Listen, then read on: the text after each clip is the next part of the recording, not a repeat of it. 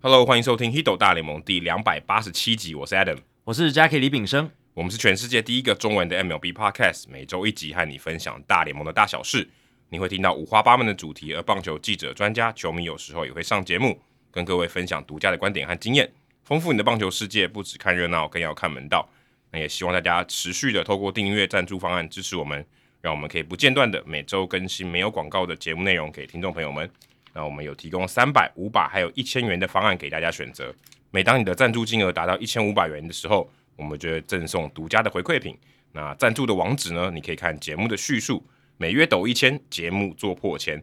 那这边有一个刊物跟补充哦，呃，博乔这个应该是中国的听众，应该是他说两百八十六集，就上一集谈到氧气跟海拔哦对于运动的影响的问题时，那那个时候阿根有补充这个荷兰自行车的运动员嘛，对叫做 Alan Van Dyke，、然嗯后那时候 Jackie 好像念成 Dick，对不对？对，因为我们不太知道荷兰的发音因为什么它是如如果是英文字的话是 D I J K，对那我们也这个平常英文没办法念嘛，就是英文的话，直觉自然发音，你好像会用 Dick 之类的这种只这是种，就对对有一个对，对耶的音对这样对子。那他是可能哦，他是懂荷兰语的哦、所以他说哎、诶应该念 Dyke。嗯，那他说他是念荷兰语系的，哎、本科念的是哦，就大学的时候念的是荷兰语，哇、好厉害哦。对，那他说 Dyke 在这个荷兰语里面是提防，应该是提背的提防还提背的意思，因为我们这边不会用提背嘛。比较少听到，应该就对对提防对之对类对的对吧？对啊，就是防坡体或什么的。他说，根据荷兰的这个姓名的原则，Van Dyke 的话，就是可能他的这个他的祖先哦是生在这个提防附近、嗯，哦，所以他 Van 就是什么生在哪里的，是不是？有可能那，什么练台生就台湾，什么黄秋生就是在秋天 生，就这种概念吗？对，因为荷兰是那个低地国嘛，对对对对他们那边有很多就是那种就是河川，就直接在城市里面这样子，对对对对那可能有很多提，就是从早期就有很多提备提防，就是在那个他们城市里面，而然且、后对，对而且根据人的这个生长的这个历史，都是在都在河边嘛，要靠近水嘛，对啊所以在住在堤防旁边，感觉蛮合理的。而且其实人类自古以来取名的方式，好像不同文化都会有这种根据你居住的地方就直接取取你的名字了。哦，像例像什么？日本有什么田中，我不太确定啊，但我我我相信很古早，可能跟这有关系，哦，什么跟山有关的嘛，田中啊，然后什么的之所类以的。你出生的时候旁边有饼干， 呃，我的名字不是这样取 的啊、对啊你的生不是那个生 啊。对，但我相信有些名字真的是这样，就是他可能也不知道该怎么取，或者是很早期的时候，他可能就是呃这一户人家是在这个地方，然后那一户人家在那个地方，他们就取名字上就有一个做辨识的标记哦，就用这个地方的特色，比如说山啊、水啊、川啊、这些哦东对对西对对，很对多种。对对对李四 川之类应的该就没有关系。 这个应该没关系啦。对对对，李四川是那个国民党那个嘛？对不对李四川那是李四端还是主播？嗯对对对对，不太一样。对，老四川是卖那个麻辣锅的。嗯那我我也是因为他这个，我才知道原来 Van 可能有生，就是靠靠靠近哪里生的意思吧？嗯我猜的。嗯嗯他说，现在英超利物浦足球俱乐部有个后卫也叫做 Van Dyke 哦，特此刊物。对，我在这一次播 U 十八的时候，其实哦对有也有荷兰的也有也有荷兰。对，那荷兰队里面就有蛮多 Van 什么 Van 什么的。嗯对，那他们有很多都是中间是 I J 的这个拼音。那、哦对对对对这个对拼法就就是念法就会跟英文的发音呃差很多哦。我有特别去查，像像什么 G I J S 哦，是念 Haze。对啊， G 念哦还蛮合理的。对对对，然后就是 haze，对吧、 OK 对啊，所以就是要特别去了解一下，才会呃比较发出贴近他们平常讲他们自己名字的声音这其实样。播足球，如果播这种 soccer 足球，其实他们主播真的蛮厉害的。哦，因为这他个欧他洲们名字太多了，嗯对他们名字太多，而且东欧的名字你真的要，呃先不说一定要完全念对，可是你嗯要念得像就已经不容易，因为你发音的规则就就不太一因为样。语种太多了，对对，语种太多，有可能俄罗斯的，可能对东欧你刚刚讲的，然后呃又有西欧的是法语、西班牙语，对对不对？哇，然后加上荷兰，哦，那个很复杂可。在台湾，如果我们讲洋将的名字，我们还是用中文比较多哦。所以我觉得这个杨绛有一个中文译名是很重要的，对就是球迷大家就是有一个一致的这种念法。日本就没有啊，对不对？对日本就直接念了。但日本他们就是直接用片假名直接对对拼出来对对嘛对，那这样其实球迷念出来也都是一样的声音，这样子。只我们就是有还有点意义的，对对比如对说对，必对赢多，我们有时候会稍微去对啊加一些我们自己的恶创嘛，在在这对对个对安德胜，对对，赢必多，对，这必种赢多还赢必多，哦必赢多，还是拼赢必斗啊，必赢呃多，对，必赢多，必赢多，这个球迷也很多讨论。就是我们有时候会加入自己的一些二创东西。那早期新农是有还有加搭配这种宣传嘛，对对就对是宣传自己产品。其实我觉得这样比较好诶、欸如果按照这样讲，其实对于转播的人比较好，而且对于球迷来讲也比较容易认识。比较 localized，就是对比较在地化，对啊。那其实当然日日本那种也是一种做法，我就是很客观的，反正你就照念就对对，了，就是全部都片假名的音译，这样也也 OK。那台湾也有台湾的特色。那对于这种国际赛事的话，如果他们官方都能够提供这个译名表，这个是会比较好的。哦怎么发音。怎么发音啊？哎突然讲到这个，我记我记得之前二零一九年去春训的时候，那时候这个吉利吉到拱冠，嗯他那时候有就是有在大联盟春训嘛，嗯，所以他们的这个 press note 就是 game note 上面都会写这个给这个记者的看的这个发音，对，就吉利吉到拱冠的发音，对啊对啊对啊，大哎其联实盟还不错。嗯大联盟都有啦。你如果去看大联盟，他们每一场比赛 game notes，呃，有有一些很贴心的球队，几乎每一个比较难念的名字，它都会有这个 pronunciation 对改对发对发音的这个教导这样子。不过他们发中文就没有那么标准了，因为他们对啊是照念的。但至少它会有这个 pronunciation guide 嘛，让主播或者是记者他在要讲这个名字的时候不会偏差太多，对对对不会完全念错什么的，对吧、那这个部分的话，呃，世界棒垒总会就没有做这件事嘛有，WBSC 没有做这件事，这个是呃事实，对，所以呃，在对于播报来讲，尤其是不同国家的，当然。我们如果真的要一个一个去查，这个也是有难度的，对对吧、因为呃，有一些发音呢，嗯，它也不一定是真的，就是就算你用他们那一国语言发音，也不一定就是正确他。可能不符合规则，对对对对对，他可能有他自己的念法，所以最保险的做法应该是请那个球员自己念。自己念，对，就是主办单位可能请请人帮忙，然后就是每一个人他都自己念自己的名字，对对对吧？之类的，不过棒球相对还好，因为大部分是西班牙文的名字比较多一点，对，要么就嗯英文，要么就西班牙文。但 WAC 办的他们有包含对啊欧洲国家，对，欧洲就比较头痛一意点。大利啦，法国最近那个资格赛还有法国，对啊，然后我们之前播 U 十二捷克啊，呃，捷捷克捷克那个真的太难了。捷克那个真的， 我就是用英文念了，对啊然后那个真的太难了。荷兰也是一个嘛，对吧、啊所以这些国家的名字就会比较难。那以前还有俄罗斯也会打嘛，对啊，U 哦天十哪二的时候，对啊，所以这个也很难， 对啊。这个南发音非好很多，哦，对，南南非至少念起来比较接近英文。而且有时候你看，像荷兰这种国家，他们也有很多来自不同语系国家的人，对对对也有西班牙语系的，对啊，然后也有英文语系的，对英英国来的也有有嘛， z e n d e r b o r g a r t 就代表荷兰、欸，对啊，对啊，对啊。然后，所以我那这一次 U 十八的荷兰的名单，大家如果去看的话，就有这种 Van 什么，就是很荷兰的这种，嗯很 Dutch 的。那也有这种就是英文名字的，这种什么 Darnell Collins 就很英文嘛，嗯，Collins 超超英对文啊的。。然后还有 Morales 这种，就是摩拉斯这听起来就是西班牙语中中系的南美洲的，中南美洲的，对啊，所以就是很多混杂在一起，你有时候你要有一套准则也没办法。那最保险，就像我们刚刚讲的，就是呃，主办单位请那个球员他自己念他的名字，对啊。这个挺难的。对啊，这真的很难啊。如如果像我们这种非官方单位的人要去收集这种资料，几乎是不太可能。对，而且我觉得有时候你念不好，其实也会影响你转播的品质。会啊，因为会因为啊，你就卡在他名怎么 念。而且你会一直对自己要讲这个名字的时候不太有信心。对，而且因为这个比赛是反应很快的，你你没办对法啊准备好，对对对对就是你没办法说好我要讲这个名字，然后其实它真的发生的很快，所以这其实对于品质上面是有一大蛮大的影响。没错，所以希望啊，如果以后这种国际的赛会能有这种 pronunciation guide 发音规则的这种指示的话，会对于整个全球的转播品质应该都会有对提升。好，接下来是念留言时间哦。永和 Javier Bias 他在九月十三号的留言标题是“小熊明年夺冠哦，这”，这个个不可能你如果不是太可能发回生，到二零一五年来留言，可能有机会。 而且隔年再录的话，就会说哇，那神预言这样子。 哦，小熊明年夺冠，我觉得已经不是神预 言了。我是说，在二零一五年的时候，哦对，如果这个留言发生在二二零零一五年没有很神啊，因为大概知道哦，小熊有有点机会。但哎、百年的记录要打破，这个也很困难、哦但如果今年说明年会真的，二零二二年说二零二三年小熊会夺冠，真的是神预言，呃，对，这个是因为发生的几率 实在不低到高。爆了。对，那永和 Javier 巴说：“Jackie Adam，你们好，我是从二零二零年开始跟节目的听众，从这个月开始赞助节目，哦，太棒了，太棒了，感谢。啊谢谢成为新干爹了。嗯，他说：“在这里想给 Jackie 打气一下，台语不标准，一点关系都没有。”但你荷兰语可以更标准，对，荷兰语要更标准。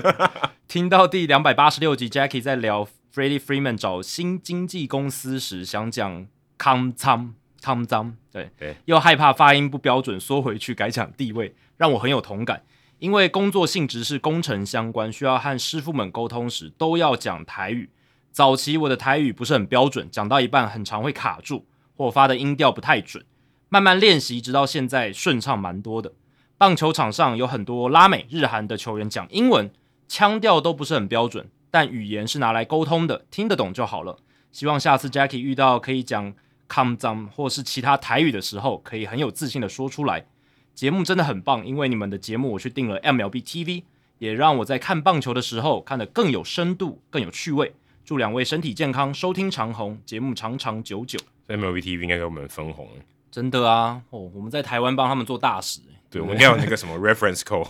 可以帮我们可以抽抽一点分红。我们应该有一个什么，就是如果用 Hito 大联盟的 coupon code 来对对来定的话，对我不们可以对？分红，分分分一点给我们一，定有一些人就像这个 Javier Bias 一样，他是因为听这个节目然后去去订的。因为老实讲啦，如果是一般的台湾棒球迷，他要去订 MLB TV 这个动机门槛很高，哎、蛮高的。但我第一个是要刷卡，我觉得就已经蛮高了，更别说是听英文了。然后界面都是中文，呃，不呃界界界面都是英文，对然后呃，如果是我们节目的听众的话，相对来讲这个门槛好像低一点，就低嗯蛮多是在我们的推波助澜之因下为，我每每周给他洗脑，对，所以诶，如果有大联盟的人听到这一段的话，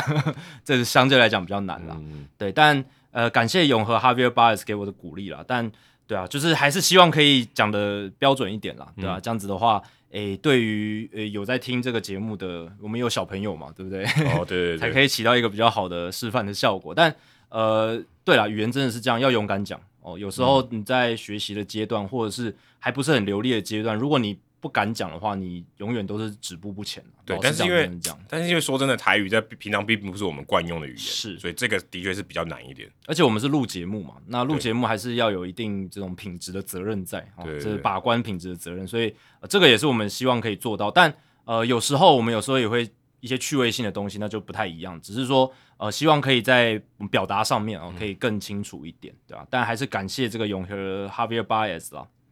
哦，那还有一个是 Furry 哦，之前有来我们节目留言的 Furry 这样子。那他在这一次的留言里面是有问这个法官 Aaron Judge 角逐三冠王的问题。对，那我们之前有说过嘛，就是如果你想要问一些就是讨论性的议题的时候，可以来到我们听众信箱来问。嗯对，我如果听众信箱你觉得太慢，你也可以丢到社团问。哎，对对对对，社团可能社团不只可以问问题嘛，也说大家也会在那边讨论。对，而且社团你可以贴数据啊，你可以对贴对对图片啊，哦，对来来这个辅佐你的这个这个问题，这样对子。对对对对。那刚好，因为我们这一集本来就要聊 Aaron Judge 要挑战三冠王这件事情，所以我们等一下就会等于对是对对回答这个问题啊。但啊、呃只是想强调说，Apple Podcast 这个原地呢，这个留言的地方，建议就是可以像刚才永和 Javier b a 这样，就是给我们一些回馈，然后建议之类的。对。那问题类的就是社团或者听众信箱，对，哎，这样希子的望话大家可以多多这样子。诶、就这样这样分流的话，对诶、这样子在各个平台，就是它该有呈现的东西，可能会是比较适合的。这对，样你想哦，你去留言，基本上就像你去这个 Google Map 上面给人家 review 嘛，嗯，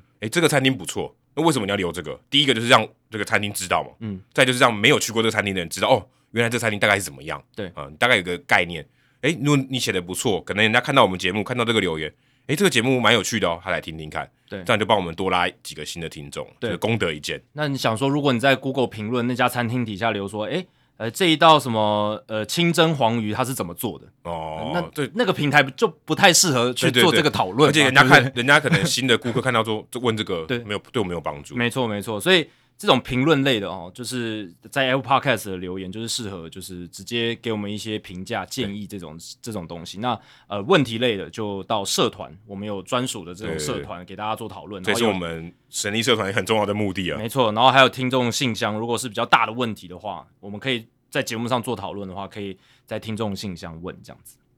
好，接下来是冷知识的时间啊、这一集我们不会聊他，但是呢，哦，他完成一个壮举 f r a m b e r Valdez，他最近完成了个连续二十五场比赛都获得优质先发，哦，这真的很不简单，一年有多少场比赛？他好像是从四月底哦，一对路就是好可怕哦哎投优质先发到现在，如果这样按照这个逻辑，他可能已经算是优质球技，对不对？可以可以样这样讲啊，就是，QS 是 Quality Season，对对对，quality season，其实这真的，它主要就是这种长期的数数据的维持，这个是我觉得更难能可贵这的啦。就是棒球最困难的地方，就是你要稳定，而且它这是连续、欸，对啊，他一年如果有二十五场比赛是优质先发，已经够厉害、够呛了欸、对啊，他已经创下大联盟单一赛季哦，就是先不讲跨季的话，最多连续优质先发的对记录。因为其他人都是跨季，对，其他两个是 Bob Gibson 跟 Jacob Degrom，嘛对他都是二十六次，所以跨季他也只差一次了，对不哦对？对， 对啊，他甚至还可以突破，可以突破啊，他今年球季有机会突 破，呃甚至就是说创下，就是再把这个单季连续 QS，就是 Quality Star 的这种优质先发的记录再往上堆高。哦以后就命名像 Medax 是少于一百球的玩头嘛， 以后你 Valdes 就是就是 Friender Valdes 就是代表你无那个优质先发你投了一个 Fromber Valdez，之类的，嗯 就是六局只掉不超过三分则失的，这样好像蛮厉害的哦。 好听起来很屌。哎、听起来厉害。如 果你用一个人的命名当做一个代名词，蛮强的。但我觉得 QS 就是优质先发这个成就还没有那么厉害啦。对对对，对，那现在已经比较淡淡掉了。对那 Maddox 那个是很难得的成就，然后用一个伟大的投手来命名更有意义在。对对对你投了一个 Medax 这样对子。对好，那问题是呢，谁是史上唯一一位曾经两度完成连续至少二十场优质先发的投手？两度，这好难哦，对啊，因为这要已经要一一次的话哦，就是可能像你看 Degrom 啊、Gibson 这种呃，短期间这种非常顶尖的数据，就还有一哦个高峰，对他们一是个高远啊，应该讲这是高远的。那几更年长哎都是超级的赛扬奖的等级的这种对这种投手，但是要连续两要要两次哦，完成连续至少二十场，就代表他要有那种很长的续航力，对而且他不一定是那种诶巅峰期一定特别特别高，他可能就是长期很稳定的这种投手，对不对？所以这个哎真的嗯要很一难次猜，人生要一次就够难了。对啊，而且这个史上只有一位嘛，但是你也没有限定说时期或者是一些提示的话，哦我这这真的很难猜。哦，其实这现代棒球了，以前不算了，以前不算，对现代是从从什么时候开就始是有算自责分的时候开始算。哦，那那也很久，一对百多年，也一九100一多三年到现对在。对对，一百多年，但是并不是这个死球年代的， OK，哦，那这个的话，我猜什么？嗯他一个而已、啊，就是人名，就一个人名，就对，史上就一个而已。嗯，二，十次，两次至少有两度二十次，那可能也要很强的投手哎、对，一定你一定你知道的、啊，可是也要续航力也还不错的，稳定性啦，对稳定性。这个投手应该有拿过赛扬奖吧？这当然啊，这个基本上是基本答案的、啊哦，但我这问问这个问题，就帮我至少删删除掉五十年，为什么？因为对对对赛扬奖是从五零年代六，而且真的得过赛扬奖的人其其实。实也没多少个对人啊。好了，我猜一个，我我猜 Pedro 好了 Pedro Martinez， ，Pedro Martinez，哦对、 ，Pedro Martinez 应该蛮强的、哦，对啊，对啊，对啊，嗯。所以他优质先发连续二十场两次，但 Pedro 我比较担心的是，他生涯其实有打打停停的有，有有蛮多的。哦，可是打就对是如果你这个受伤休息还是连续二十场啊，只要你没有出赛都不算。对，但通常哦，受伤前、受伤后，哦、表现不会那么好，而且有时候这哎投个哦两有道三理局有对道理哦，因为受伤前呃就对他啊进到伤病名单前，代表他已经对受已经受损了。或者是回来的时候，可能第一场只投个四五局。那就没有用了，就没有你用投了五局肯定没有用。对啊，优质先发最最低砍就是要六局嘛。对对啊，对啊，所以至这是少我六局稍微担心，但因为 Pedro 那个时候实在太强，就九零年代末、二十一世纪初对，的时要候不，九九年到啊对二零零几年都很强。对对对，所以我是这样猜啦，大家也可以有不同的想法。对，然后那我们在主节目之后呢，可以来公布这个答案。嗯。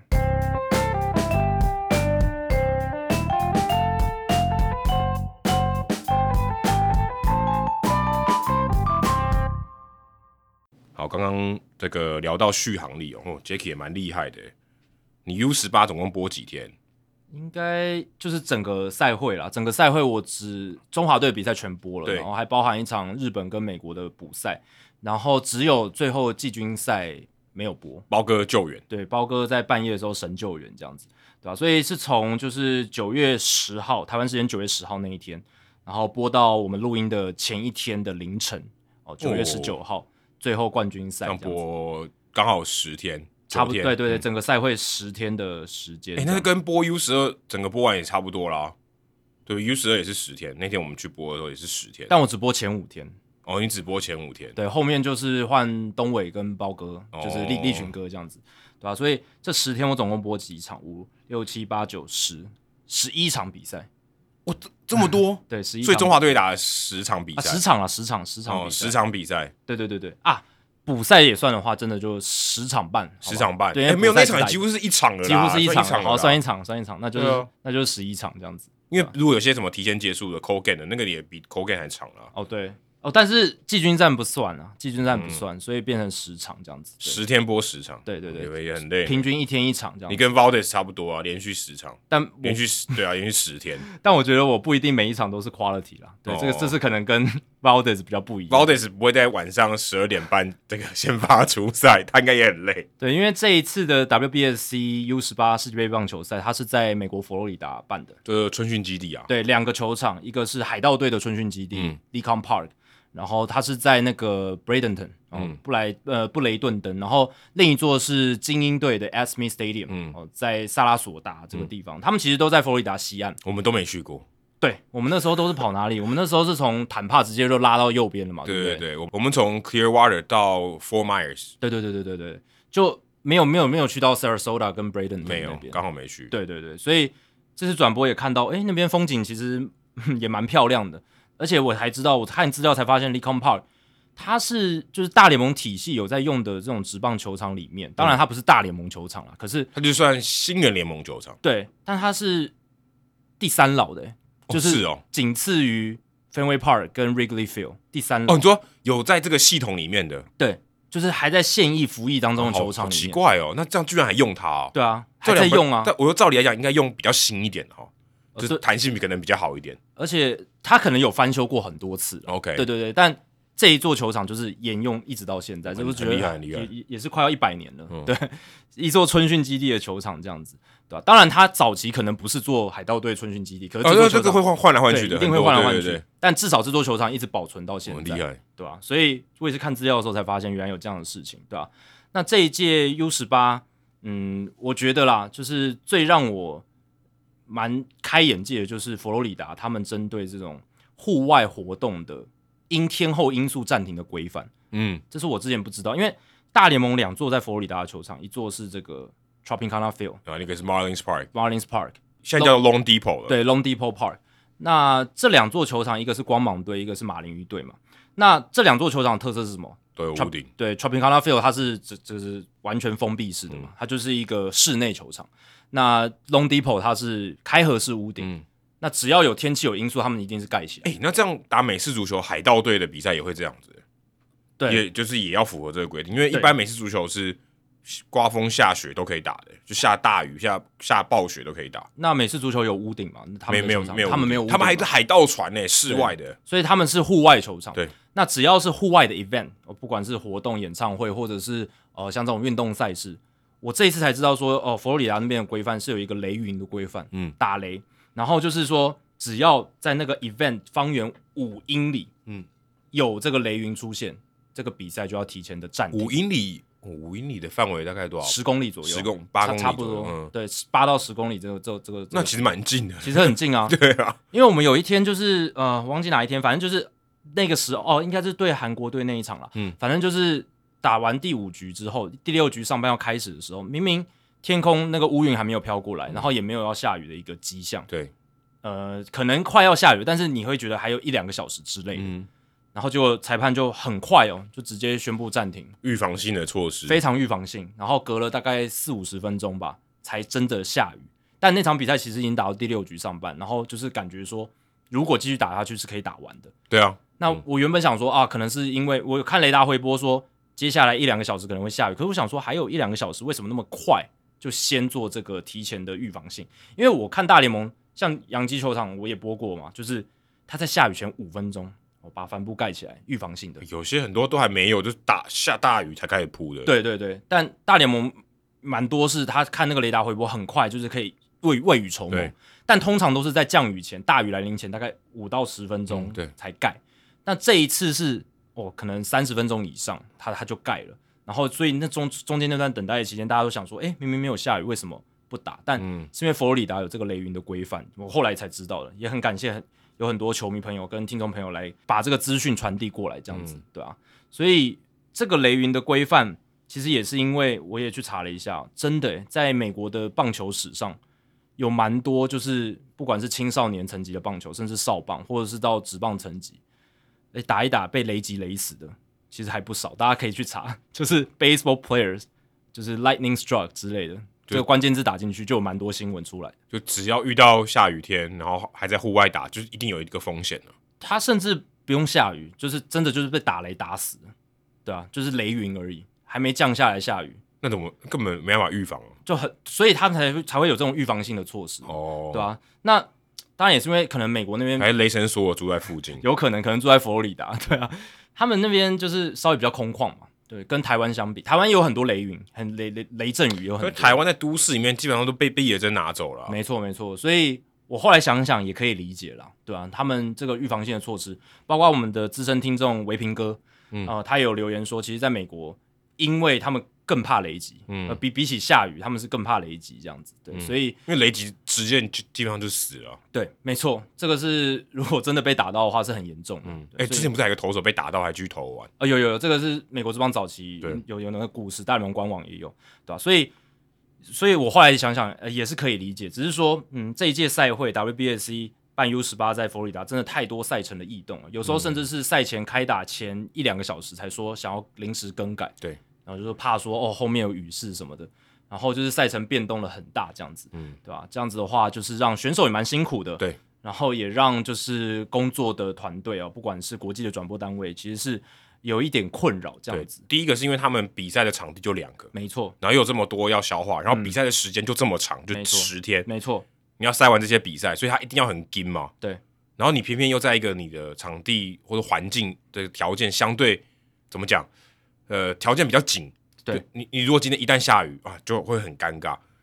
那为什么当时要么就两种，就你真的选有屋顶的这个球场，嗯，要么你就是改到不是佛罗里达的比赛嘛？对，就是移到稍微雨势比较不会那么多的地方，对，有加州 OK 吧？对啊加州基本上不下雨啊，或者亚利桑那，我想想也可以对啊，亚利桑那有很多春训基地的球场嘛，对啊，其实我觉得这个好像应该是应该可以考虑做看看，可以考虑看看，我是这样觉得，的，而且亚利桑那各个球场更近，更近，对其，实应该比较合理吧？嗯，对啊，但这一次他们还是选在其实气候跟台湾蛮接近的佛罗里达，对，而且布雷顿登跟这个萨拉索达其实真的蛮近的，所以等于说那个区块下雨，就是两座球场几乎都不能打。嗯哦，所以你也没有也没有备案了，你没有 Plan B 了。你你没办法把先先把它移到那边，然后至少看能不能在那边先比个一两场，对不对？一下雨就是全部都下雨，一雷嗯云、两边都是受到影响。对，因为春训基地他们也不太会盖这种有屋顶的球场，其实很所以对啊，对不太也没有会啦必要，对，真的没必要，就是也没有办法做那种开合式屋顶，像 Martins Park、Long Depot 的这种球场，这好像这个成本也不符合。经济效益不对符，对啊，所以当然也能就是去体谅说 WBSC E 他们在办这些赛会的一些难度了，嗯因为也是要短期间内办完，然后要邀集那么多国家，对，因为对你让他们多待一天就是一天的成本。没错，对吧？所以呃，在这样的情况下，当然可能跟佛罗里达那边他们有比较多的联系，所以选这两座球场嗯也有可能，对吧、但呃，整体而言呢，就是一定是还有可以进步的地方嗯啦。，不过选海盗队的春训球场对我们蛮有利的，嗯，因为我们有海盗队的人啊，博陈博玉对啊呃还有郑宗哲，其实都有去帮我们 U 十八的队员鼓励。还有猴哥，哦，对啊来，上过我们节目的 Roger 没错。然后包括像呃今呃去去年旅诶是去年旅美吗？张宏仁，林林玉明啊林玉明也有到现场对去对对关心这样子。我看冠军赛的时候，陈柏宇也在场边嗯有看这样子，对啊，所以能够就近有没有这些学长？因为因为陈柏宇也是上一届 U 十八的代表对队成啊，员海盗队系统的，对，所以诶这些学长来给小球员鼓郑励一宗哲也下是啊，郑宗哲也对，是，郑宗哲也是，那给小球员鼓励啊，给他们一些诶榜样，然后给给他们一些精神上的打气，这嗯是很不错的，对吧、那这些中华队像杨念希、黄保罗、林伯俊，这是投手方面，其实我觉得都表现得非常好。嗯，杨念希对美国队那一场先发投的是非常非常出色，嗯对吧、啊然后富邦的黄保罗，嗯，其实你看。先不论他在冠军赛的表现啦，冠军赛表现我是觉得受到一些疲劳的影响，因为他才投完先发没多久，但黄保罗的整个球威啊，他的整个变化球的控制，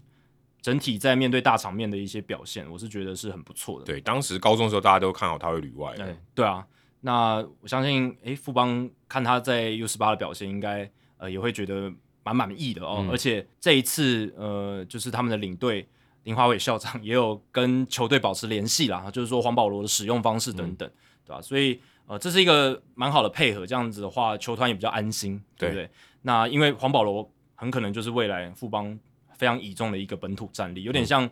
古灵之于统一的那种感觉。哦，对，我我觉得如果黄保罗他能保持健康，或者说、呃他能把他的这个球威发挥出来的话，嗯对啊。然后呃，像这一届比较惊奇的就是，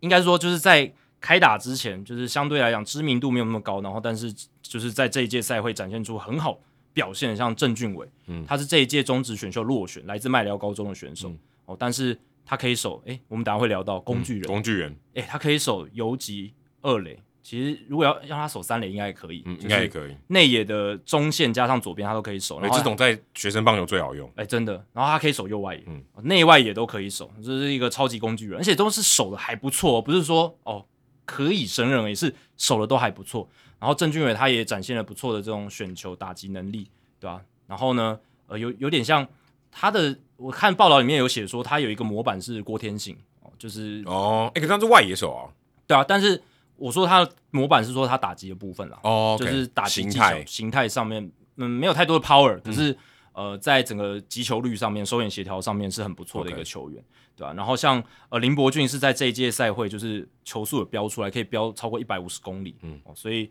来自英歌工上的一位投手这样子，也算是二刀流了，对吧、啊嗯那但是他投手在后援这一块表现的很不错。然后，另外我想分享的就是在这一次的转播有搭到江教练，我们的好朋友呃江一昌教练，然后跟东哥黄忠义哦这两位球评，两位球评都是诶非常非常专业这样子。那东哥比较让我印象深刻的就是东哥他大家都知道他在中华职棒时期就是魔术师，有魔术师的称号，太多，因为他守中线嘛，那基本上在场上就是他不是慈母哦，不是，他是守中线二垒手的比较多这样子。他在场上就有很多，那大家都记得什么玩球啦，然后那种判读啦，那种非常精准，嗯对于场上的解读非常的到位，对非常清楚，头脑非常清楚，棒球 IQ 非常高的球员啊。那他在转播过程中，其实也就是常常非常快的就可以判断解读场上的情况，即便镜头没有带到，呃，对他光听声音就知道啊，现在场边大概发生什么事了，对啊，然后通他灵哦，我觉得真的是会通灵，但可能也是因为他在球场上待真的太久了，嗯，他就把自己的球员视角带进去，他就知道说，哦，这个情况下大概会发生什么事，然后球员在这个情况下他的反应会是什么所以什么？真的，而且他对于球员的那种肢体语言，然后还有他们面部表情的分析，其实也都蛮到位。他知道这个球员现在，诶，感觉有点紧张了，投起来有点帮手帮脚，诶，结果接下来几球，嗯但你看不出来的感觉，我就会觉得说，其实跟前面他们就是看起来很严肃、很认真啊，但嗯我看不出来说，诶，他接下来几球真的控球都会走掉。就是你没有感觉到，就是有点像东哥的分析让你有点出乎意料。对，对对对对，就是呃，东哥的分析让我觉得真的很多东西就是有在球场上待很久了，他的判读可以更快，然后再来就是判读的更精准。像日本队在面对那个美国队的那一场补赛的时候，嗯后面被超前逆转嘛，然后那个他们的投手左投吉村优胜部，他在面对危机的情况的时候，他投球的动作变得很紧绷。危机状况就是垒上有人，对。然后呢，东哥看到他那个情况的时候，他就说：“哎、要小心投手犯规哦。”他刚才这个在做固定式投球动作的时候，哦，这个我有看到，准备之前他有点迟疑了。对，而且刚好三垒有人，对，东哥就有这样讲，他说：“哎、要注意投手犯规哦。”讲完之后，哎、下一球就投手犯规，然后转播单位还那个呃重播的时候还重播错球，应该是第二球，但是他重播第一球，所以大家看了五萨萨。但是大家如果去仔细看后面，转播单位又提供了第二球的重播，你就知道，对吉村优胜部他在要做固定式投球动作，就是。准备动作的时候，他先动了一下，又拉回去，嗯，哦，那就是一个投手犯规而。且我看那场比赛，感觉上美国虽然一直落后一分，可是你觉得他们就是要赢了，不知道为什么，真的，就是不知道为什么、欸，哎，就觉得他们好像要赢了，即便他们分数是输的，嗯，你就觉得他们好像不管是在第五局下半、第六局下半、第七局下半，你就觉得他们好像要赢了，嗯，就是要反超了，其实看这一届 U 十八可以看出来，就是美国队跟亚洲球队比较不一样，就是他们感觉在很紧绷的场面或是落后的时候，还是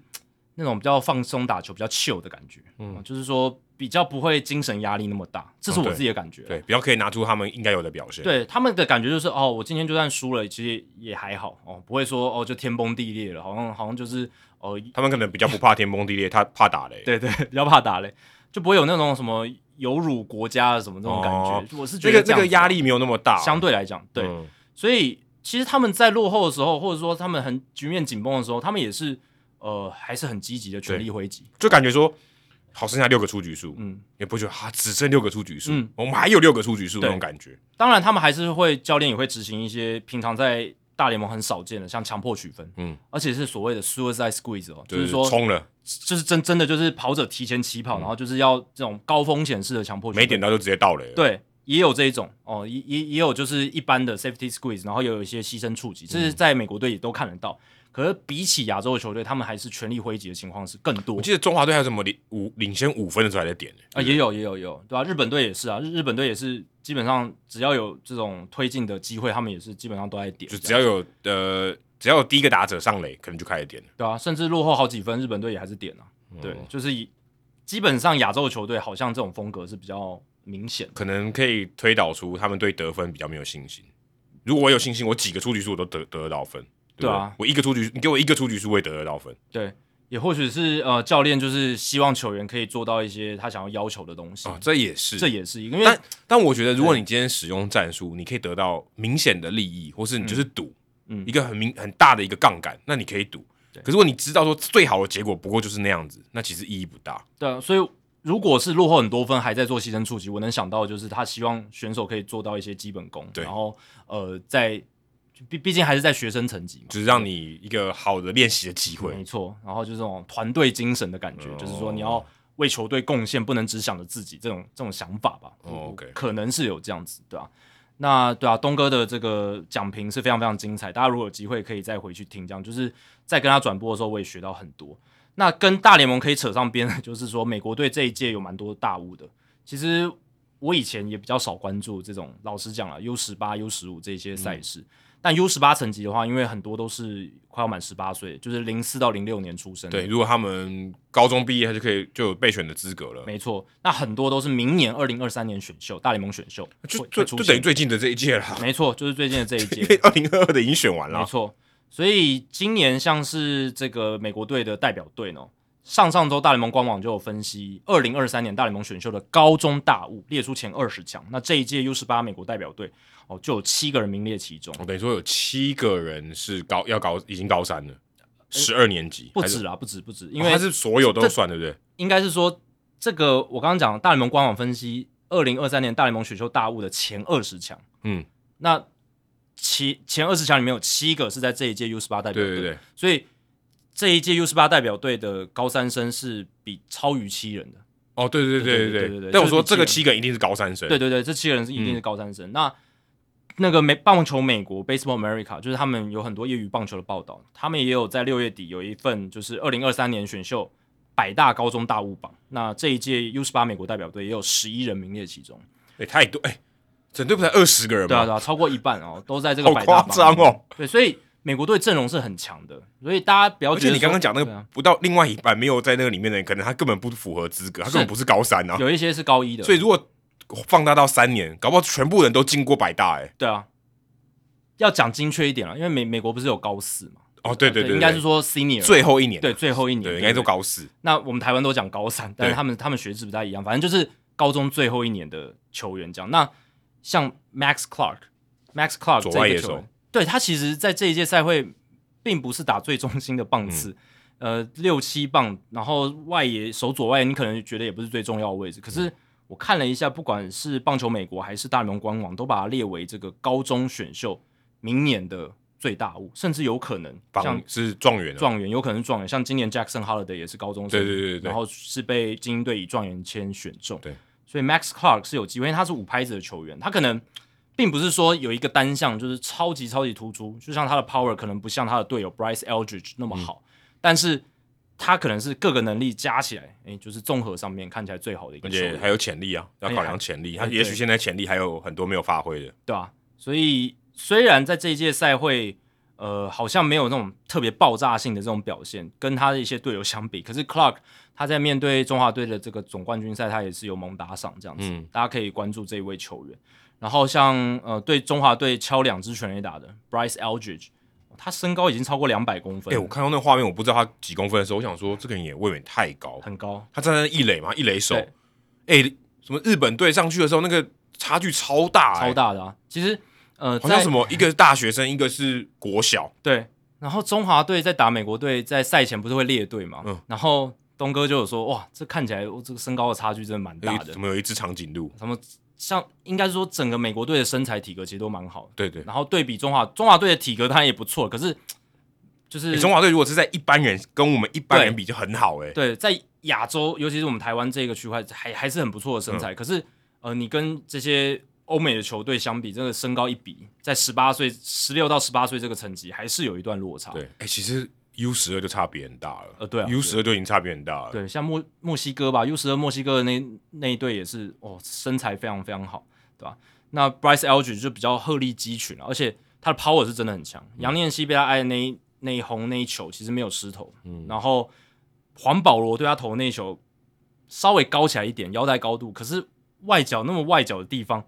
他反方向还是扛出去那，手那么长，没有外角可言啊。真的。那中华队这一届比较可惜，就是没有全垒打。嗯啊，那美国队敲了九支，嗯，对吧、那这个我觉得就是一个我们在这个层级、业余这个层级的一个差距。对哦就是他们的 power 是真的比较强而。且这个还要考量到他们还没有接受非常职业化的训哎，练，对对对，那日本跟韩国也都有敲全垒打，嗯嗯，中华队是没有，对吧、那到这个层级以后哦，很多就会进职业了嘛。那嗯进职业之后，或者是到大学，呃，美国那边的大学球队还有职棒球队的环境训练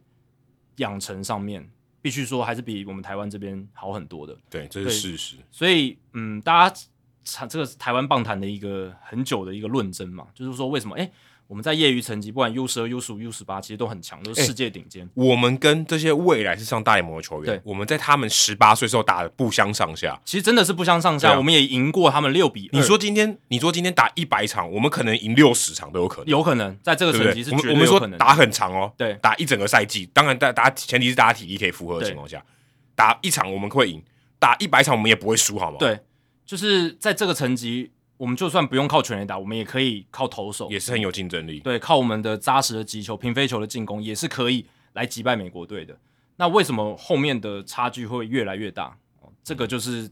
我觉得跟训练跟养成后面的环境有关 F 系。 one 跑五十圈，前面三十圈我们都并驾齐驱，嗯后面最后二十圈我们整个被甩开，啊有有点像这样子。然后对最后到终点的时候我们可能还被套一圈。嗯，对啊，就是我们的选手呢，其实素质都不错了。那接下来就是，但我们现在台湾的环境有越来越好，这是一定的，私人的棒球训练机构越来越多，嗯然后大家选手自己训练的观念也越来越好，对，所以呃，未来职棒环境如果能够，你看台钢现在进来加加强这个竞争，那各队为了竞争，哎，更新设备的啦，更新什么训练师的啦，然后对于球员的照顾越来越好啦，那这一些就可以让我们在球员养成上面，然后球员在职棒上面的发展会越来越好，对，的确是有在进步，这绝对是要给肯定的。嗯没错没错，只是说我们要知道他们在现在跟我们差不多，所以你就知道他们那一段期间发挥潜力的这个能力很高。对，他们在大学成绩，然后一路到职棒受到了训练，然后能够获得的这种开发潜能的机会，哦，可能是来的更多的这样子。或者说，也有可能我们在他们现在的时候已经用尽全力了，呃，我有觉得可这也能是一种，对就像我们对刚才说，我们前面三十圈，我们这个专注度超高，对不对？然后用尽全力，嗯对，后面没力了，对，对，或者我已经被开发完了，就对就就就天花板就在那边了，因为美国他们在高中这个成绩有很多球员是打不同运动很多的嘛，嗯嗯，对，当然他们现在他们现在业余的这些学生的运动也越来越专精化，嗯可是哦、相比于台湾这边，他们还是比较多双期、三期对的球员。那他们在这种比赛上面，教练有时候也会说，哎、你不用整年都在做训练，你对可能有一半的时候，或者是两三个月，你可以整个完全脱离棒球，对或者你就打别的嗯打别的，对吧、而且很多可能他如果住在美国相对比较北部、比较寒冷的地方，对他可不好一年只有打个七个月的球，所以我这一次转播 U 十八的感想是，你看美国队哦，你看他这一些球员都是二零二三年选秀百大高中大五榜这么多，这种 talent 超级好，他们都是 raw stuff，还有他们的 raw power 这种比较 原始的一些天赋跟技能很好的球员，可是他们在棒球技术本身，尤其是控球或者是执行战术，或者是一些比较细的那种东西，其实他们没有做的像亚洲球队那么好，这是我必须讲的事嗯情、哦，就是在一些细节的掌握度上，真的没有没有没有没有到那么出色了。可是这个其实也不难理解，他练球对时间就是跟比起来，搞不好就是没那么长。对，我说专门练棒球技术这这一环，没他可能错就没练那么多，但他们之后到不管大学、职业哦这些，他们都会慢慢优化起来。嗯对，然后或是变把他的强项继续发挥。你不会点没关系，你就每一支都打全垒打就好。对对对对对，就是针对球员的特色，然后哦让他们依据自己的身材优势的条件哦，或者他们的对啊，我刚刚讲打球的特色去做更好的训练跟发挥这嗯样子，对啊，所以哦，虽然他们在你看整个投球的控球表现上，他们手背的失误其实蛮多的，嗯大家如果仔细去看这个数据，美国队其实是最后四强这四支球队，最后四强就是台湾、韩国、日本跟美国，美国。国嗯，三支亚洲球队，三个亚洲强权嘛，跟一个美国队。美国队是这四支球队里面守备失误最多的，嗯，然后瑕疵可能也最多的嗯呃，防御率其实投投球防御率也蛮高的，嗯、当然比是跟中华队比啊，其实整体来看还是很不很不错，但是跟中华队比是比较高，保送也投的比较多，三振保送比也没有那么理想，诶，但他们就是可以拿下冠军，然后甚至说这些球员未来的这种呃发展哦，他们未来可以赚到的钱，或者说他们未未未来的职涯是更加的怎么讲，就是那种爆发力可能更强。哦啊甚至搞不好这些人还有人不打棒球哎、然后搞不好他职职业选择根本就不是棒球。对啊 o u t r i 还 g 有搞不好说我去打美式足球，很有可能啊，很有对可能我干嘛？棒球赚的钱还搞不好比美式足球少蛮多的。棒球对他来讲可能就是个兴趣，哦，对啊他就大、就是参加国家队很开心，这样子就是好好玩这样。对他可能说真的，他搞不好花时间的训练没有像其他人这么多，当然也是有，不不能否认。那搞不好不是专项，完全就只投入在棒球。当然也不能直接就是拿中华队的球员直接跟他们做对比，就是因为我们是从小在台湾长大嘛，嗯哦他们是美国人，美国人美国长大，呃，文化环境不一样，而且他们就是就是在美国嘛，他们就是有这种先天条件的优势，嗯就是美国这帮大联盟就是在美国，然后整个环境资源什么的，他们比较好去接触。对对，那中华队的球员在台湾，台湾我们台湾也有相对也蛮不错的一个棒球训练环境啊，但是呃，要能够真的去赴美挑战，然后甚至说投出名堂的，我们这个门槛是更高，这个必须帮这些呃中华队的球员或者对这种台湾的小将们说说对话，对对对，因这为是啊也是到异乡，光这一个门槛就很高了。真的是很高。你说像林玉敏、张宏仁、呃郑东哲、陈柏宇，诶、他们去挑战美国，本身有很好的条件，但对他们来讲，比起美国本土的球员，他们要在那边生存下来，要能够发展到挑战大联盟是难度更高。对，所以也希望大家持续给这些球员多一些鼓励啊，不只是国际赛帮他们加油而已。对他们到小联盟，大家也可以持续多关注他们。嗯哦，希望说有一天这些球员能够成为呃下一届的 U 十五、U 十二、U 十八这些小将们的榜样。没错哦，上到大联盟之后，呃就有更多的优秀的球员，应该就会更有动力哦，嗯哦来拼战这样子以。前陈金峰开了一扇门嘛，现在这个门应该要更大一点。对我觉得到现在快过快二十年，嗯嗯，其实这个门没有变大很多。对，有有一阵子变得很大，但很对宽，但是其实现在又缩回去了。开开合合 有没有？哦就是对对，对，我的意思是说，像呃陈柏宇、 嗯，林玉明、郑宗哲是非常非常顶尖的。对，嗯可能一年我们之前跟小薛也聊到过，一年可能就三四个。对，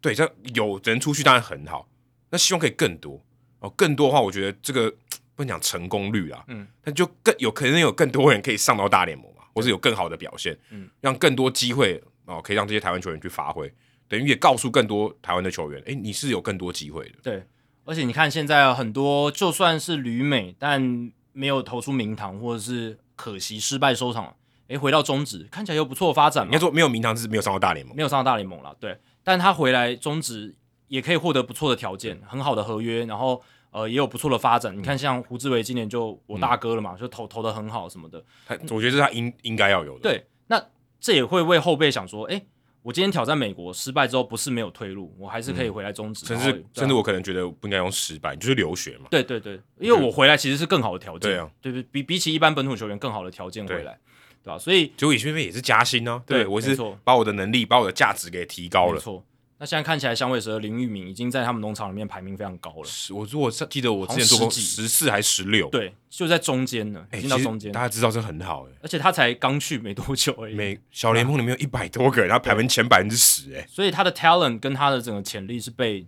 美国那边的球探也是认可的，对，对啊吧、所以你看，像林玉明，然后这一届 U 十八可能林胜恩有机会里外、嗯哦，这些我觉得未来呢，这些球员大家可以多多的帮他们关注，帮他们加油。对那这样子的话，台湾棒球未来发展、呃就有一些这些人哦，可以来帮整个产业再做一些拉动。对。推如果你是在美国的听众朋友，我也真的很鼓励大家有机会去多看小联盟的比赛，嗯，对给他们鼓励。其实你也不用带什么东西去，你去现场帮他们加油，其实就已经很够了，啊，对啊，真的很够，因为他们都听，他们都知道嗯的。我觉得这个是大家可以做到，就是用行动支持嘛。没错，我相信我们的听众应该真的很喜欢棒球。如果你家附近的小联盟球队，可能在加州或什么的，去帮他们加油，觉得这个是大家都可以做得到的事情。因为平常这些旅外球员在，尤其打客场的时候，可能到一些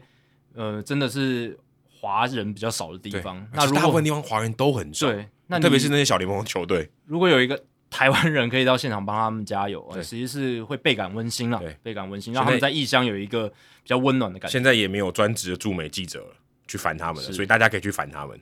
对，现在主要在 cover 他们就是旅美帮，对，可是吕美邦说真的啦，不算记者啦，对啊，但至少旅美帮也很努力的，就对是帮他们帮我们带回第一手的消息什么的，是没错是是是，好，那说到要加油的呢，身为红袜迷，其实我也真的蛮想帮 Aaron Judge 加油、欸，这种哇感觉有没有很奇怪？红袜迷说出这样的话，不会离经叛道吗？哎、不会可是我真的很想看到他创造历史、欸，这是一种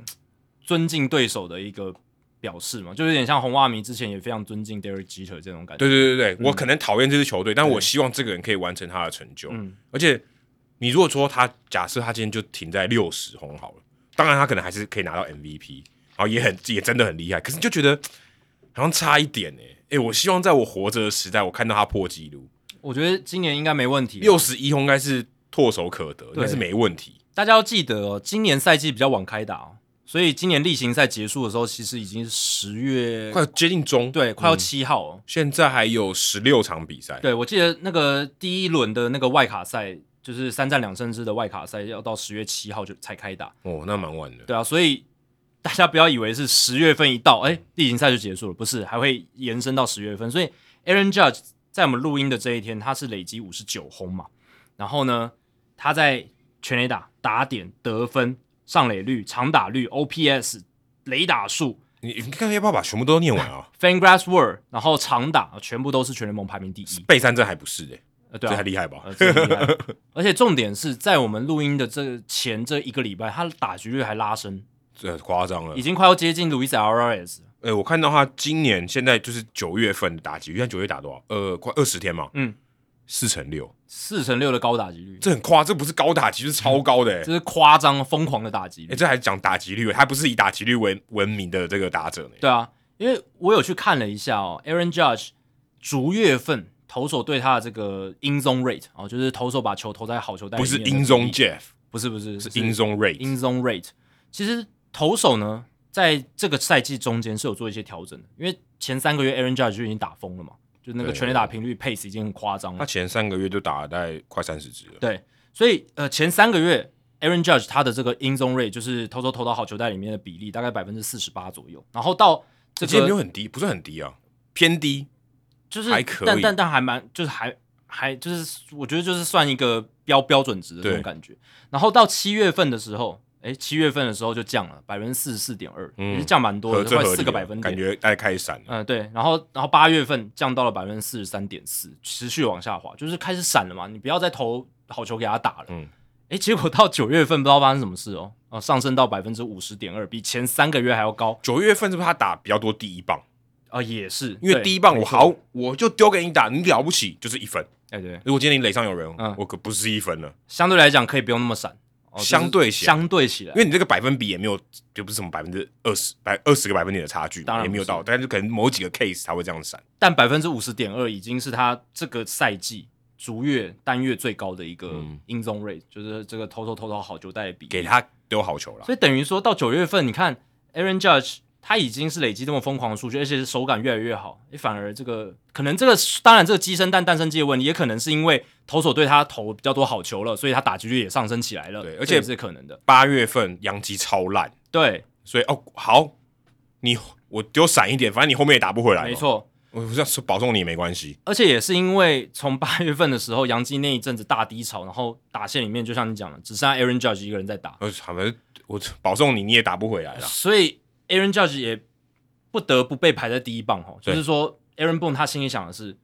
我最好的打组就是要给他最多次打了啊，反正你不然每次都打全垒打，四次上去还有四分，对，那不然我把他排在二三四棒后面的棒次，他如果那一场比赛少打一次，哎、我我我很伤、啊，亏啊对啊我很亏大了亏大，嗯所以变成说 Aaron Judge 几乎几乎就是要打第一棒、第二棒这样子，嗯就是很前段的棒次，对吧、所以在这样的情况下，可能就像你讲的，就是投手相对来讲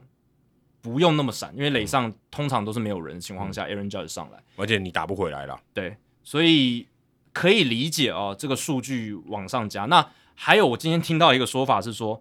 很多投手哦都怕自己是那个就是被 Aaron Judge 打出破纪录全垒打的那个人。哦哎、然后破纪录算六十一还六二，算六十二对不对？嗯、因为六十一就平，六十二是破。破的那一支感觉会一直被重复播放，平哦对纪录感觉啊、呃也会被但播啦，但第是第二 第二被长播，第二被场播，对，就像汉克阿伦他破贝比鲁斯纪录那一支全垒打才是最常播的嘛。对对对对对，那当然网络上你也找得到他追平的那一支，对对对对，可是比较少，真的比较少重复播而放。且甚至他最后一支也没有常常播，对只有破那一支才会播。欸像我就很清楚记得被 Barry Bonds 打出破纪录那一支全垒打的，就是国民队的那个左投 Basic，嗯，就是我我我就记得有他的名字而。且他对，然后你看到 Barry Brown 手就举起来，，对，但但我不记得 Barry Bonds 追平汉克阿伦那一轰是打谁、你记得吗？不记得。哦不记得吗？对不对？所以我其实我不太会注意投手是谁，所以有蛮多投手其实是怕这件事情发生哦。那现在 Aaron Judge 还没达到那个记录嘛，所以还不用那么闪，对不对？现在五十九，那对可能到六十一的时候，很多投手就会对他闪了，也说不定。六十六十一就很可怕了。对然后有点玩那个猜那个终极密码的感觉。其实六十就已经很有指标性意义了。你追平的是贝比鲁斯，对啊就，是世界全垒打王，对不而对且他们都洋基队的就是在那个年代的世界全垒打王、啊可是然后都是洋基的老前辈，Maris 也是洋基队啦。对，然后六十一 Roger Maris 也有一个指标性，但我觉得追平六十这个意义先最大，然后追平美联纪录第二大，打破纪录更大，就是这三个里面最大的，那你觉得他有没有机会挑战 Barry Bonds 应该没办法，七十三轰？嗯没办法，哎、可是他其实你要在十六战打十四轰，就是以你听起来很夸张，对不对？但是其实是就是有人做到过呢。是是是有人做到过，但实在是有点太极端。但我是觉得要破这个美联纪录是完全没问题的。然后呃，今年他破这个美联纪录，如果再拿下美联三冠王，我客观的去评断他这个夺下美联 MVP 的几率就会是非常非常高了。啊，这还要客观评，这还要客观评断。对啊，因为我之前讲过嘛，我主观认为，我主观还是觉得大谷应该还是要拿 MVP，这是我个人想法，然后大家不用、呃不用不用太激动，这是我个人想法，因为呃像呃刚才留言时间有讲到 f u r r y 嘛 f u r r y 他也是问说，诶，如果这个 Aaron Judge 得了三冠王，会不会改变我对这次美联 MVP 竞嗯争的想法？我其实还是觉得大谷还是在我心目中，这个是更难办到的一件事情，就是他今年做到的事情，嗯其实。他今年等于是完美复制了去年的赛季，你他还自记己他自己还说更好，更好嘛，对不对他自己他说更自己好嗯自认更好，而且其实你就某种程度上，他投球表现进步其实是一件更难的事情，所以你如果这样去想的话，搞不好是真的，而且他打击上其实跟去年其实不会差太不多，会差太多，全垒打少了一点了。但但你用 OPS Plus、WRC Plus 对去看，其实是很接近的，所以你用这样的角度去看，大谷搞不好是打出了一个更好的赛季。你还记得我们那时候大谷二零二一年打完那个不可思议的赛季的时候，我们说如果大谷能再复制这样子的成绩，明年肯定是 MVP 啦，这不用不用讲了。然后还说我们那时候也讲说，很还很保守说不太可能发生，因为对啊，我这个我非常同意哦。对，就是我们那时候觉得说不太可能吧，大谷打成这样应该得 MVP，但是有人打得比他更好。对啊，我必须这样说，就真的是这样子哦。对，因为大谷这个难度高在于说，因为他过去伤病史很丰富，嗯，然后我们去年也觉得说很难说，嗯，第一个健康就已经很不容易了，然后再来说你还要攻守两端那么好的其水实准，这两个人，我们谈论这两个人健康都很难， 都很难，都很难，他们两个都都很难不太健康。对，但嗯，大谷其实是达到了一个今年我们在开季之前给他设的一个高标，他达到了，他其实达到了，但又出现了一个更高标的人出来。那今天如果你说，如果你有 MVP 选票，你投给 Aaron Judge，我不会跟你 argue，我可能会撕票，一人一半好了。嗯对，但我我我我我就觉得说，就是我也不会跟你 argue，我就觉得说你你也有道理，就嗯是对啊我我辩不过你，因为确实我从客观角度来看，他真的是打得非常好，而且两份 WR 值，不管是 FanGraphs 或 Baseball Reference，他确实都比大谷高，当然差距呃 FanGraphs 多一点，呃 FanGraphs 的 Judge 已经超过十了，嗯然后跟大谷有拉开超过一的 WR 值差距，但在 Baseball Reference 其实还是差不多在一的这个水准这样子。就是有拉出一点距离。所以你用客观的数据来看，然后还有他这个指标性三冠王，如果拿到，其实他已经基本上你可以说认认定他是三冠王了，因为他这种程度的要打出三乘一六的打击率整季，还附带六十支全垒打这以是上，这个是真的超难很扯很扯的事，Marys 情都做不到。对，所以再加上三冠王指标性的意义，然后再加上呃，其实今年你如果说你不是你你比较是传统派的球迷，他真的是一肩扛着洋基队往前冲啊。然后下半季洋基战绩烂的时候，他真的是把球队扛起来 而。且大家没有住在美国，你可能不知道他负的压力有多大。是，因为我觉得这个有一个很大的差别。我们先就以压力论来讲好了，嗯大股的压力是分摊在整个球季的， 对，他压力很大没错。是可是 Aaron Judge 现在压力无敌爆大。哦，对，第一个，杨基现在打的就以他的队友来讲并不怎么样，然后他又在追逐那个记录，所嗯对以他压力大到一个爆炸。然后球队还要拼这个战绩，还是要稍微拼一下嘛，对啊，那天使队是从基本上球季中就已经没有什么季后赛的希望了，虽然大谷可能对自己要求很高，可嗯对是但那没压力不一样。对，压力不一样，因为媒体不会加注在大谷身上嘛，因为这个球季已经结束了，天使已经没不会挑战季后赛讨了。论到这个论点，我突然觉得大谷之前做的决定无比正确、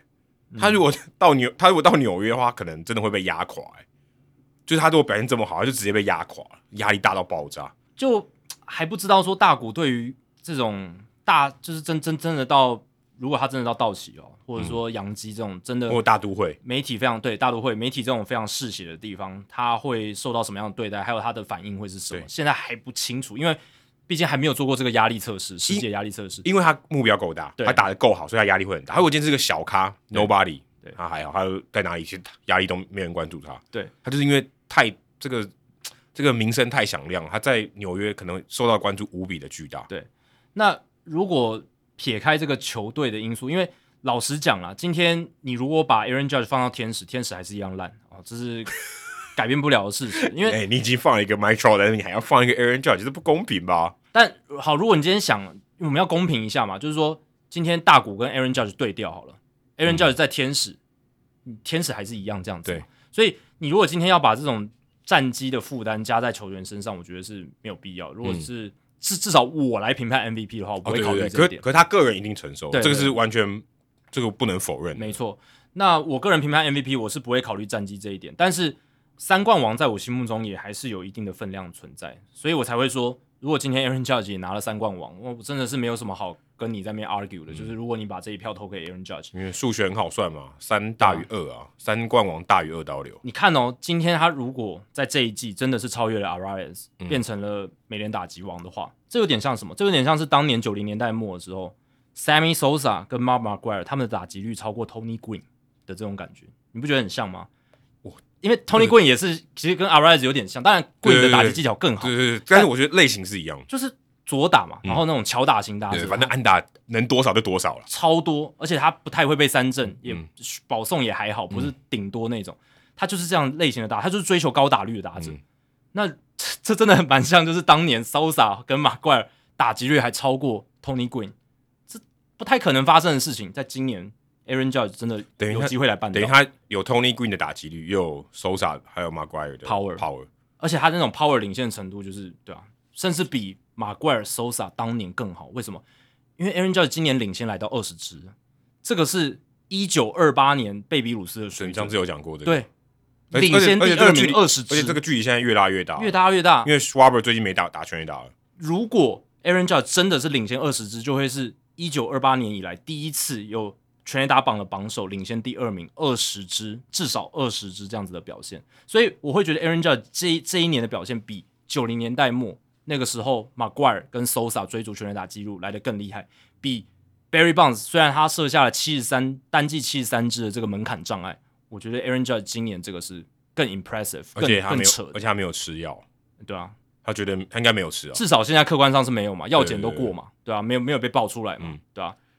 所以这个是非常非常扯，然后打击率又这么这么高，对，所以 Aaron Judge 就客观的角度来讲，我觉得打到现在，尤其是你看他在九月份完完全缩进他跟 Alvarez 的距离，甚至现在超越的可能性也蛮高的，呃对，现在只差大概千分之二个百分点，对，千分之二个百分点，因为本来前一阵子他还是三乘一的打击率，然后对 R 二三乘二，呃对还差了十个千分点，大家还是想说、嗯好像难度有点高。哎、那时候我们聊 Freeman 跟 Paul Goldschmidt，Goldschmidt 好像领先大概六个百分，六个六个千分点对就被超车了。现在现现在现在那个 Freeman 已经领先 Goldschmidt 快要十个千分点了，对吧、所以 Goldschmidt 这一边感觉三冠王几率越来越渺他现在茫，只有打点了。但打点也被皮亚龙走超了。啊哦，对对，对，阿龙走已经超他好好几分了，对哦吧所以哦没有说打点也没有机会，他是全垒打也没有机会，全打击率也没有也不是第一了。对啊，虽然他三个都还是很不错，但 g o s h m a n 这边要挑战美联呃国联三冠王是机会越来越渺茫，是被我们一讲，但不会啊，Aaron Judge 这边越来越有机会了嘛。所以我现在要讲 啊，嗯，讲完他就掉下去 了。你刚才不是才说你红没袜名有啦单你要成全他？ 我开玩笑，但开玩是笑勾去被我们一讲打的蛮糟的，对啊，打击率才两成四几而已。但至少本来想说今年搞不好有机会，美联国联都来一个三冠王的我话哦这太扯了吧，没有这样的吧？上一次发生是一九三三年。哦，就是美联这边是 Jimmy Fox，国联那边是 Chuck Klein，这是二次世界大战之前的，二次世界大战之前，就是美国大萧条的时候的事情。诶你看今年真的有很多这种接近百年的记录都要被打破，不管是刚刚讲的全垒打数领先二十支，就是榜首跟第二名 Aaron Judge，、我觉得今年很有机会办到。嗯当然两联盟都有个三冠王，这看起来办不到，但 Aaron Judge 自己挑战一九六七年以来仅仅第三座的这个打击三冠王，看起来是越来越有机会三，冠王我真的觉得在现代棒球真的很困难，很困难、啊，超级难。我觉得已经比米高米高卡布拉那个时候还更难了。因为打击率跟全垒打这两个数据，在现在棒球就是一个矛盾，真真的是矛盾，几乎就是是相矛反的盾事对情。因为你很难同时两个兼顾。对，真的很难，尤其在现在投手这么强的情况下，两者要兼顾真的太难太难了。嗯，对， 所以 Aaron Judge 今年的表现，我必须说啦，我其实真的没有预期到说他到下半季也也还可以这么烫诶、欸所以他原本给他三千零五十万平均年薪的合约，现在可能要前面的数字要改，可能是四千万。有有可能对。你平这还是平均哦，对，那现在就有在讨论说，Aaron Judge 变成自由球员之后，谁可能会把他签下来？那我听到了一个很呼声很高的，就是旧金山巨人。对对，旧金山巨人如果签下他会很可怕哎、呃，对，而且就会是继这个 Barry Bonds 之后，好不容易又来一个真的在巨人队的一个真的强强力的，而且他就加，州人呢、对，他是在地人，多好，多顺水推舟。而且巨人队薪资空间够嘛，而且他们真的他们又需是，大我觉得市场，巨人队真的需要明星的。巨人队在野手方面几乎没有明星。啊真的，你看现在 Longoria 算吗？但打的不像算了明不星，算了对，他他在光芒队才算明星，他来到巨人已经不算有那种等于光环。 Posey 退休以后真的没有明星了。我觉得，我觉得我觉 Crawford 得也也算明明星球员，我觉得不算了，他不算是巨星他算是 fan favorite，但不算是那种 super star、哦耶，对啊，我我他觉是得可以这样做 all-star 区分，这不是 superstar 他是 local star 吧，对不对？哦，那我今天有听到一个很好的说法，就是你现在巨人队的球迷要买哪一个球员的 jersey，就是所有人都会买的哦，可能 belt 或是 c r 哦 o w 说哦说如果让大家选，对不对？对，让他选啊，就是你现在有个指标性的球员，你看像杨基就是贝尔下可来嘛能，今年球球季结束就不在了，除除非巨巨人队愿意签，对啊，对啊，对啊。那你说，你看像像呃大都会，你一定买 Scherzer 嘛，嗯呃或领舵嘛，领舵对了，啊，领舵可以待比较久道奇队买 Freeman 嘛，买那个之前，Mookie Betts， Mookie Betts 或者 Kershaw 嘛，嗯，又有这种 Superstar 嘛，太空人你就买 Verlander 嘛，很好选嘛啊，。two way，啊，巨人队你要买谁？现在吗？现在真的没有啊，就是嗯这这种 superstar 等级的，现在真的没有，现在买现役球员哦，现一个现一个都没有，对啊。之前有 Barry Bonds 嘛，中间有 Posey 嘛，嗯但现在真的有一个重缺悬缺，就是他们现在真的需要一个超级 superstar 到他们的球队里面，对而且好险好险他不是左打，左打会比较吃亏，左打到 o r 对 a c l Park 比较吃亏很一难。点，但如果是 Aaron Judge 的 power 的话，其实哦好嗯就可就跟怕 Barry Bonds 一样没差了，对不 对？他一定可以轰得出去。所以我刚才也想讲的就是，在这一座球场 Oracle Park，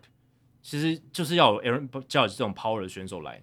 更加的适合。为什么？因为你在洋基球场，其实他不管怎么打都打得出去，但你到了 Oracle Park，真的是你要有 Aaron Judge 这样的 power，你才能单季三十轰以上。哦，你这样想蛮有道理的哦。因为你你在那种小球场里面，你没办法展可是现出你的那可是种这样啊强子打的优势。可是这样子感觉是巨人队比较需要 Aaron Judge，，对，没错啊，不是 Aaron Judge 比较需要巨人队，对啊，所以巨人队要开更高的价，而且、哦，呃，也有人在讨论说杨基会不会加码哦，把 Aaron Judge 签回来。但以我们过去看这几年这个小杨基老板的操作，还有 Brian Cashman 的操作，他们在签自由球员上面真的是稍微比较保守一点了。对，就是真的保守很多。除了 Gary Cole 那一张以外，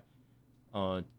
老实讲啦，其他大部分嗯都没有签的那么大。对，而且我觉得他们在谈判 Aaron Judge 这张合约，就是假设他进到自由球员市嗯场要谈合约的话，他们其实起跑点是比较后面的，是他们其实已经落后，因为他们之前已经谈过了嘛。嗯呃，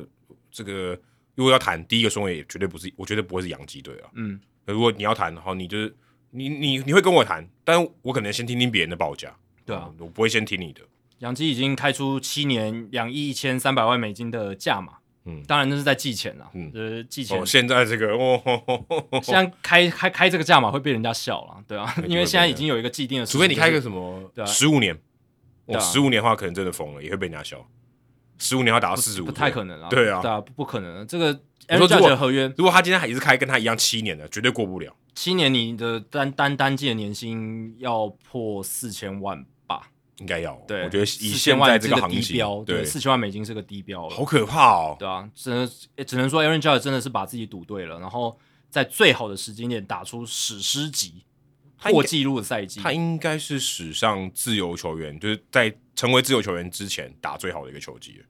哦应该有可能是是哦有可能是的，对不啊。管你用任何角度来看，应该是哦。对，啊你看你 Aaron Judge 他今年他厉害的地方，除了打击大家都讲烂了，这个大家都很清楚了。哎，大家有没有发现他在盗垒十六道只有三次的失败，他的这个跑垒的分数也是高于联盟平均值。嗯，然后他在防守端虽然他的这个防守的数据不像去年那么优异，可是你大家要想哦，他今年是分担了很多中外野的对防守。，中外野哦，你看这么高个儿，本来杨基不是把他设定在中外野，今年他本来应该要是 Aaron Hicks 要把这个中外野比较多吃下来但，Hicks 的打击烂到一个炸裂哦，没办法，Aaron Judge 要去守，对啊，就是这是没办法的事情，所以他今年守中外也是比较多的，这对他来讲难度是更高。可是也帮助了他的 WAR 值。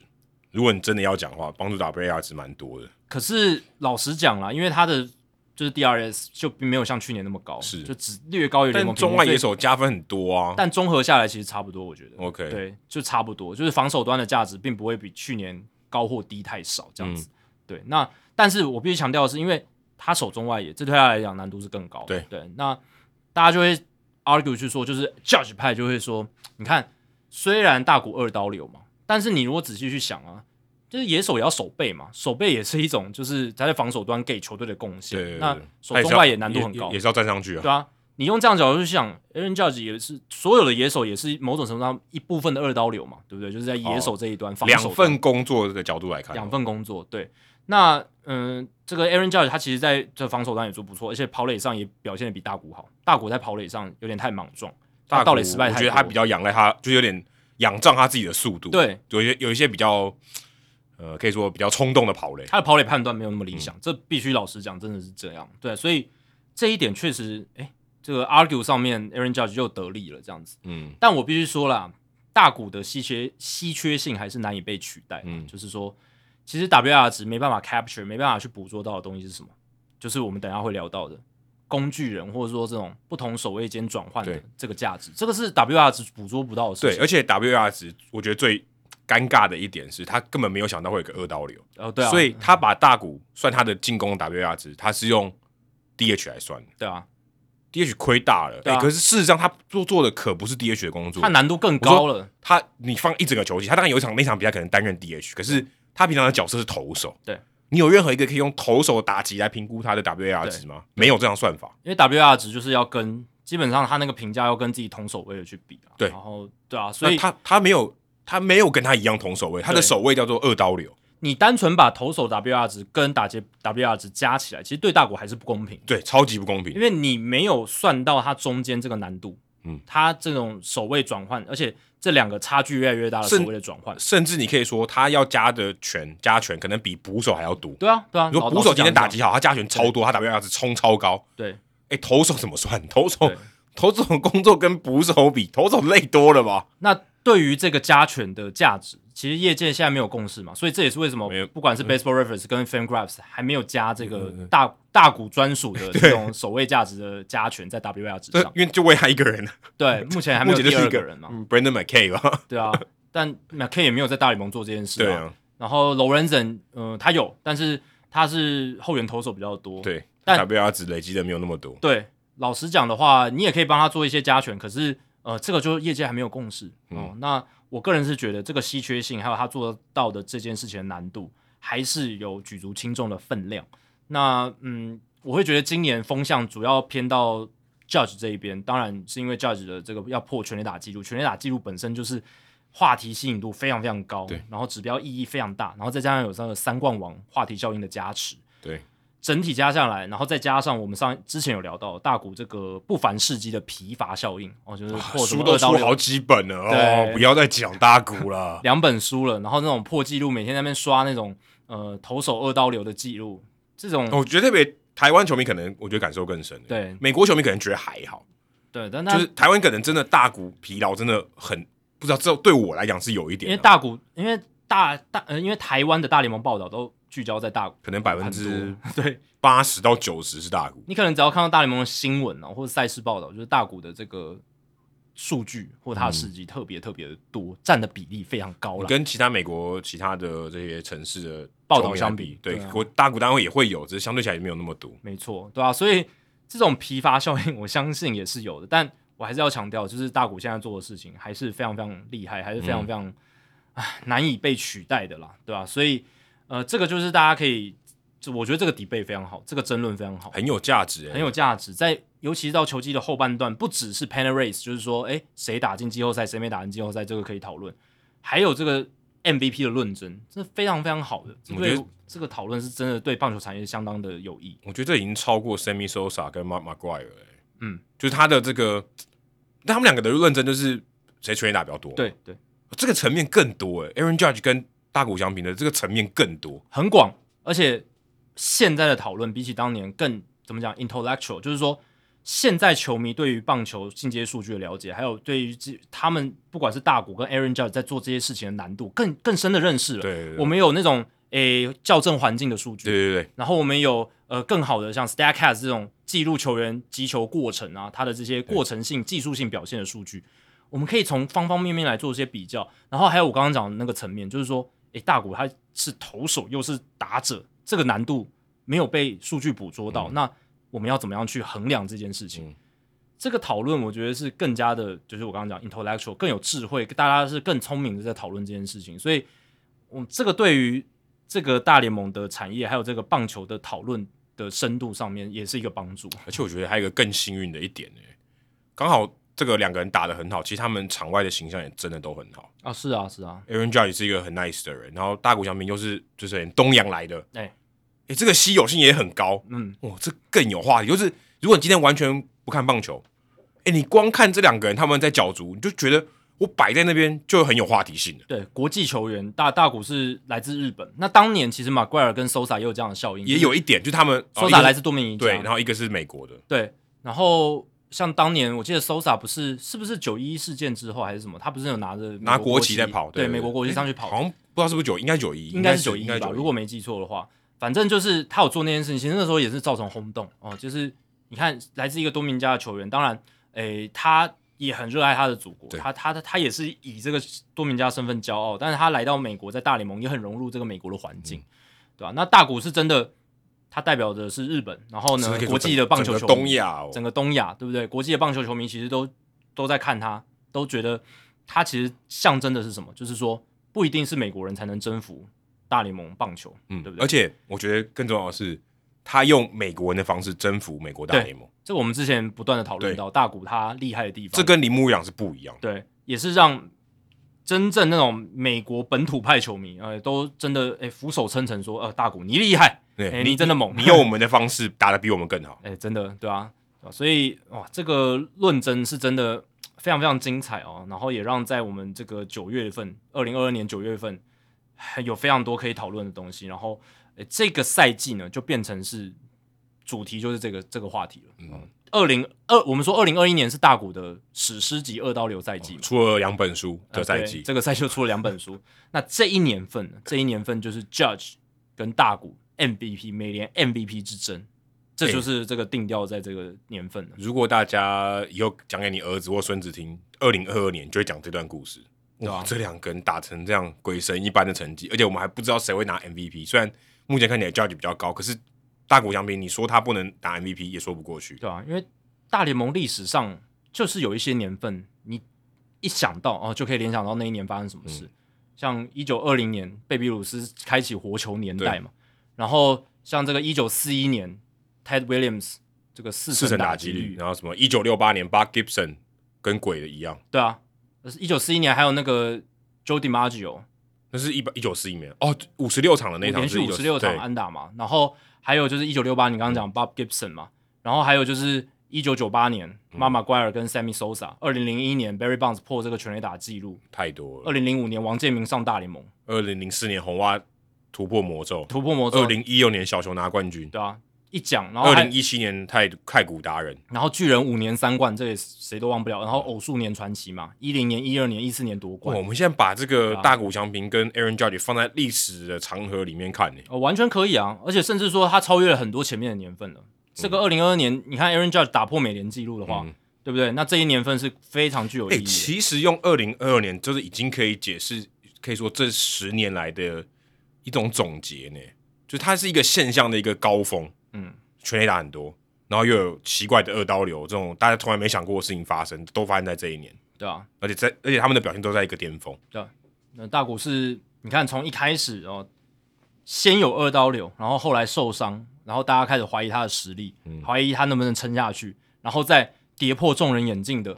哦，表现的比大家想象中的更好，在二刀流这两个角色上面，而且重点是保持健康，哦，这个还是最最最不容易的事情，就是说当他开始说。不用管我了，我就是我投球的时候我也要打，然后不用休息，我就是投完球隔一天也还是可以出赛。之后、诶他越来越健康了，嗯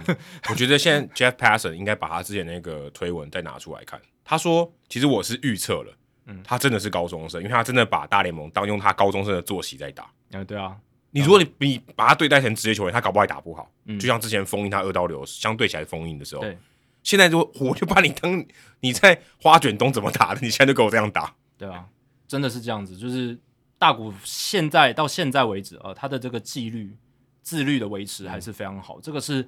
其他大联盟选手做不到可的能事做情，不到。哦对呃，当然他现在也没结婚了、啊没家庭，对对嗯这个这个也是必须要说的，这个也是很大的一个关键。对啊。然后你刚刚讲讲 Aaron Judge，他的自律就是在于说，你看他从开季到现在，他面对媒体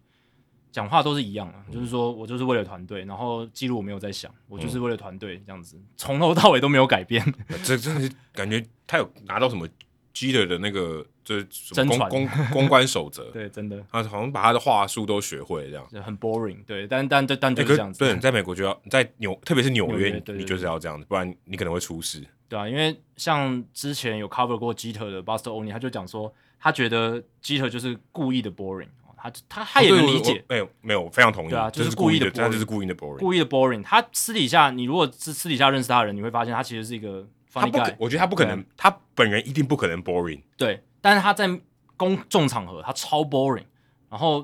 Buster Olney 也说，嗯，对我我我们都 get it，我们都能了解，他对啊吧就是故意的，对他就是故意的。但有时候比起一些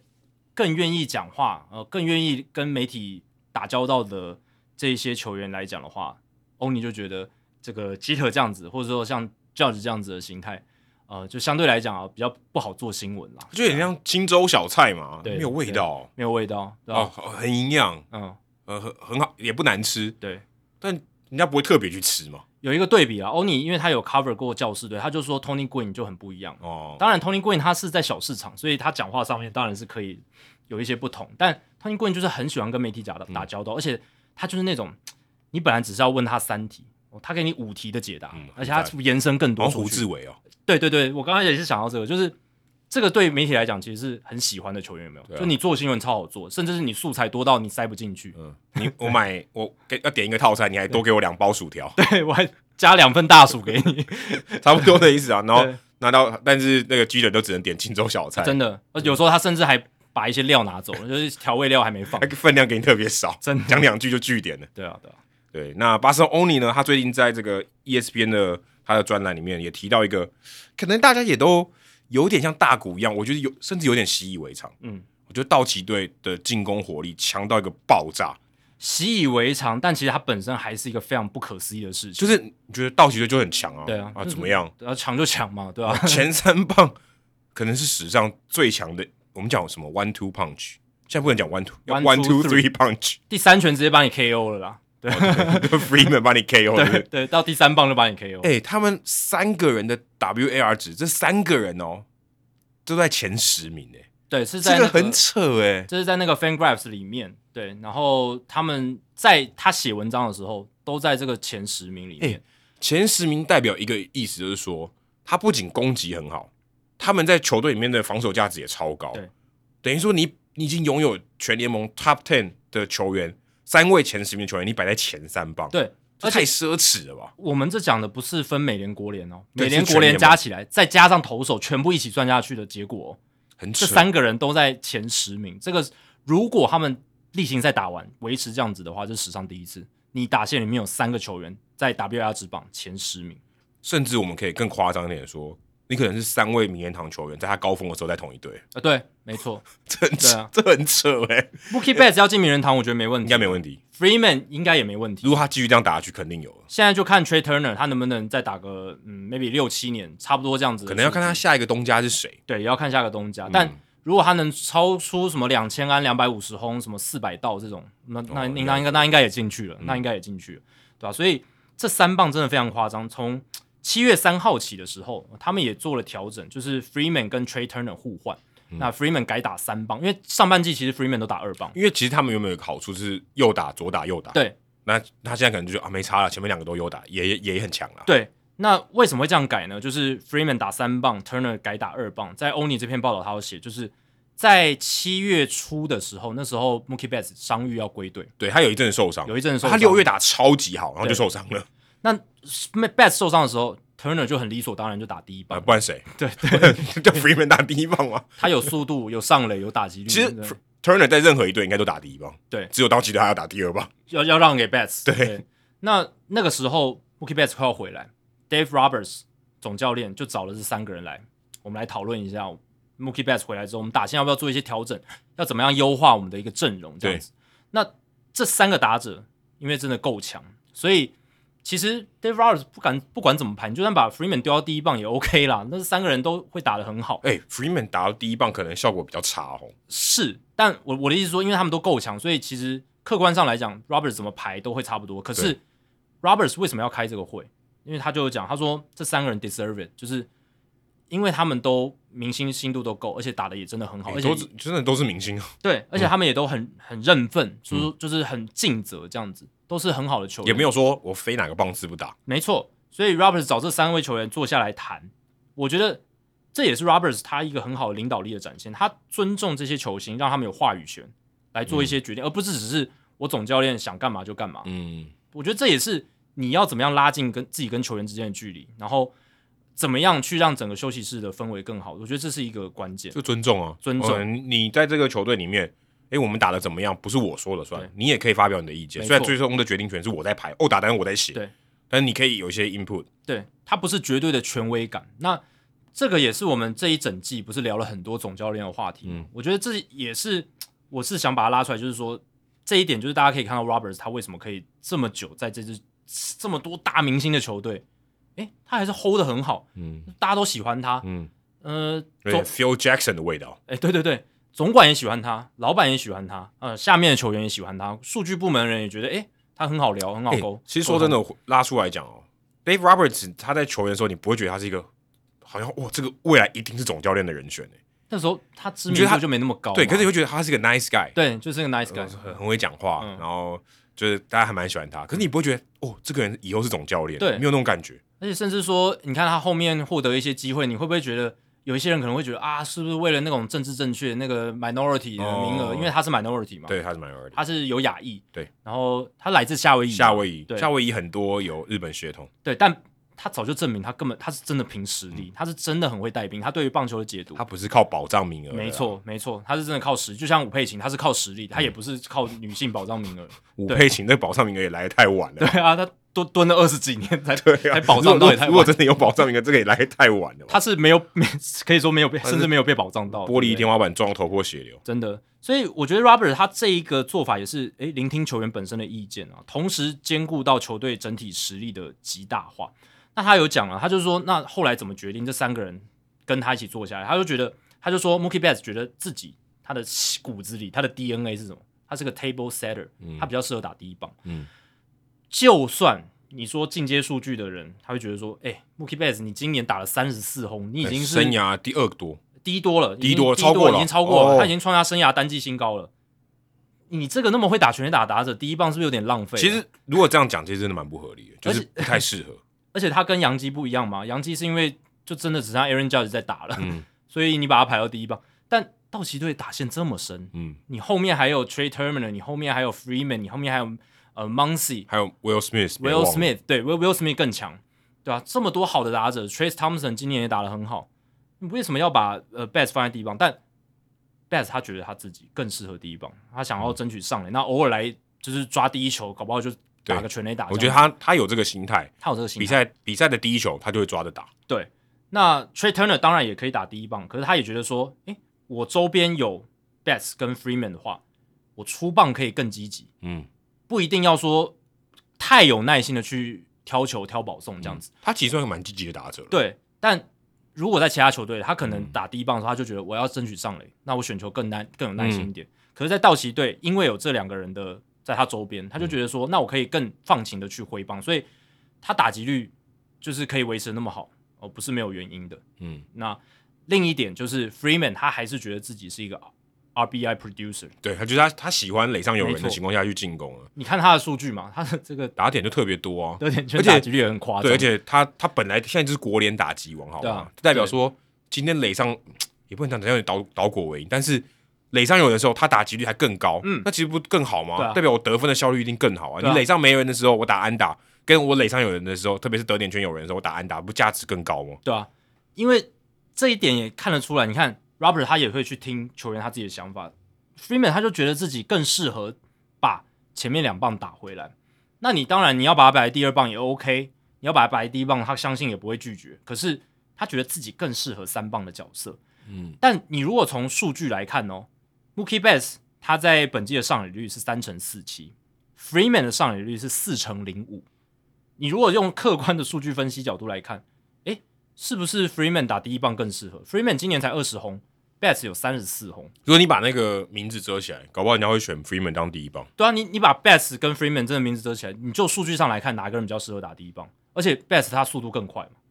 对啊，对啊，对啊，这好奇怪哦。对对，就是反而是呃 Betts 他打第一棒，然后 Freeman 打第三棒。如果我是来排的话、嗯我 b e t s 跟 Freeman 我都排三四棒嗯， ，Trey Turner 跟 Will Smith 排前两棒，哎对，这上垒率才高。哎对啊，如果是我，我会这样排了，我不会像 Roberts 这样排。那 Trey Turner 上垒率三成四八，其实是跟 Mookie Betts 差不不多差不多，我觉得他更，如果以我来讲，我觉得他更适合打第一棒。是因为他速度更快。对，那但是现在的情况就是，反而是上垒率低的 Betts 摆在第一棒，嗯然后 Freeman 打第三棒。对，反而他的这个长打火力还更强一点。对，当然我们之前聊过说，哎，打线的排排序啊，其实跟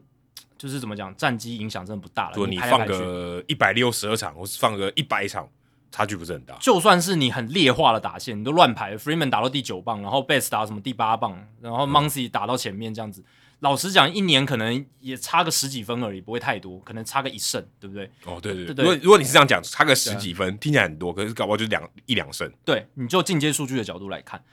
但是呢，我必须讲这一个道奇的打线安排，选手认为他在自己该有的位置上，这个心态上或者他这种心理的舒服度还是不一样这。好像什么终结者跟 s e l a m a n 的论调哦。呃，有有点是，呃，反有点是正哎，九局我们领先三分以内对啊，我要上班了。对就是数据上好像没差那么多。你说 Craig Kimbrel 他在去年白袜队因为不在九局终结者，他投的比较烂，可是那那也就几十局的数据而已嘛。哦，可是几十局可能对他一整季的那个这个防御就差很多了。对，可是我我的意思是说，就是对于球队整体的胜场数，老实讲，哦进阶数据来看影响不大，但是选手自己的感受差很多，而且有时候关键时刻你就是需要那一胜的嘛，嗯就像你播 U 十八，有时候晚上十二点上班，呃晚上十二点半上班，然后就播大联盟，早上七点上班，一跳来跳去的感觉，对对对对对，会有点不稳定。会有点不稳定，而且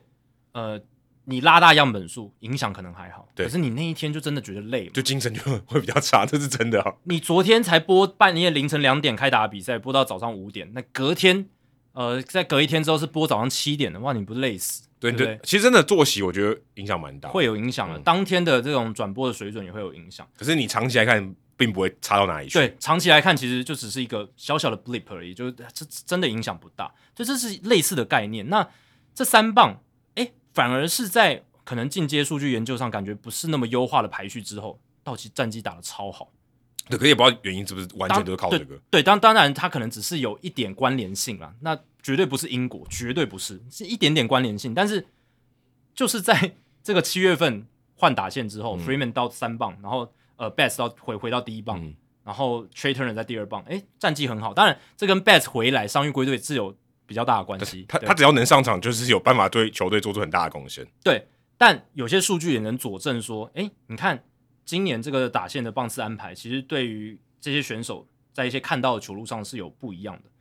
Mookie Betts 他在今年看到的这个 zone rate，呃，是第一球的这个好球率了，嗯第一球的好球率是百分之六十二点九，很高哎、生涯第二高，他个人单季生涯第二高，嗯，所以代表什么？他有更多的第一球的好球了嘛很合理啊，因为他他如果第一个打他四个打席嘛，嗯然后了不起五个，嗯，四个打席通常第一局的第一球好球率很高啊，那这也是因为他后面两棒非常可怕嘛。嗯对，相对来讲啊，对投手来讲，他更不想要去保送 Mookie Betts，垒上没有人的时候，我尽量跟你对决。啊对，就跟你对决。这跟我们刚才讲那个 Aaron Judge 的有点情况类有似点类似。那这个时候呢，Mookie Betts 他在今年哦，就是挥击好球带里面球的比例。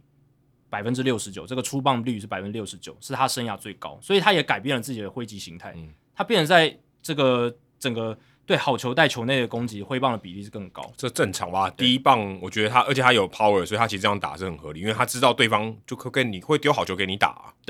那我刚才也讲嘛，Trey Turner 也因为前后有 Mookie Betts 跟 Freeman，他的出棒也变得更加的积极，然后而且他也比较多的好球可以打。他今年在投手投到好球袋里面的球，他有百分之七十四点四的这个出棒比例，也是他生涯的最这高很，高哎、这真的很积极。真的比较积极。对，所以你看今年签下 Freeman 对于道奇队来讲真的是太太太重要了。他们是等于是签了，虽然今年 Freeman 的长打炮火没有那么好，嗯但是他整体的发挥还是很强，他的对打击的火力还是全联盟非常非常好的一个打者，而且如果没有 Freeman 的话，你如果把 Muncy 摆一垒，其实很惨、对啊，今今年他的进攻火力，前面至少上半季是蛮可怕的。就是会就是今今年就算他后面拉尾盘有拉回来，对可是整体的数据 m o n c y 今年 OPS Plus 还是只有九十八而已，就是大概一个 League Average。那 Freddie Freeman 今年的 OPS Plus 是一百五十四哦，这个经过球场校正之后的数据高于联盟平均百分之五十四，哎，那去年他是一百三十六，那打得比去 MVP 那年一更年一百八十七，对吧、 MVP 是二零二零年，二零二零年对，啊，是缩水赛季那一年。所以等于是介在二零二一跟二零二零年的表现之间，可是而且重点是他长了两岁，长了两岁，而且还有机会拿打击王，很夸张，嗯全联盟的哦，不只是国联的，夸张。夸张。所 以所以其实这样的人真的应该打第一棒哦，对不对？你你怎么看的，好像都是第一棒，他他上垒率更更好对啊诶、他更会选当保然，送，欸他上垒率跟他的打击率是有垫高的关系。是有垫高的关系，可是你必须讲他的保送也选的很多嘛。，对，他今年 Freddie Freeman 保送率有百分之十点九，这个也是啊非常是非常刚刚三个里面最高的。对啊，对，所以你你这样看的话，他真的更适合打第一棒，诶但是没有。哎、我觉得道奇队这样排有点没有因应风土民情哎、第一局下半的时候，可能观众都还没到， 嗯哦，他们第一个打席大家都看不到，对啊，还是因为刚好反过来想，他们就排排前三棒，你要早点来。嗯，第如果第一局下半错过，你就看不到了。刺激你早点来，对啊，对， 因为对大家知道道奇队的球迷就是标准的，你去看第一局的时候，球场塞住球场大 概可能六成满吧， 对，慢慢第五进六来局、第七局都、哦全原来全满，对，容易塞车之外呢，就是大家走进去特别慢，我步是哦步大调特别大慢，家就是比较不会轻松想一点或者比较不会想那么早到球场了。对对对对大家可能这个时间的规划上面是比较跟东岸比较不一样。那过去呢，在打线里面有三名队友哦，都在全联盟这个 WR 值排名前十的案例呢，大部分都没办法是集中在前三棒，大部分都是散开来这的。很合理啊，因为以前的思维第二棒很烂啊。对，像以前哎、不是这样讲不对，我要修正一下我的 re rephrase 一下，比较是助攻型角色，进攻火力称不上是好。对，但但老实讲，你讲烂，老实讲也没错啊，因为这种助攻型角色，他真的打局就低嘛。呃对，就但是说但是我不能说上这垒率个很低这个球员很烂，还是有他的功用啊。对，但这种选手就是呃长打真的很少啦，长长打很少，而且通常不是呃整条打线里面，有时候整体的数据，哦你看 OPS Plus 甚甚至不到前四前五名的这种打者被排在第我二觉得棒很多，有很有可能，可能甚至说他第二棒或第九棒在轮流打的。对。那那个大联盟官网的 Sarah Lance 的数据专家，他就有去调出来过说，过去这种打线里面，三个打者不一定是前三棒，三个打者在 WR 值榜前十名，或者说 WR 值都非常高的，大部分都是你看像这个早期杨基瑞打线，贝比鲁斯在第三棒嘛，Lou Gary 在第四棒，Tony Lazzari 打第六棒，然后像一九六六年的勇士队，Felipe a l 是打第一棒开路先锋，汉克阿伦打第三棒，Joe Torre 打第四棒这，合理啊，这最合理，我觉得这个最合理。通常二棒都会跳过，有没有？嗯然后一九七六年的大红机器，P Rose 打第一棒开路先锋，谁打第二棒啊？那个 Ken Griffey 就是 Ken Griffey Jr. 的老爸、哦，Senior， Senior 打第二棒，然后三棒是谁？是 Joe Morgan 合理名人堂球员，Johnny Bench、Tony Perez 打打后面的棒是四五棒，他们这个大红机器现在跟这个道奇的差不多呢。对就对，P Rose 当然不是棉糖球员，可他是棉糖层等级的，对对对对对就是排在同一个打线里面。，对。然后像一九七九年，Willie Wilson、George Brett 跟 Darryl Porter 他们也是打第一、第三、第四棒，通常这是一三四，最都会跳合这过第最二合棒。理啦，因为对呃，逻辑就是呢，最好的打者往前摆，对但第二棒是助攻角色，所以就变成一三四。没错。那巴塞欧尼他也有去问说，就是那好啊，那今年道奇队的前三棒这么强，对不对？那有没有以前有没有一些相比拟的？好，有一个其实大红机器其实那时候也很强，就是 P Rose、Ken Griffey 跟 Joe Morgan 这前三棒其实真的很这强。很强啊，对，虽然他们呃 Senior 的火力是没有像他刚刚后面他们他的队友那么强，对，但但是也不差了，好吧嗯也不差了。就是你如果去看 Senior 他在巅峰时期，就是大红机器那时候的数据，像一九七六年，如果我没看错的话，Ken Griffey Senior 在那一年的 OPS Plus 也有一百四，很很好欸、一百四，哦很好哎、把超过百分联盟平均百分之第二棒打一百四，很对夸张哎。然后第一棒 Pete Rose 是一百四十一，其实两棒是差不多的，对，对，但 P Rose 的上垒率应该超级高，上垒率四乘零四，然后 Ken Griffey 那年四乘零一，然后 Joe Morgan 一百八十七的 OPS Plus 哦二十七轰，那年打第三棒，对吧？所以那一年大红机器的这前三棒也是非常非常够水准，可是也没有说 WR 值三个人 WR 值都在前三呃前十名这样子。是对，那 Ken Griffey 其实他那年虽然 OPS Plus 一百四哦，可是他其实也算是一个比较助攻型的角色哦，就是他全垒打不多哦，长长打率不高啦，然后呢速度很快，嗯，然后就是比较这种助攻型的角色，对吧、但即便是助攻型角色，因为那一年大红机太强了，他们先发一到九棒甚至板凳全部 OPS Plus 都在一百以上，对啊，不然怎么叫大红机器呢？真的是大红机器，大家都像门兴一样。那还有另一个是 Tim k i r c h e n 他举出来的哦，这个我觉得非常屌考古学家考古学家，一九八二年的酿酒人队前三棒是谁？Paul Molitor 名人堂，Robin Young 名人堂嗯， ，Cecil Cooper 不是名人堂，可是 打的也是非常非常好。那一年这三个人，一一九八二年就是一九八二年就是那个酿酒人队应该拿冠军那一年吧？打进世界大赛哦，没有拿冠军输掉的那一年，哦，诶，这是他们队史唯一一次打进世界大赛，对他们没有拿过冠军，就是一九八二年。那 Tim c u r c h e n 就说那一年他印象非常深刻，这个是有记者呃有有其他的那个人问他的时候，他脑子里第一个啪啪，他甚至没有查数据，这好厉害哦，对别人问他说。哎、道奇队今年前三棒那么强，你你有没有印象中你历史上哪一支球队的前三棒也很强？他第一个 pop out 出来就是这一支球队，一九八二年哇的这酿酒个人他脑袋里面的书是有放书签的，对不对他已经是一个真的活字人体典行走的这种棒球百科全书的对，感觉。活百科，真的活百科。哎、那一年的这三棒真的很强，Paul Molitor 三乘零二的打击率，OPS Plus 一百二十九，然后呢，Robin Young 三乘三一打击率，OPS Plus 一百六十六，二十九轰。Cecil Cooper 三乘一三打击率，OPS Plus 一百四十二，三十二轰。而且最扯的是，这三个人安打数都超过两百支。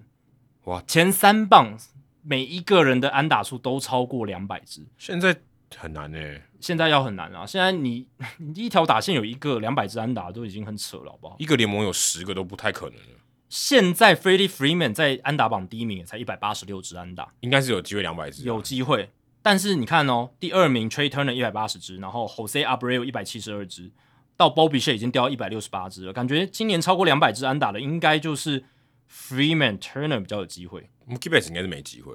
k b e s 在很后面，对，，因嗯为他中间缺阵一段时间，而且他打击率不高啊，就是你说跟 Freeman 比的话不高，但看起来就是 Turner 跟 Freeman，所以他一条打线里面有两个百安嗯的，有两个两百安的也很夸张，而且要在这个年代是更不容易的，跟一九八二年相比，那是差很多。对，跟你刚刚那个酿酒人的打线差是完全不同的时代耶，对，但酿酒人那个打线也非常夸张。可是即便是那条打线，这三个人也没有在单季的 WR 之棒排在前十名。哦，要看守备位置嘛，对不对？对因要为看守 Turn 备因位为置 Turner 帮助蛮大，手游级。对，然后也要看那一年竞争的环境，对不哦，对对对对对对，这个也很重要，因为前十名是一个零和游戏。没错，对吧、所以今年的道奇队这三棒真的是你可以说是史诗级了啦，就是说在整个前三棒的强度上面， Dave Robert 要怎么输？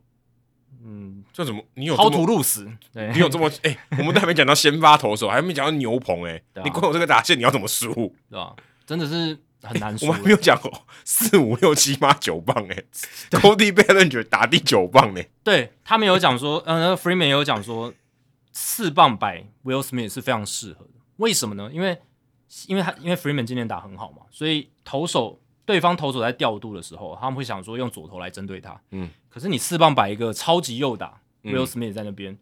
选球率好，这个保送率高，又很会缠斗，然后也有一定 power。嗯，哇，那对方其实，在调度投手上就很困难。当然，你光打到就丢到下一棒 m o n c y 你就累了。对啊，那这样子的话，好，那你要抓 Freeman，你派一个左投上来，可是你下一棒 Will Smith 就可以把你用一支长打，嗯对不对？来把你打得很惨，所以这条打线哦，哦，对于对方的调度来讲很难对付，几乎没有死角哦。然后我们刚刚还没讲到的就是投手端，然后甚至野手的板凳也很好嘛，就是有 Trace Thompson 这一类的球员。所有都点满了。所有都点满，然后再加上牛棚哦，牛牛棚的战力也非常非常出色，不断的有新人辈出或者是一些修好的资深的投手，所以唉，这支道奇队现在已经超过百胜了嘛？你看他们搞不好今年就一百一十胜，嗯，也是非常有机会别的。的球队如果倒了一个 Walker Bueller 等级的投手，早就垮了好吗？对啊，诶这也回到说，我记得我们之前在五月份有一集不是有聊那个今年会有哪几支会是百胜的球队？哦诶，现在看起来我那时候是说太空人跟道奇，哎、还有酿酒人，但太空人跟道奇应该都是呃，太空呃道奇已经达标了嘛，太空人应该也会达标，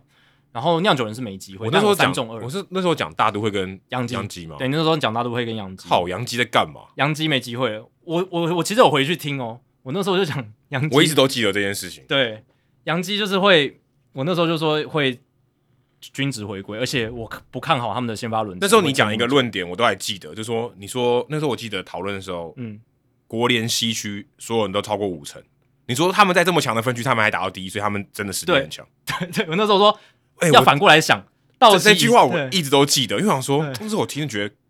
很没道理，然后一直在咀嚼这一句话。但真的就是这样啊！道奇已经在那个情况下已经打，因为那时候国西真的好像五支球队蛮都蛮胜蛮有胜率竞到五对成以蛮上。蛮有竞争力的。对，然后我那时候就说要反过来想，道奇在这个情况下已经打这么好战绩了，那接下来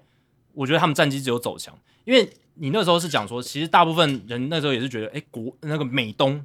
也很强嘛，嗯五支球队真的都很强，可是那个时候光芒跟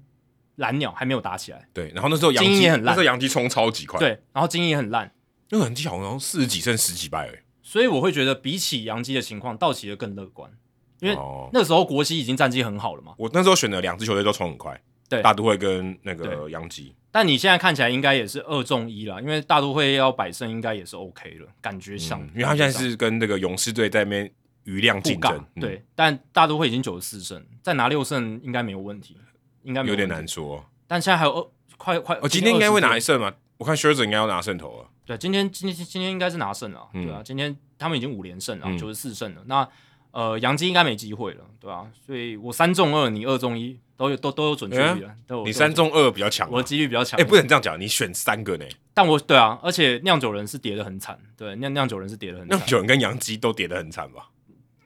对对，杨相基是杨基的落差很相对大上杨基的落差很大哎。对杨基，但你你如果用季前的分析来看的话，杨基的落差其实没有那么大，他们是哦开季上半季冲的太快，主要那个均值回归的力道太强，对，那你如果从他们季前的那个分析来看的话，诶、差不多就接近到该有的水准这嗯样子。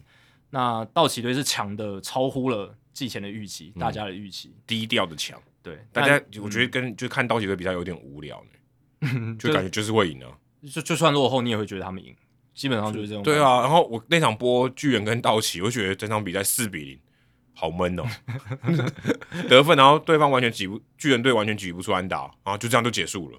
牛棚阵压上来，你看现因为在蒙这上来根本比赛好，比赛好无聊哦，他们现就在跟那三上三下三上三上三下哎、他们现在那个 Blake Trinan 跟那个那个谁啊 g r a d e r o g r a d e r 都还 o 在受伤哎、现在现在又受伤了啊，Trinan 又受伤了对啊，下面都要 DL 吧，现在都要 IL 吧。 ，Trinan 不是回来了吗？我们 t r i d e n 没有上啊哦 t r i d e n t r i d e n，Trinan 现在受又，伤，对但那个 Can Tommy Canley 回来了啊，对 c a n l y 回来了， Tommy Canley 回来了，然后这个反正就是只要有伤兵呢，他们又有人可以补补回来。然后之前不哦，China 又又回到伤兵名单，对这比较可惜，但是他他之之前也有回来。对，回来一下又又回去了，然后 Heat Hambry 中间不是有找来嘛，然哎丢后掉了， Canley 来他就把他丢对掉了，对对啊对，吧、也是红袜队的 Henry，所以对于他们来讲，就是永远都有人手。哦然后 Almonte 快回来了，对啊 a m o n t e 回来，如果 China 能够赶在季后赛之前回来的话，哇哇哇哇哇，这这这个牛棚实在是太哎、太我觉得他反们驳应该了只要那，我觉得三个就是一到三棒上场打，然后后面六个出局数都给你好了，这样搞不好还会赢呢。这这 这这这这支球队已经不知道该怎么讲。我觉得可能绝对是我有生以来看过最强的一支球队，而且真的很完整，真的还呃，有各方方面面都很完整。你你打个一百六十二场是不太可能有机会赢，你你你唯一有机会赢可能是季后赛啊，嗯，短期的赛事还是很难说，还是有一些变数。好，刚刚讲了这么多哦，战力我们已经快两个小时了，对，好扯哦，才讲了我们两个题目而已。嗯，第三个我们要聊的是，哎、我们之前也有聊到 Buck Showalter 在那边喊话，哎、那时候我记得好像是 g i l m e 打的不错，是然后 Jeff McNeil 也打得不错，对，他可能也因为他的两个子弟兵打得不错，就说跟媒体说，哎、这个金手套应该要考虑有一个工具人的角色，就我等于是我投手，然后先发其他八个人以外，再多加一个守卫，叫做工具人啊、u t i l i t y man 这样子，让这些球员可以去竞争，因为有些球员他可能他每个守卫都摸一点嘛，Tommy 嗯 Edman 这种的，你说要把他算二垒手吗？把他算游击手吗？还算外野手？嗯，诶、他都守，那你的价值放在哪里？啊，对他跟他跟一直守二垒的人比，他就吃亏；跟一直守游击的人他比，他也吃亏。对，可整体来说，他搞不好他的防守价值更高。呃那那你对他这他很有可能，，对，但是你却没给他一个金手套，哎、这不是有点怪吗？因为 Buck Showalter 的感觉就是 Guillaume 给他的帮助真的很大，在调度的弹性上，还有在手背端的贡献，真的是帮助他很大，所以他又觉得说，一般我们主流认定的金手套就是 Ro- Rollins 冠名的那一个 Rollins 的金手套，这个嗯呃大奖项联盟官方版的，大联盟官方的这个金手套奖，他是没有 utility man 的，嗯就是工具人这个角色，所以他才会去帮这个 Guillaume 来说话，这样子。而且这个有趣的是，你怎么认定他是工具人？好，没办法认定哦，因为金手套本来就没有说哦，你一定要什么呃，守两个不同的位置，各占多少比例，至少对，其实没有没有这种比例，所以其实，在认定工具人上面也会蛮微妙的，但所以要多少才叫多哎守卫？对，但现在就是我们今天要讲的就是这个新闻，就是现在大联盟这个 Rollins 的金手套也要有增设这个工具人项目这个项目。那我相信他们之后应该会有一个就标准，说怎么样认定算是工具人。对你如果说，哎、你只是去守一垒，守个一局，当算工具人吗？对不对？对，我觉得至少要有两个守卫，然后这两个守卫一定都有一定的局数的可能门槛。至少要各占三十趴之类的。之类的。对对对对对，这个这个应该要有，应该是比就是照比例嘛。然后就是你要先符合第一个，你能符合被金手套奖考虑的这个资格之后呢，你的守卫上面要有一定比例是在不同的守卫才能够被考虑。嗯，我也是看了这篇报道才知道说，诶，金手套奖它也是有这个最低的局数门槛的，这个是详细的细节我原本不知道。这个应该是后来 Pomero 以后才有的吧？对，对对，因为是 Pomero 事件之后才增设的，因为 Pomero 就是在那个时候是哪一年？一一九九九九年，九九年的时候，Pomero 只守了二十八场一垒，但是获得一垒手金手套的荒谬情况。这个之前呃我们已经有聊过了，嗯嗯，这个我记得我我文章有写过，对大家可以去查一下。你只要谈到金手套，一定要想起 Pomero。对，这是一个反射神，这是一个反射的反应。因为是那因为那一年的金手套，让大家开始去反思这个奖项我们到底在颁什么东西。 对，就你像说，哎、你今天桃园市长，结果投了陈时中， 他根本没在桃园选。对，类似这种概念。对对，哎哎、嗯啊，诶怎么乱投的感觉？ 因为那一年 Pomero 就指定打击嘛，对，然后就说，哎、奇怪，为什么这个票填填在这里？对啊，然后金手套奖现行的这个最低的局数门槛是球队的前一百四十一战，你要守至少七百一十三局。那为什么要前一百一四十一战？我想应该就是为了排除掉九月份名单扩编吧，哦，哎、会这样稀释掉那个守备局数，是不是？哦，我猜是这样，不然好，这好好我，微妙因为我哦，不知道为什么他设定前球队的前一百四十一战这样子。是不是一个百分之八十的概念？嗯，但我觉得是因为要排除掉后面的二十场二二十多场比赛，因为他有钱，对不对，对？它是前对啊，first a hundred forty first game，对吧、好奇怪哦。对啊，所以我我一想到就是要排除九月份名单扩编的时候的比赛， OK，对，反正就是你我要在我看到球时候觉得没道理啊。对啊，反正就是在球队前一百四十一战，你的局数守备局数至少要七百一十三局这样子。那投手的话，就是在前一百四十一战要守备至少一百四十一局这样子。对，那捕手的话哦，就要在前一百四十一战要打至少七十一场比赛，才就是要蹲七十一场比我要打一赛，半呢、然后对，要蹲至少一半的比赛。我一半现在有点难哎、对啊，有些搞不好没有一半、欸。当然，嗯，对啦，就是现现现在来讲，就是捕手休兵日是比较多，可是超过一半应该还是不少。如果他有受伤，他可能就很难了。，啊对，对对对对他如果因为轮替的关系，他可能 maybe 他蹲六成，对然后受伤一一阵子，他就没有六成，就没有一半了呢、对，所以你要达到这些标准，你才能被金手套奖，就是这个 Rollins 的金手套奖考虑。然后呢，现在还不知道到底 utility 的这个奖项对，还没有，好像还没有一个标准还规没则定出来，嗯对，但至少有这个奖项了。哦，这这个个嗯多一个名额啦。对啊，多一个名额，然后这个也算是很少见的，就大联盟的奖项或者是一些制度规则哦，这么快的做改变，其实这几年都是这样，就是规则的更改或者一些制度的修改反应越来越快，我觉得这也是反映出我们在这现在这个社会变迁这么快速的年代哦，大联盟的脚步也加速，我觉得应该是舆论变得更重要。呃，对啊，舆论的声量越来越大。你说二三十年前大联盟改革会那么快吗？怎么可能？对不对？以前改革都超慢，以前就是报纸嘛，嗯，然后对啊，广播嘛，电视嘛，这是速度都很慢的。现在网络的及时的效应，而且论坛这么多，可以发言留言的管道这么多，嗯推特什么的，对吧、所以真的现在大联盟这种改革的速度越来越快。对，Show Water 那个言论是今年的事情，今年呢、我们还在讨论呢、对不对？没有多。如果是去年，我觉得已经很快了。对啊，今年马上就有，其实其实也蛮令我意外的。这嗯个这个反应的速度很快，那这个 SIS 的他们那个 Fielding Bible，就是嗯防守圣经的金手套奖，其实从二零一四年他们就已经在搬这个东西了。嗯，就是官非官方单位好像这种进度都比较快嘛，就是改合理啊，变因得为比较他快不需要跟球员沟通啊，对那不用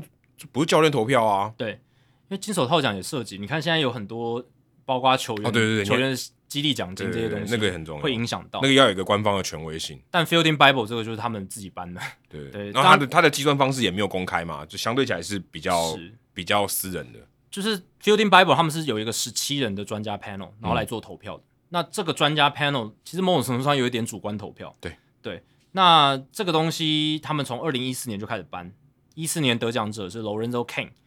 所以这样也算哦。算就是不同外野也算。对他他们的标准是这样，就是你有手一我部看分到的之后左我外想野说中外野， Ken 这样也算，也外算野而且还蛮蛮多是对啊外野手，像二零一五年 Ender in Ciarte 是这个工具人的获奖者，中间三年一六一七一八都是 Javier Baez 合理二二游，二二游，然后二零一九是 Cody Bellinger 啊 Bellinger 是因为他手中外加一垒，对这个这这个也这个这个很难，也非常合理你现在棒球的组合这样子是很少见的。然后二零二零跟二零二一就是非常非常合理的人选 KK Hernandez，他就是最典型最典型的工具人，对，就现在红工具花到队也让他守二垒，现在二垒他守也蛮多。他一开始在红花队都是守中外中外野比较多。而且我记得他是不是又续约了？对对，对他续对约，啊，就是而且他而且其实而且我没有记错，他应该是在受伤的时候续约。，对他其实打的没有很好嘛，嗯今年又受伤，可是为什么要续约？因为好用嘛。我他回来之后，对不对？我二垒、游击、中外野，甚至角落外野他都可以守。嗯，这一点还是比张玉成更有优势啊。对他因为张玉成没有守外野，对，那他打击当然他还是有一定的选球什么的，就是收手就好，就是只要堪用就好。我我主要就是要他的防守的弹性，对这种调度的这种活棋这样子，而且哎他去年他季后赛打很好哎、对啊，去年季后赛打跟鬼一样。对。而且他这个工具人防守不是说守的好，嗯、守的一般而已，他是守的好，守嗯的很优异，连两年获得防守圣经的金手套奖，这样哎、一个这么矮的人要在大联盟生存，他一定要有一个长处，好不好？那、一定要 一定要，对啊，然后持续获得球队的续约，对，样 这个这个代表他真的是有一套的。被肯定了，对吧、那大联盟 Rollins 的这个金手套奖，它的评分标准还是一样嘛？就是我们之前有聊过，对百分之二十五是这个用 Saber Defensive Index SDI，就是美国棒球研究学会他们的防守指数，然后是一个综合性的，综合性的，它考量到很多的数据，反正就是进阶数据啦，这个是客观的评估。然后剩下的百分之七十五还是来自比较主观的总教练跟教练的投票，嗯然后总教练跟教练不能投自己家里的球员，就这样。所以红雀队的票比较惨一点，呃，对啊，呃那不能投自己的球员。嗯，对对对，就是他们要吸其他的其他队对的票。那在这一个项目上面，就是工具人今年谁会得奖这一点，我看 MLB Network 他们有列出几个 candidates，哦，就是哦这个候选人，大家现在暂停三十秒，你自己想想看，你能想到谁？对其实哎、其实这不容易哦。不容易啊，我如果 如果你看棒球，你只看某几队的话，这个答这个其实很难。而且这不好查哦，这也不好查，对对对，呃，这个必须要你有一个比较呃比较高，就是比较通盘看三十对队的情况下，你才有办法列得出来。就是你要比较全局的来看大联盟，你才能比较立刻的想出到底有哪一些是工具人。不然不然真的很难，你很难查啊，你真的很难。你要从一个一个守卫去看哪一些人有重叠，这个第一其实很第一难个找。我觉得最大的跟关键就是工具人通常不太有名，哦，对对，都所是以默你默无名所的。以你通常想不太起来，对，那国联这一边，第一个他们列出来的是 Tommy Edman，合理。我觉得他没有得奖太可惜了，他一定会得奖，我觉得，应甚该至我今年就是他了。国联这一边，甚至我觉得以后啊，先因为这个奖命名应该叫 Edmond 奖就可以了。哦，真的可以，他真的是，他真的是你名们副怎么好像其很实爱。把人家冠名在奖对，上？ 很很喜欢冠名，但真的就是用这样比较好记嘛，对你就知道说他代表的人物是谁。Element 今年他守了三场外野，七十三场游击，八场三垒手，八十二场二垒，哇，这个真的是超级 super utility。他过去其实也也守外野也蛮多的，今年只是外野场数减少。对外野比较固定的，对，那他今年是二游比较多，对，在游击这边他增加了比例，其实是更难的，因为 Pody 样打得不好，打的不好，他等于要吃掉比较多的这个游击的防对守，。然后 Colton Wong 离队了嘛，对啊所以他现在他之前有一阵都守二垒，所以他在这样的情况下还累积了十九的 defensive round save DRS 防守分数，就是 SIS 的数据，十九哎，你在四个，你可以说甚至你如果要分中外野跟右外野，甚至五个位置，嗯然后缴出十九的 DRS，这个是超难的很强，他领先很多哎、对，而且这个又回到我们刚刚讲大股，就是其实这些防守数据他没有考虑到的，就是他在这些守备位置之间转换的这个加权，他其实没有考虑进去。对对对，哎、大家知道，那时候不是还讲斜杠斜杠嘛？对啊其实那个 context switching 的脉络转换是很困难的。真的很难，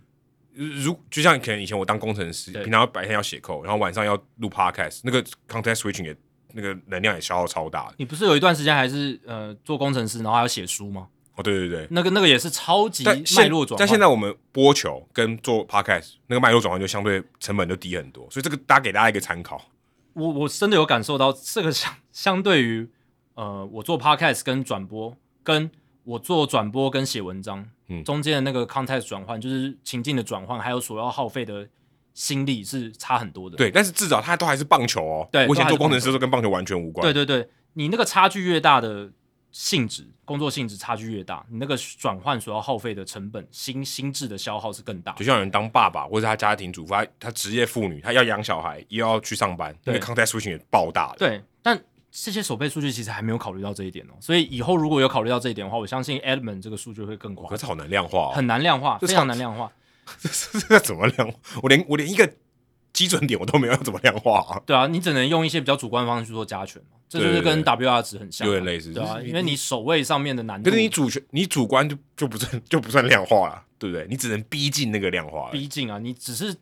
找到一个粗略的概念，对对，找到一个粗略的概念，你试图去接近这个评价，但它这个中间的落差是有的，对就是这选手一定会跟你讲，我今天守二垒，然后隔天去守中外野，那完全不一样的东西，考验完全不一样嘛，那这个不是所有人都做得到的啊，嗯，就你会说啊，他要跟同样的人比啊，但是没有同样的人啊。没有人，没有没有人跟 Edmond 守一样的这样子的场数的比例嘛？就跟我们刚才讲大鼓一样，谁对投谁投手给你打击呢？那这个稀缺性是他本身能力出众，并不是他的原罪，并不是说他今天没有比较的基准。所所以以我觉得有一个还有一个原因呢、例如说你像 Jose Ramirez，他以前也是二三二三垒在那边嗯换嘛，对不对？对，他打得够好的时候他就固定了，好到一个程度的话就不要换，老子不换了，对不对？我才不要守二垒嘞。可是 Ben Zobrist 就没有固定啊，对，对，但也有 Ben 打得很好 Zobrist 的可能他等级没有到 Jose Ramirez 进攻火力强到那种程度，对，但也有一个想法是说，就 Jose Ramirez 的手背没有到 Ben Zobrist 那么出色，啊，这样讲也对，对，那他让他固定在一个位置，他比较稳定。或者是伤害比较小。伤害比较小， 对，类似像这样子的概念，对啊，所以 Edmond 这个情况， Adam 反而是好用，到处放，对啊，诶，大家不要忘记说，今年 Tommy Edman 打的有多好。今年在 WAR 值榜，Baseball 先看 Baseball Reference Judge 第一名嘛，九点六，大谷第二八点七，Paul Goldschmidt 七点六，Nolan Arenado 七点五，Sandy Alcantara 七点四，这是前五名。第六名是谁 Tommy Edman Tommy Edman 六点五，有点扯哦。有点扯，你怎么能想到他？他比 y o d a n Alvarez 还要高哎、比 Mookie Betts 还要高，比 Manny 可 Machado 还要高， Alvarez 就中了那个 DH 的没错原，罪被啊，扣分很多。他打击比 Edman 好上可能非常非常多，非常非 常好几个档，五个档次吧。可是 Edman 至少他打击还维持在没有那嗯么差了。对高于联盟平均值，然后他防守超级好，嗯，所以然后他跑垒超但级好，但这个我觉得 WR 值真的有 favor 这些防守比较好的人，对，或者但他防守价值是加的蛮多的。但他真的是贡献度很大，对必须说他在防守端，然后还有他跑垒端真的贡献度很大，所以这很出乎意料，就是 W L 直榜现在第六名竟然是 Tommy Edman，可是他也是我觉得实至名归，他真的是防防守十九的 D R S，但你可能不会想到他是第六名啊，哦对啊、第六名就觉得哦，全大联盟将近对啊快九百个人，他是第六名诶。欸超过六的 W L 值，基本上在某些年份有机会角逐 M V P 了，甚可是至这样的人，你不会说他是 MVP，我觉得很难。很难啦，很就是难打击上吃亏很多，嗯对对对。然后第二个 MLB Network 举的在国联这一边就是 Dalton Varsho，哦，这个响尾蛇队的这个很特别的球员，他可以兼中外野跟捕手。嗯，哦，一九四七年到现在，大联盟只有九名选手单季在捕手跟中外野这两个位置都守过超过五场比赛。哎、他捕手蹲的很多哎、我看他，对啊我看这个 BR 上面他是蹲了一百七十五局、欸，对啊，三三十一场，对啊，很多哎、所以我刚刚讲，一九四七年只有九个人 v a s h o 不仅是其中一人，还是史上仅仅第二位连续三年都在捕手跟中外野手超过五场比赛的选手，而且这标准很低啊，才五场，嗯所以代表说以前人不止这两个位置很少见，就是而且你是兼用兼场哦、对啊，我是你还用是场蹲一还是局用也算数了、对啊，一局就算了，对啊，所以以前不止能兼顾这两个位置已经非常少了，他们都守的场次还很少。那 Varsho 是兼顾之外，他守的还很多。去年他守中外野三十场，捕手蹲了四十一场，今年是四十三场的中外野，捕手蹲了三十一场。这是我查这个数据的时候他的那个这个场数。哎、他玩 Fantasy 这种超好用，他他他的、他的火力超过捕手非常多、啊非欸，常多啊，所以他给我可以摆捕手守卫超赚。对啊，以后大家如果玩 Fantasy，Varsho 很有价值哦、超有价值的。而且重点是，他也守得很好，嗯他也不是说哦堪用而已。这跟 M 的情况很像。今年他十三的 DRS 在国联排第二，这感觉就就第二就输给 Edmond 啊，哇，这好衰哦 就！就输给 Edmond 啊，他他怎么那么衰，对不对？他都已经弄成这样子，甚至我觉得他的难度比 Edmond 还高、欸，因为他有蹲捕啊，因为我觉得捕手的技能跟外野手的技能是，就跟内差野别手也差很多啊，对，可是内野二垒跟游击互互换的成本相对是比较低的低很多对对对对捕手跟中外野手，虽 然都在中线，但那个差距太大，那根本是两种不同的工作吧？所以现在棒球研究的一个新的目标，应该就是找出这些守卫转换的一些 context 的成本跟它的价值，对不对？因为这我觉太得难了。我觉得呃跟 v a v a s h o 这个要加比较多分嘛，你跟 Tommy Edman 比，对不这对？是这是我们主观的感觉。对对对，但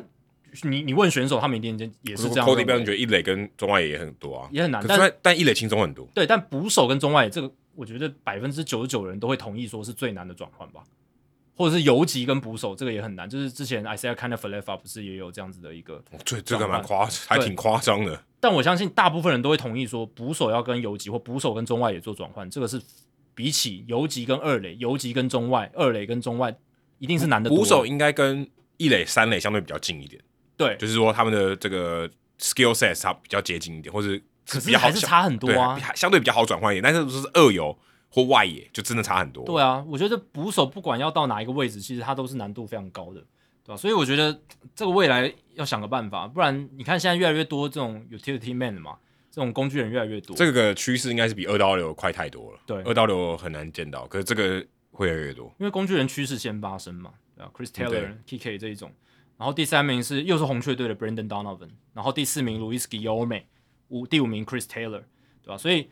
你看红雀队就有两个诶、前前五名就有两个 Brandon Donovan 跟 Tommy Edman 在他们阵中。然后还有 Goldschmidt 跟 Arenado，、这个手背要怎么玩？哦啊好好可怕泰勒欧尼尔如果健康，他也是金手套呢。对啊，他们甚至还已经把 Harrison Bader 交易掉了。 如果 Bader 还在的话，那个防守哇哦，好可哇怕哦！哦！而且迪昂虽然打得烂，可是他防守的时候还是很好。对啊，哇，好夸！真的这想起来个这个真的球队真的很扯啊！到底反正、呃还大家不要忘了，敦博是莫莉娜，虽然他打击是不怎么样，但他他的手背还是很好的。没好不好，错，没错，对啊，真的很狂。那美联这边有谁？呃，第一名的是 Sam Haggerty，这可能大家比较意外。这个我知道是张玉成的队友。我跟讲大家分享一个小故事，嗯，那时候我去二 A 去访这个小猪，积极要拱冠，嗯，那时候他的对手是大都会的，是然后 Sam Haggerty 当时他是大都会被交易到大都会嗯去，我忘了是谁换，他是这个当时印第安人把他交易到大都会。嗯嗯他说：“哎、你是来访这个吉利搞吉利那个小猪，那时候还叫小猪。”对，他说：“哎、你认识张玉成吗？”我说：“知道，我们都有访他。”他说：“哎、他跟我们同队呢。”然后他只是因为他被交易到大都会，我还记得对那时候他那时候他他他的教练是封神，啊，那时候封神是他们大二都 A 会的总教呃二 A 的投手教练。对大在大都会嘛，后来我看到就有关心 Haggerty，他后来在大都会有出赛嘛，嗯有有有上大联盟，嗯都是这种就代跑，后来还到西雅图还，有腿哥啦，对他腿啊哥，哎、今年他打的还不错哎、对啊，今今年就有打出来，今年他在水手队是打的蛮好的，对啊，就是至少 OPS Plus 是在一百以上，然后加上他这个跑垒速度且是他的强我没项有，记错，他外野跟二垒都可以守，对他就是守外野跟二垒嘛，对吧、啊我记得你刚才那个那个小猪的故事有讲过，就是吉一吉奥那个故事哦，有，我在节目中有讲过，对，因为我们之前有聊到 Sam Haggerty，对，然后好好像也有讲因为他过，就主动来跟我搭讪，对因对为我觉得很神奇，他很印象少很深刻很少球员会跟记者搭，就在比赛的时候搭讪哦。对，那个是印第安人时期嘛，在小联盟的时候，对对对对，所以现在当然他跟张玉成是不同队了，对对，但他们同期，对对，嗯那 Haggerty 现在在水手嘛，那他今年在外野有六十场，然后二垒是只有三场，嗯但是他为什么还是 utility 呢？因为他外野是左外野二十四场，右外野三十六场，中外野六场嗯这样子，对，所以这个也算他算是一个还不错的四号外野，没错，嗯、然后再来就是 Luis Arias，Luis Arias 一垒跟二垒哦，三垒嗯，也可以守这样子，嗯，对啊，所以呃 a r a 今年六十一场一垒，四十场二垒，七场三垒哦，其实是还不错，而且他 DRS 只有四，那 Haggerty DRS 是六哦，当然不像 Edmond 他们那边那么夸张。然后太空人队的 Alamis Diaz 哦，内外也都可以守，而且他是比较符合这个哦超级工具人，嗯，一垒手六场，二垒手十八场，三垒手八场，游击手十六场，左外野二十三场，然后右外野一场，哦真的是分散在刚好因各为各部嗯佩尼亚的关系嘛，佩尼亚今年有一阵子好像受伤受伤，所以他有机会去守游击，对。要不然他其实平常应该不会是先发游击手。对，那他也有四的呃 DRS，然后第四名就 Kike Hernandez，他也有四的 DRS，然后第五名是 l u r i Garcia，有二的 DRS，你刚才漏掉一个人呢、嗯啊 s w a d o Cabrera，他哦 DRS 十、他可能这个局数还不够吧？但他已我经十了，在想很夸张欸对了，哦对，但他就算冲的再高，也没有机会他没有资格的话，就是也没办法竞争。对最大的遗珠。对啊，哎、卡 c a b r e r a 很夸，真的很夸张哎。他反而是手背这么好，是当初他上大联盟的时候，大家可能没有想到的。他我我看这个 BR 上面，他内野四个守卫全部都守，对外野也全部都守，呃，外野只有中外野没守过。嗯。他右外也有二十一场，而且我永远记得他是有一个没收全垒打的美记，就我跟你播的、对啊，对啊，就是在全垒打墙前面那一个，而且那是那场比赛的第一球，真的超超令人印象深刻的。然后没想到进阶数据也反映出这么好的一个防守数据，蛮扯的哈。呃未来他在很短的时间内 DRS 都累积到十、哎对，但他打击要打出来了，啊不然他可能真的就只能到十，防 守就组没办法上场。因为杨基不是也找了 Harrison Bader 嘛？现在看起来，现在看起来 Bader 也要回来了，快要回来了，但是等于说 Oswaldo Cabrera 他直接取，就是怎么讲，他的角色跟 Bader 就很重叠了。啊阿比贝的还好用，如果这样讲的话，对啊守卫还更多。当然，卡布拉他没有守到中外野啦，那 Bader 是中外野手，当然有差有一点差别。可是当可是初中外野现在是 Aaron Judge，对啊，那当初杨基做了什么事情？杨基就是把 Jordan Montgomery 交易到红雀，换来的就是守备组的这个 Bader 进来。那现在看起来，已经从自己小联盟就有一个好的守备组，对不对？如果按照 DRS 的角度，他也是金手套了， 对啊， 这好像有一点真的，现在看起来那笔交易还是觉得很没必要可。能就把 Judge 移到右外野，嗯，Bader 守中外野对啊，对啊，现在，Cabrera 让他去守这个左外野。现在看起来是这样嘛，嗯就是如果要加强守备的话对是这样。那一开始极大化的话，当然是还还是有可能会把 Stanton 摆在外野，也是有可能。对，或 Stanton 打 DH 可能更好一对点。啊，对啊，对啊，就是看杨基怎么样去操作，就是在打击组跟守备组，因为打击极大化的话，我觉得你不太可能把 Bader 跟 Cabrera 同时放在场上，应该不太可能，哦，对啊，因为这两杨个杨基打线对需要更好的火力嘛，对不对？那如果这样 DH 要摆谁？ DH 的话有很多选择啊，对不对？DH 你也可以摆 Rizzo 啊，哦，也可以哈，然后拿梅图去守一垒。对啊，也也可以嘛，对啊，他们有一些不同的选项可以去做调度了，啊但他们现在打线就是嗯没有那么深了哦，对啊，就是相相对来讲没有那么对，深你，给我跟刀奇对比哦，对啊，所以我是不知道那个 Matt Carpenter 可不可以在那个季后赛之前赶回来，感觉还是有机会啦，感觉感觉还是好好像有机会这样子。如果 Carpenter 能够在季后赛出赛的话，那 DH 应该就是他的。嗯，不然他好像哪里都不太适合。对啊一垒他可能可以守一垒但，maybe 主要还是 DH 了，嗯然后那个 Stanton 到就要就要到外野，对，可能左外野吧，对啊或右外野。没错，对啊吧、所以守备组是有必要，但现在 Cabrera 的崛起，感觉让 Bader 的存在好像有点鸡肋。呃，如果你把 Montgomery 也考虑进进去的话，对对你会觉得这一笔好亏哦。对，那如果你真的要往洋基这边想的话，那就是 Bader 他是守中外，这跟 Cabrera 还是不一样。对对对对对对对那而且他已经获得金手套的肯定，嗯绝绝对是业界公认非常好的中外野手。没错，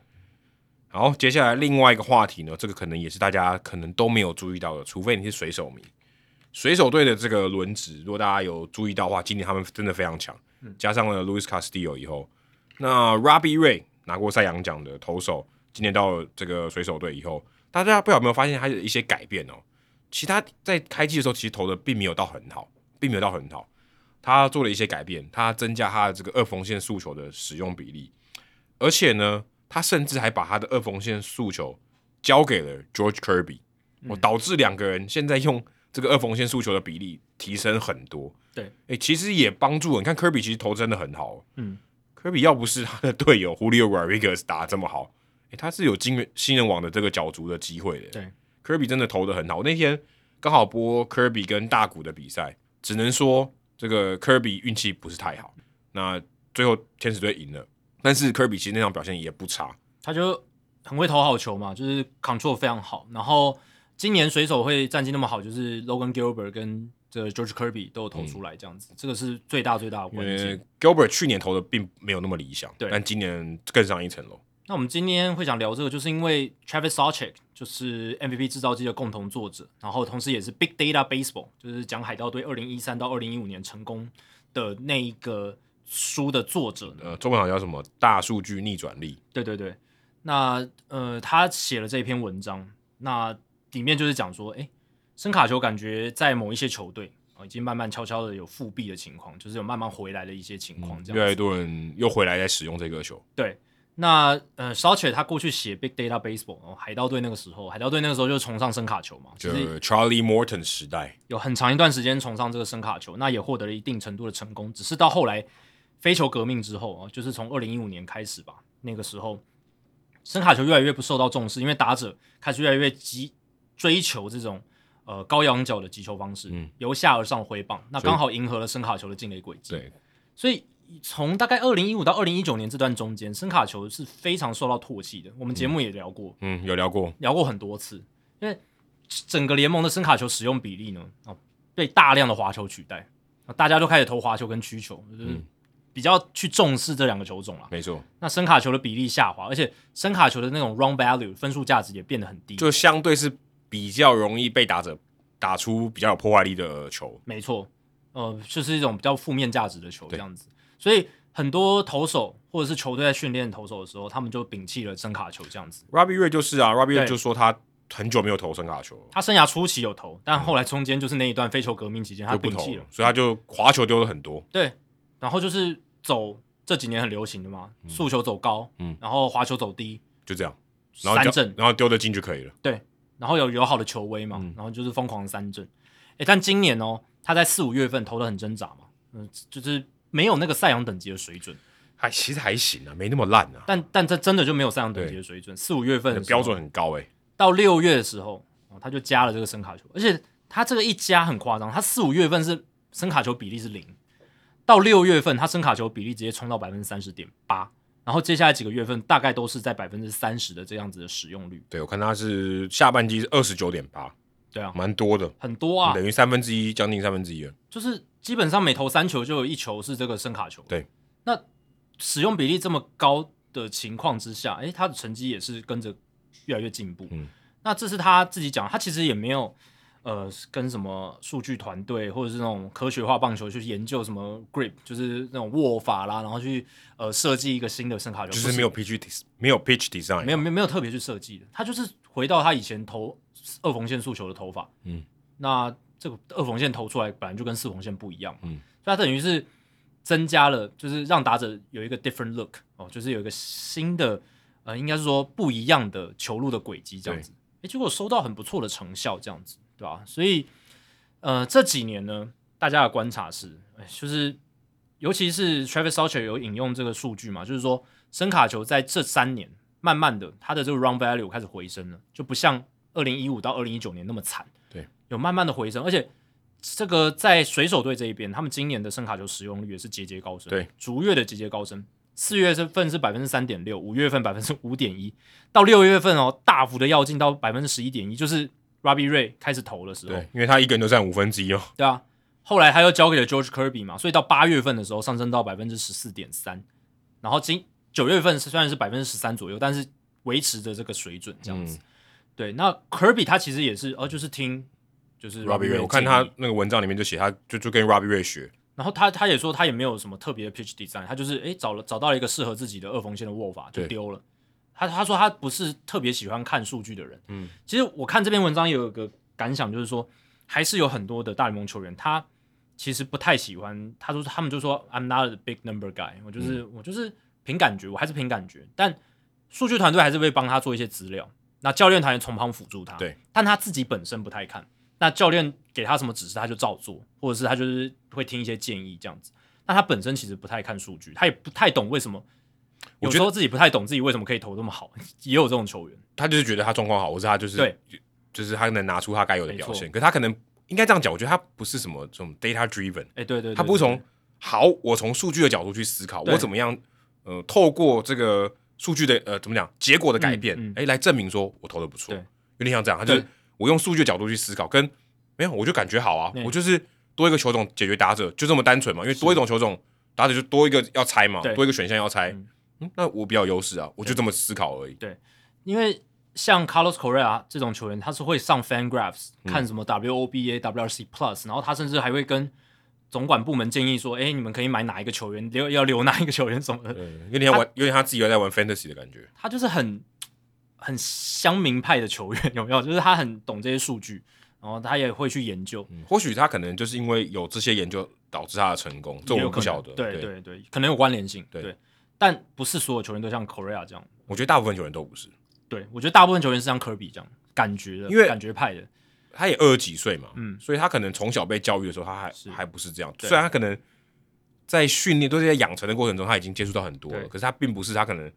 呃一开始接受训练的时候，他就有这种想法。对，当然现在数据化啦、科学化棒球这种东西已经很普及了。那有一些球员，他当然也是都有耳闻什么，可是他实际在做训练，他在表现的时候，他会把这些东西完全丢掉的。他还是照着他的步调。那你你周边的团队支持的团队，你还是可以用这些方式来帮助他，可是他可能会需要更直接的一些单纯的指令，就是说你该怎么投，嗯嗯怎么投会比较好。你不要跟他讲数字，不要跟他讲什么 上垒率，讲什么那种哈 zone，就是 heat map，你不要跟他讲这些，该投哪里，该怎么对付这个打者，你这样讲就会比是较直接我应该说，就是很简单的策略。你说对哦，如果今天面对到左打者，你大概有哪几个策略去丢？对然后我也不会告诉你说，哦，你面对左打者丢这个位置打击率多少哦，不用讲这些，嗯对，你就按照这几个策略去执行就好了。那再回到就是声卡球这个东西，就是声卡球这几年有慢慢就是回流，就是它它们的重要性不像之前那么低了，开始有慢慢回流。我觉得这也是 Adam，其实你在过去两三年我们在聊声卡球处于劣势的情况的时候，你就会讲嘛，就是说你觉得以后这个应该会会会有这种这种动态平衡，对啊会慢慢调回来。现在感觉有看到这个情况，因为有一边得到优势以后，另外一边就想要把你的优势给消弭掉，所以他就会，你今天我觉得走到一个极端，就就当那个钟摆到一个高点的时候，他就觉得不对，就是不对，他是找到一个破解的方式，就把它就荡回来。多少还是会甩回来，物极必反。其实这个成语是有道理的，就是你看哦，打者前几年为什么可以抓到声卡球打得这么好，就是因为他们这种由下而上的打法嘛，嗯那很迎合这个声卡球进了一轨迹。因为你想一个球，它有一个往下窜的这个力量，对跟你一个球跟一个球棒往上打，对，它重叠的机会是比较高没的。错。那投手就做调整了，开始不丢声卡球，嗯呃很多大曲球走在好球在下面，然后呢高的这种速球这样子。但相对来讲，诶，这个配球策略这几年下来，打者也会熟悉啊、摸透了，摸透了，而且显得有点单调，嗯对不对？你可能还有卡特球嘛，还有变速球等等。可是哦，变速球跟声卡球至少它轨迹，如果假设同一个投手丢，还会相近一点点。对，但速差就差很多嘛。你如果是速球有深卡球的轨迹跟四缝线的轨迹，那打者更难去掌握击球点如。果你声卡球搭配变速球，你还有两种速差，对啊，所以那一段期间，大联盟很多投手都把声卡球拿掉。其实老实讲，是减少了一个诉求的变化，嗯，减少了一个 look 对打者来讲。那久了之后呢，呃，一开始先是投手针对打者的打法做调整，那接下来打者也会针对投手的投法改变来做调整嘛。所以这个时候呢，嗯，打者感觉好啊，你要丢我高的诉求跟偏低的需求，我就赌你也控的不太好，对不对？看能不能争取到保送，嗯，或者是我稍微也改变我自己的打法等等。对，那最后现在看起来，其他这些球种，不管是滑球、曲球、速球，它的价值也不会像前几年那个声卡球那么烂的时候来的那么好嘛。就是说，声卡球很烂的时候，其他的球种势必是比较好，所以它大家才会去相对的对嗯相对来讲就会去追求滑球跟速球。但现在这几年，声声卡球你等于再把它投回来的时候，就可以去增加你的球种的变化，然后让打者打不好，或者是说你有时候不一定要一直追求三振。嗯你有时候要增加自己的续航力。嗯，声卡球是个很好的球种啊，对就是你可以增加自己的投球效率，我投给你打，投给你打，让我的防守来支援我因。为比起四缝线速球来讲，它相对起来围巾是比较好，是嗯而且可能他觉得比较慢，相对比较好打，所以他可能会出棒会更积极一点。然后我想到还有一个因素就是今年球变得比较不弹，嗯比较不容易飞出球场。嗯，那我投给你打的这种球种，声卡球这种，比较有力啊，相对来讲我比较敢投啦你。的破坏力相对比较低一点。对我不会有那种顾忌，说万一我投给你打，然后你一碰就出墙，那我就不太敢投这种。我以前我一定要 miss bats，我的想法就是 miss bats，、所以我我我就是要让你回嗯挥空，不所以我到不想投声卡球对。但现在的观念我觉得有一点改变，因为球的关系。对啊，而且你看 Valdes，我们刚才讲 Framber 对 Valdes，哇，就是一个声卡球大师声卡球大师，他已经把声卡球投到极致，而且他就两种球种，啊当然今年他比较多一点了，啊去年他就是声卡球、曲球没 了，对，好像后援投手的头发一样，他现在也有变速球，对，有变速球，对也投的很不错，对。但你看 b a v a l d e s 他的那个声卡球率，还有他的这个滚地球率非常好，他滚地球率超高、记欸，得他有他七成。呃，二零就去年吧，他的这个好像平均的击球仰角是负的，对啊，就平均来讲，他的球都是滚到 地上的，这个是很不容易的事情啊。在现在人家大呃包家含那么 pop 追 out，求飞球的连年代， p o p out 都算进去呢，欸对啊，对啊，对啊，对啊。对啊，还可以呃击球仰角还是负的，所以这个投手跟打者之间的这种互相调整来调整去，它就是一个 cat and mouse game 猫捉老鼠的游戏。你这一边他开始得势之后，或者说某一个球种他开始处于劣势的时候，当所有投手都摒弃那个球种，哎，打者就会去利用这一点嘛。对那我你来想办法破解选。选项少一个，对，所以选项少一个了。对打者其实有些时候是比较有利的，时间一久，他开始习惯嗯你这种高速球、低曲球、低滑球这种配法，他他变得也开开始占上风了。对啊，打打者不会居于那么劣势。呃，说哦，你今天要丢四缝线速球，丢在高角度，我就放掉，我就不打，对啊我就不要被掉，你或只是要看到这高角度来，我就不挥，或者是我破坏掉嘛，嗯我我我我我就知道你会投这个诉求过来，嗯我就把一直把它破坏掉你的。四缝线速球只丢那个位置，我对都知道了，对，然后再加上球的问题，就是诶，我现在投手比较不怕球打进场内这件事情，嗯所以我就丢声卡球。你看，这大跟谷布啊今年也加我觉得声卡这，球跟布阵我觉得也有关系，也有关系因为你打进去，打进场内，特别是滚地球、内野滚地球的话，守备率是高更多，就是守备成功率是高更多。没，错，我有比较高的把握，我的队友可以帮我守下来。对，所以你看，连大谷他也加了声卡球嘛，嗯，哦，大国声卡球，我觉得可能是另当别论，但但他他他的目的，我觉得某种程度上，他的球位当然是很快 太，太所以快太快了。所以打者也很难打。但是对嗯他某种程度上也是希望说，我多多多加一个 look，让打打者不好对付。而且如果他打进场内，我的手背也可以来帮忙。嗯这样子我倒觉得他的声卡球打不进场内，很根本挥不 到。跟 Jordan Hicks 很像。对，我觉得根本挥不到了。，对但我我相信这个也是一个他想要把自己的投球成绩进步的一个策略。对对啊，那 Robbie Ray 其实也是在加了这个声卡球之后，我相信啊，其实也可以减少他的用球数啊。嗯就是哦因为他会比较有效率因为他真的是一个太追求三振的投手了，太追求三振的时候，他保送太而且多哎他的时候生涯就早比期的时较候那不好种保送跟三振比都很很离谱，就是保送对跟三振快要差不多那对种。啊，所以当他一直刻意追求三振，不一定是好事啊，对不对？那这时候加一个声卡球，增加他的投球效率，三振率可能会变得比较没有那么好。但 so so what，他他他要的是结果，嗯，好的结果嘛，就是压低对手的失分。嗯，只要能达到这个目的，不管你用什么方法，我相信选手都一定会想要去尝试。而且我在做功课，就是对到 Kirby 对到大谷那一场比赛，嗯发现 Kirby 他的这个 splits 左右打 splits 超夸张的。嗯，他面对到左打者，他丢狂丢他的声卡球嘛，因为等于是他是右投手，他这个声卡球是往他的 arm side 走，就等于是往左打者的外角去跑嘛。左打者对他的 OPS 只有点五零六，右打者是点八三二，哎，很扯哎、对，这反而差是别很反大。向对，反正是反向投所以比可较能造成他的这个生涯球他的威力是很好的。对，反正他克制左打的效果是比右打好很多。其实我们常看到那一种右投手对左打者投的比较好的这种，通常都是他的声卡球跟变速球投的非常好。像洋基队的后援投手 Marinaccio，嗯，就是那个新人的后援投手，他对左打者也是投的比较好，就是相就是结果论来讲的话，就是你看数据，他对左打者的数据是好很多。就那为什么呢？就是因为他有一颗超好的变速球，他那个变速球真的是极品。嗯，真的是极品。所以，嗯，你有这种比较好的这种往右打者 arm side，就是你刚刚讲左打者外角跑的这种轨迹的球，不管是声卡球、变速球、直叉球，你就有办法哦来对这种反向的打者来做压制。对，因为你都往外角丢嘛，都那往他往他的外角丢。这是一个成为一个好的有压制力的投手必要的条件。 Clay Holmes 不是也声卡球也超快吗？对啊那但我觉得那个已经是就是另外一种形态了。因为如果你没办法做到这件事的话，你永远被反向打者相克，那你对的角色就很局限，嗯你就永远都是哦，你就是右打者上来的时候，你才能上来的右投手，对对啊，对啊，所以这个也是我觉得很有趣的。大联盟这个东西就是你可以从很多的趋势里面看到投手群跟打者群他们做一些彼此的调整，嗯像 Robbie Ray 他受访的时候就说，为什么像这种改变呢不会来的那么快？因为你看也是花了两三年。一定要的，因为对这个不是一个打席、两个打席之内就可以出现的一种策略。对，也要是联盟整体开始做一些调整适应之后，嗯然后才会开始做一些变化。你看 r a b b i Ray 就说，因为棒球员是 creatures of habit，这个我们常常讲，就是一旦习惯了什什么东西之后，要做出一些调试改变，需要花很长的时哎、间。可是我觉得这不是棒球员哎、每个人都是这样啊。对啦对啦，其实人人都是这样的，我们都不太会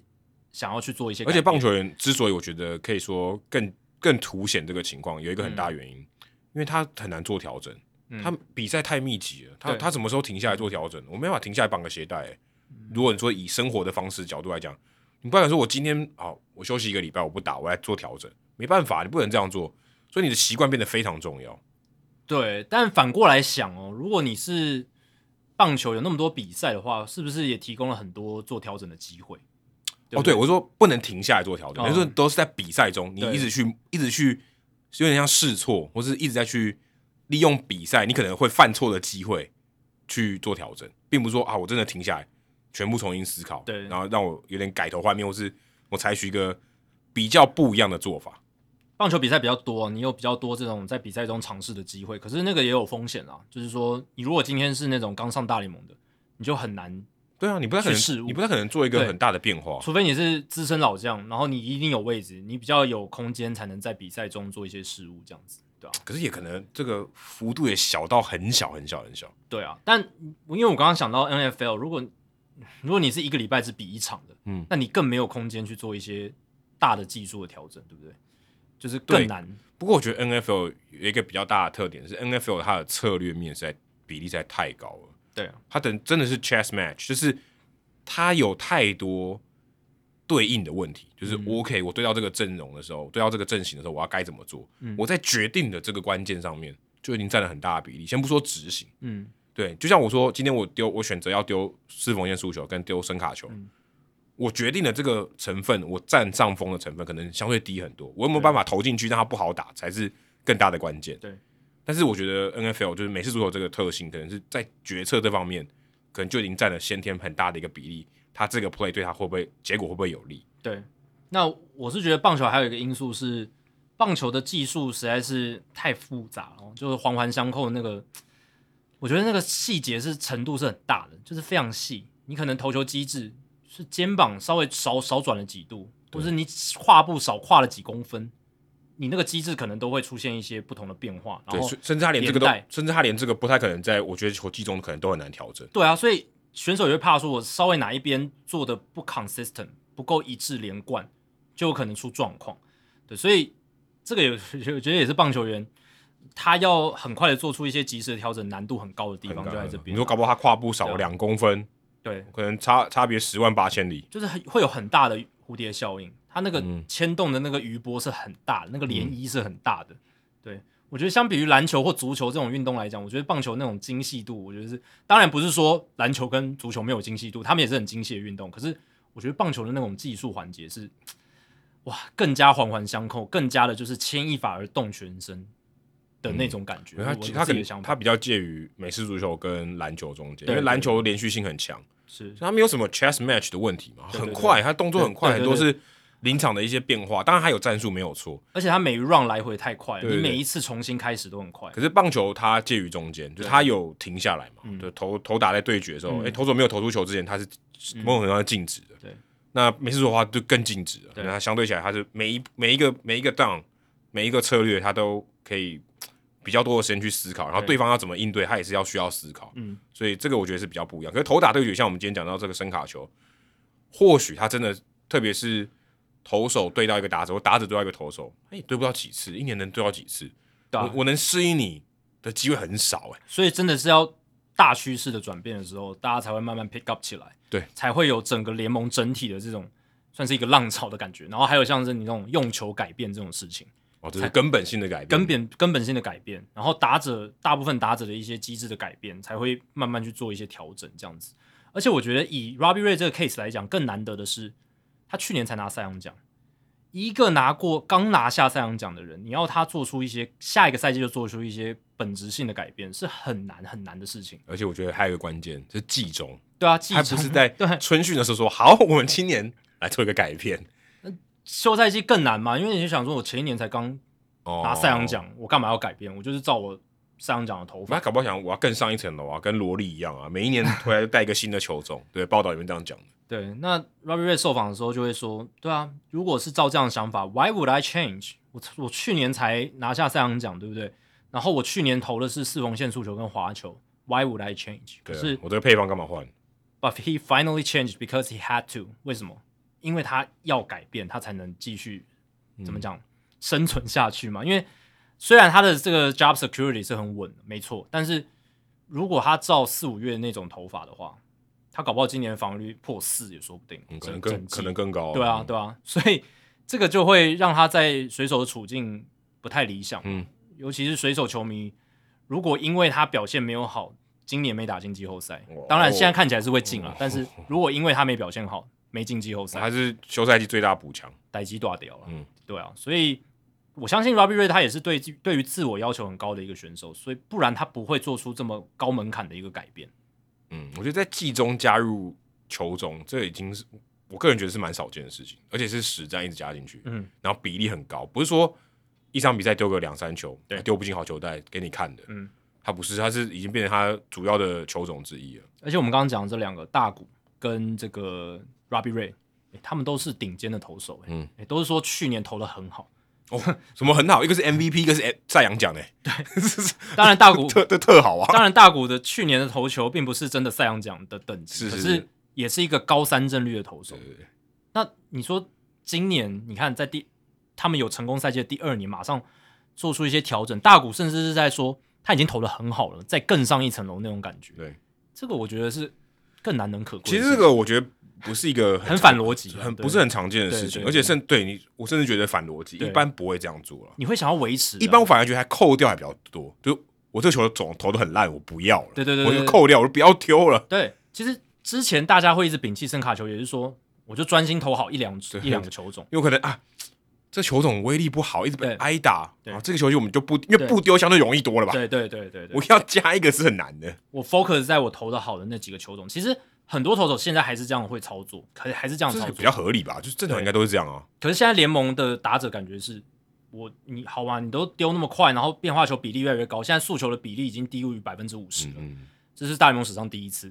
那变化球越来越多的情况下，打者也会想要去试图生存嘛，不不管是透过选调的方式对，还是说我增加我跟球的比例，就你我你不要每一球都你选不要我球幅度那么大，对你先给我丢进好球袋再说，我对啊我不回你，你也不是好球。你先证明你可以用变化球抢好球，对，因为你现在变化球比例超过一半了，然后你对啊如果幅度那么大，你控都控不进，好不好？你就对啊变得就丢在好球袋外面。那我就靠选球，或者是我不要每次都全力挥击，我、啊对啊我我嗯跟球跟的多一点嘛，我我我可能第一二球浅球数的时候我全力挥击，嗯，但我后面深球数的时候我耐心选，我耐心碰，哎，我哥上那次播水手队的比赛真的是这样哎，对啊水手队狂选的。对啊，今今年我播这个 U 十八，美国队的打击也是，他们在浅球数的时候挥大棒。对，就我就是拼一个，对你好球要要投好球的时候，我挥大棒。好，我现在量好球没关系，我开始把棒棒棒子握短一点，对我开始追求抗 t 我开始跟进来，看你量好两坏之后能丢什么球。然后我就是耐心选。欸其实美美国队的这个打击的形态也跟现在大联盟蛮类似，就是这种形态，就是浅球数的时候积极出棒。Mookie Betts 也是嘛因，为他你那时候好球率比较高，好球率比较高，这个哲学，而且他们会觉得说，我到深球数的时候要打出全垒打的几率太低了，就是我到深球数的时候很难真的挑到好的球打嗯对，很多引诱球什么的，所以我深球数的时候我耐心选，我破坏这样子，对啊，所以在这样的情况下，打者已经做出一些调整，那投手势必想，好啊，那你深球数的时候你要选对不对？那我多一个深卡球，我拐后门，嗯，不管是右打呃右投手对右打者可以走这个后门，或者是对左打者的时候走前门，像 Maddox 那样拐进去，或者是说我就让你打啊、 对我就让你打嘛，对啊，你就打进场内而已、啊，对啊我对我有利啊。对，而且你看深球数的时候，我刚刚讲深球数的时候，打者可能就是选择比较追求 contact，比较嗯跟进来。那这种打法，老实讲，全垒打几率不高。对啊，我就丢，我就丢正常上来就让你对打好了我就让让你进打场内，反正我也解决你。那我觉得很高的机，如果深卡球尾劲够好，这个滚地球比例应该还不错嘛。对对啊，所以诶、这个很好玩，这个开了 mouse game，现在感觉诶、深卡球反而又开始渐渐的稍微获得了一些重视。对，不过我觉得这个有趣的地方就在于谁先开始做，嗯谁先开始做会取得比较大的优势。当大家都开始做的时候，另外一边又开始做调整了，那优势就不见了，对啊，就相对起来不像是一开始的人，一开始进行的球队会采取这样策略的投手，他比较可以占到优势。对啊。我们之前不是也聊过双城队对这种手球的选球，对对对对对，这也是一种 cat and mouse game，就是当投手开始做什么时候，诶，我打者这边做一些调整，嗯，然后我们做的调整比人家更快一点，可是人家也会慢慢跟上。对，然后大趋势跟上的时候，因为这优势就不见了你的，优势又不会见了。会变得很低很低。对对对对对，说到这个优势哦，那之前我们前几集我们聊到加大垒包，有一个很大的原因是为了要保护这个冲一垒的时候的这个一垒的跑者跟一垒手，选手，嗯，还有一个很重要就是增加盗垒的机会没嘛错。那这个盗垒的机会，其实你看到比赛，我现在我记得我转播、哦，现在一场比赛要出现一次盗垒，我都觉得很神奇，嗯很很少见，很少见。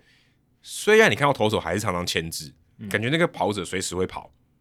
但从来没跑过啊。嗯，一场比赛能播到两次盗垒，我觉得可能比三支全垒打还难呢、对啊，我觉得很难。你看今年哦，像今天比赛，John Birdie 还打全垒打，嗯， John Birdie 已经是全联盟盗垒最多的人。对，盗垒几次呢？大家不看数据的话，你知道吗？三十四次而已。这代表什么呢？今年有可能不会有任何单季四十道的选手，哦，跟这样三十六次，已已经三十六次，对，对，但这就代表说今年有可能单季没有四十道的选手，有可能。当然 Birdy 现在赶进度，可是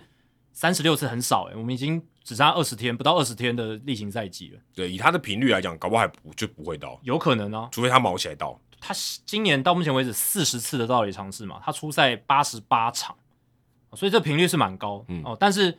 呃，如果他不刻意做这件事的话，搞不好真的不会到四十道，对不对？那这个其实是很罕见的、哦。大联盟上一次单季没有四十道的选手，你知道是什么时候吗？一九五八年。好久好久以前一，九五八年，对，那个时候，那个时候就是还没有打什么，还还还没有打越战，对不对？哦，对，还没对啊还，没还，没有打越战，那是很久很久以前，民国四十七年的事情。就是那个年那那个时候，一九五零年代其实是大联盟盗垒很很少的一个年代。嗯，那个时候跟现在有点像啊，也蛮蛮追求全垒打的。然后大家不太盗垒。那一年一九五八年单季盗垒次数最多的是 Willie Mays，才三十一盗而已，哦非常少。大家跟现在差不多的。其实跟现在差不多啊。大家不要以为大联盟过去都是盗垒比较多的，其实没有。他到大联盟的这种场均盗垒尝试，它的这个起伏是起起伏伏的。就是在二十世纪初期死球年代，当然盗垒比较多，但是到从三三四零年代开始到五零年代有一个下滑，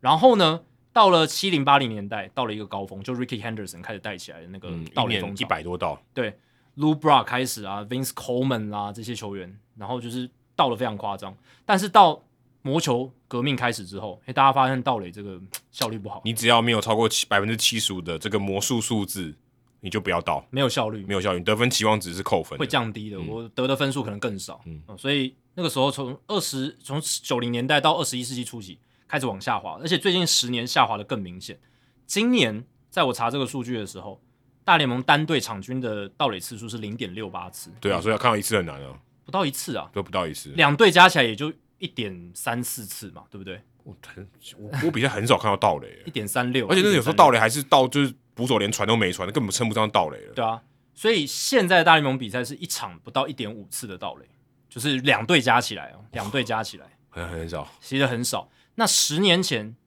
二零一一年的时候，这个数字是零点九三，就是单队的场均盗垒次数接近一次，嗯，所以现在差距是蛮大的哦。就是十年下来，这个盗垒的尝试的比例、呃次数、频率哦是有下滑的。那今年是格外的明显，很难想象一个球季没有单季四十盗的跑者。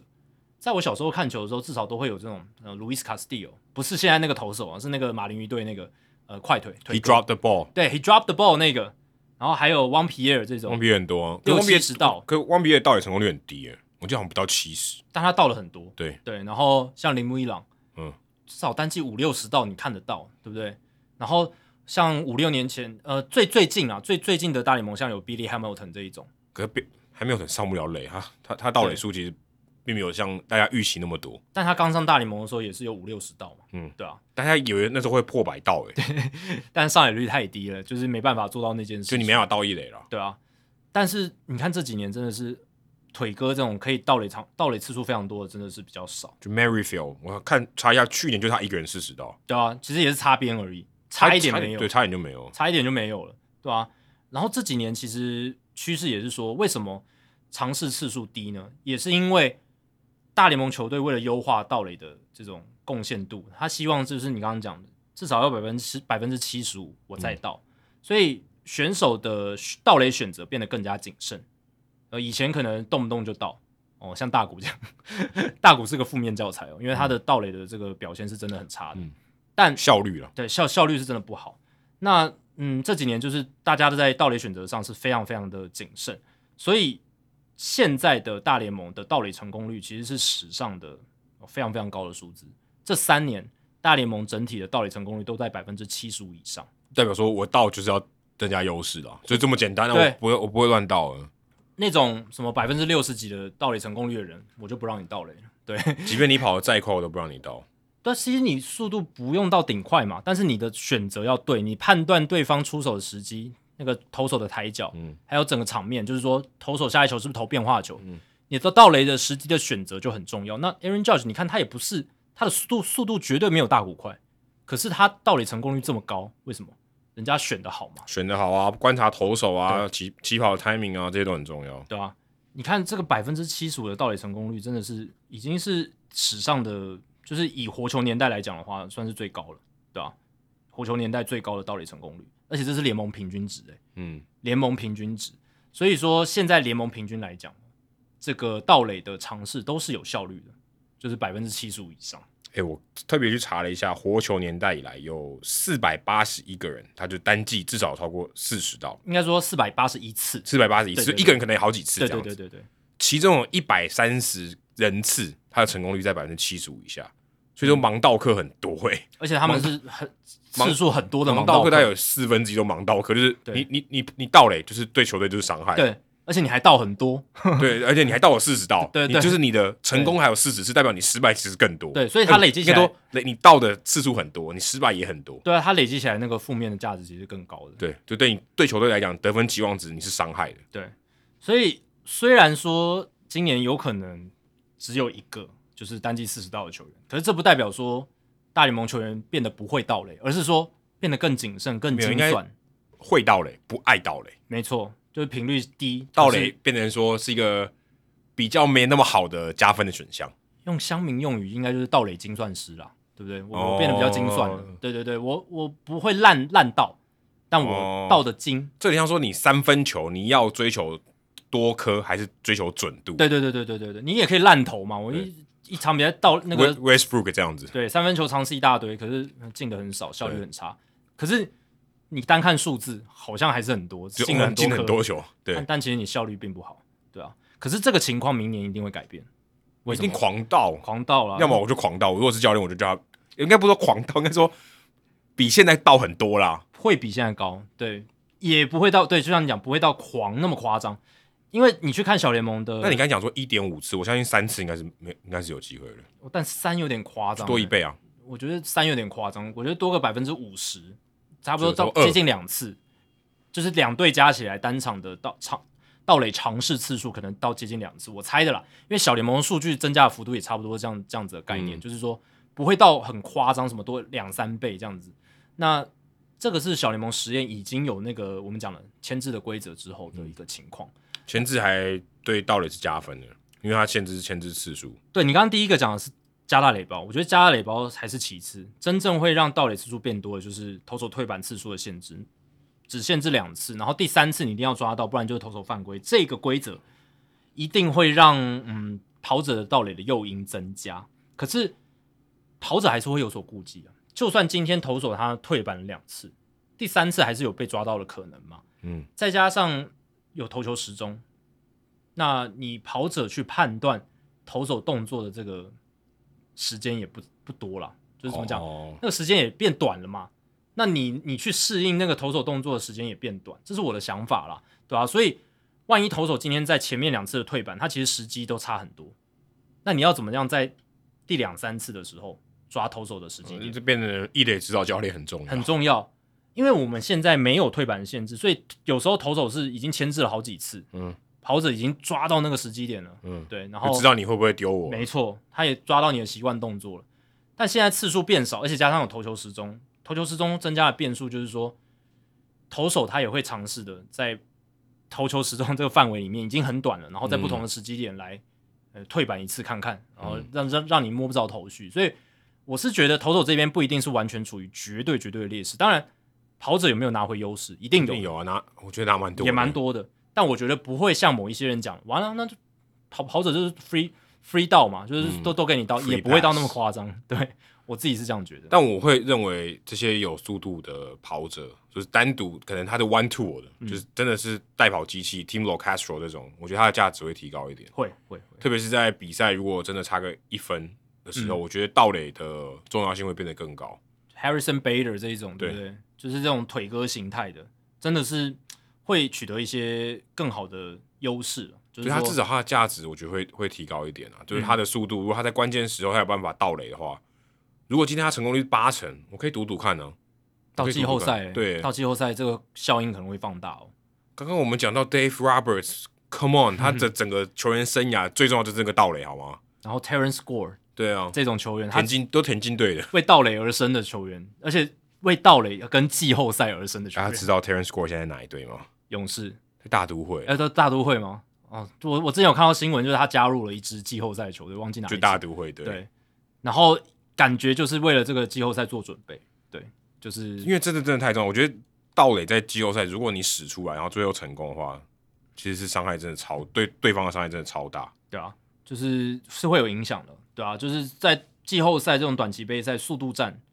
它有一些影响力。嗯这个之前在呃皇家队二零一四、二零一五的世界大赛对之没旅错就已经展现过，气势上，我觉得是一个很无形的打击。嗯，就是你如果被人家盗垒，你你原本很紧绷的情况下，结果你得到一个最坏的情况，那你你这个士气其实会掉荡很多。而且投手会被扰乱，嗯，投手的那个会慌啊，投手会慌，即便是这些大联盟等级的投手，他们也是人。那在垒包上有强大威胁的时候，尤其改规则了，如果只能退板两次，哦，那个压力无限大。所以这种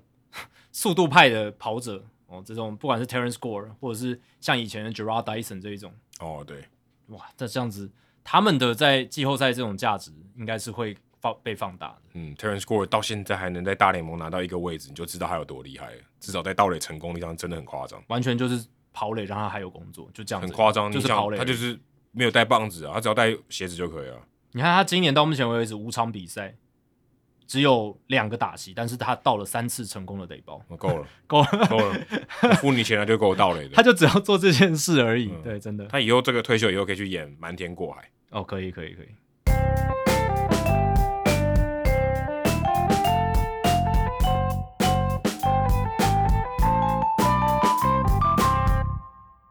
好，来解答一下今天冷知识的答案哦。这个冷知识的题目呢是哪一位选手，哪一位投手呢？他是史上唯一一位曾经两度完成连续至少二十场优质先发的投手。对我刚刚猜 Pedro Martinez，答案不是他，嗯，我答现在案也啊其实是你刚刚在我们在聊天的过程中就有出现了，是哦，嗯，就是 Greg Maddox。哦，就 Maddox，OK OK，, Maddox 合理合理，对，Maddox 在一九九七年到一九九八年有单季二十一次过跨季的，嗯然后他在一九九三年到一九九四年也有单季二十次，嗯，非常不简生单。涯够长，而且他是那种续航力很好，然后重点是稳呐、他就是一个稳，对，他就是一个稳，很稳定的投手。我觉得这个比什么都重要，然后又健康，我觉得这个是这这两个要素是达成这个条件一个很重要的因素在。你刚刚说 Pedro，Pedro 最多呢，也就是十三次而已，哇，连续十三次，其比想实象中其实少已经很多了。已经很多了啦。两千年的时候，两千年开季到季中，那他最强的时候啊，对啊，对吧、我十三次但也才十三次、欸，跟还二十次，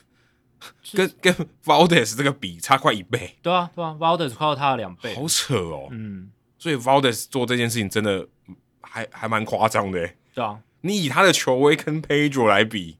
还是差很大一些吧？这些这种当然，所以我所以我刚刚讲这个不是只看球威啊，对，就真是的他稳定性真的太好。你压制力再好、再顶尖的，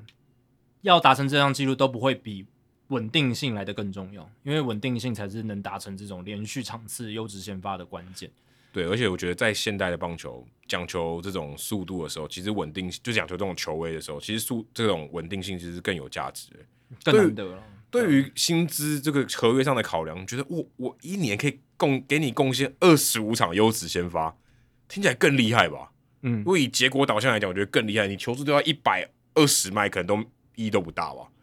而且 Valdez 他投的蛮省力的嘛，对啊因为他是声卡球型的投手，他滚地球率超高。他今年的滚地球率是百分之六十六点八，去年是百分之七十点一，都很夸张啊。都很高很高诶、而且他是重点是我还是要强调，他是先发投手，他也不是后援投手。嗯后援投手能到能够达到超过百分之六十的滚地球率都很扯了，都很都很高了。嗯然后他是先发投手，王建民巅峰大概百分之六十我左右，记得是六十左右，对对，但 b e l d e r 是接近百分之七他十，他才是真的在丢保龄球的。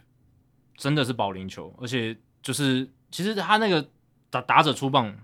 打到地上的那个击球仰角，就平均击球仰角都是负的，对吧、嗯都是负的，是真的很不容易的一件的事事情，这样子，对吧、而且他的这个场均每场先发的用球数九十八球可以投六点六局，其实是还不错的效率。对，真的很厉害。嗯，每一场比赛我都都六局，我先不说优质先发，每一场比赛都可以上场，我都丢完丢满六局。我觉得这个已经对于老板对对于签约来讲是一个非常非常有利的条件，价值已经很高了，真的很强哎、你就说好像有点像说，你跟老板签约的时候，我说我五年我都不请假，嗯，你见红才收，见红才休，我五年都不请假，哦，这个很厉害嘞、对啊，我就不会，我不会有什么突发状况，我五年都不请假。呃，就就算我的那个工作的效率或是那种爆发力不是最好的，对可是我稳稳的，我就是都都会来上班，对对我五年都不请假，我都给你产出，对，这个很厉害，这个真的很不简单，很有优价质值劳工。没错。好，接下来进行本周的人物，我来讲 Adam 这个礼拜要介绍什么人物。哦，这个礼拜我刚好看到大联盟官网有一篇文章，嗯讲这个回顾二零零二年《心灵投手》这部电影，嗯刚好满二十周年是哦，《The Rookie》，我相信大部分人应该都看过吧？你应该看过吧？我没有看过，我还《没心灵啊看过投手》你没看过？对哦，第四台长播呢。这个我接下来一定要你有看一下 Disney Plus 吗？没有哦，Disney Plus 跟别人借一下， ？OK，哦，借一下可以吧？这应该不算违法吧？我还应该还是有其他办法可以看啊。对对对对， 《心灵投手》这部电影非常好看，讲的是 Jim Morris 的这个故事，这个从高中的物理老师变成大联盟的投手。但我今天要介绍的不是这个主角 Jim Morris，而是这个电影的制片，叫做 Mark Chardy。Mark Chardy，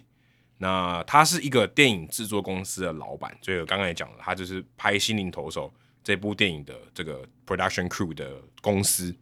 那当时呢，他在看到 Jim Morris 的这个故事的时候，他刚刚开始创业啊，刚刚开始创业做这个电影公司，哎，还在车库创业哦，就是他到好莱坞啊，我们自己开跟朋友开了一家公司，那时候电影很热嘛，哎，我们来接个案子来做做看。一开始前面两年都没什么没什么 case，直到呢，他有一天他在这个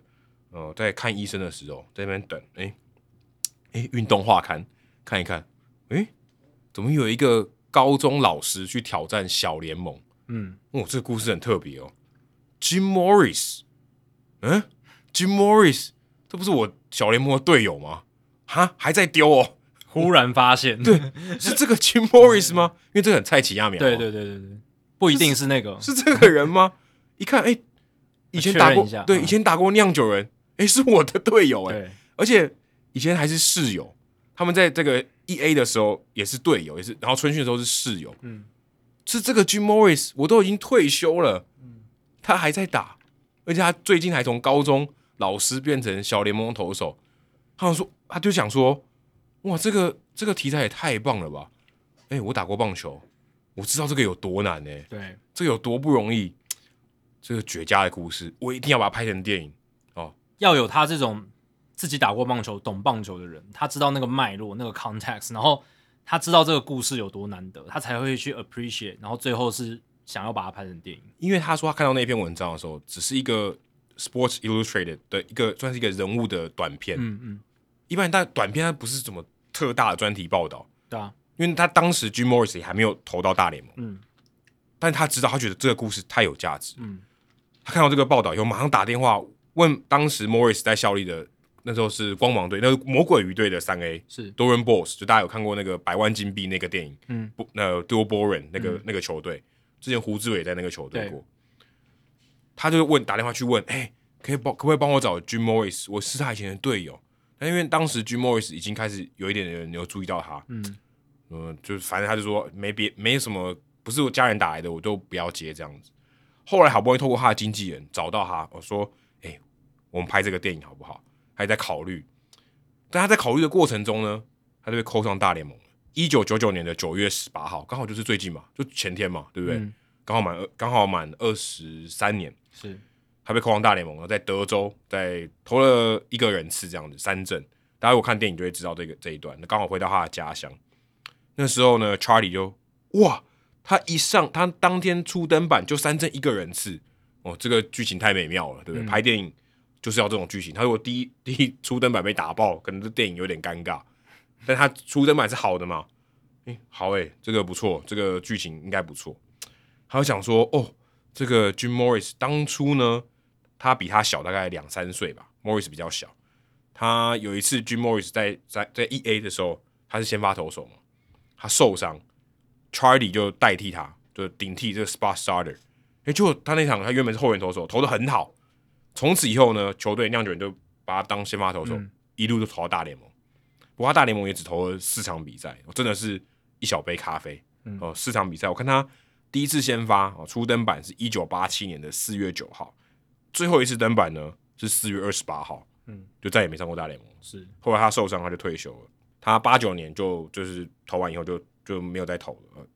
就八八七年他投完大联盟最后一场比赛以后，他就在小联盟，然后后来受伤，他就不想不想打了。嗯，我刚才听到他的访问里面就说，他觉得打棒球没意思，我我上不去了啦。对，然后球队好像那时候他也没把他放到四十人名单，好像嗯可有可无了。对他觉得啊，算了，这边不是我该待的地方。然后他就去欧洲转换跑道，当这个平面的 model，就拍照的啊，就商品拍照这种。然后在演艺圈哦，累积了一些人脉。后来大概做了一存了一些钱，他就回到美国啊，好莱坞就开了这家制片公司。所以他前面呢，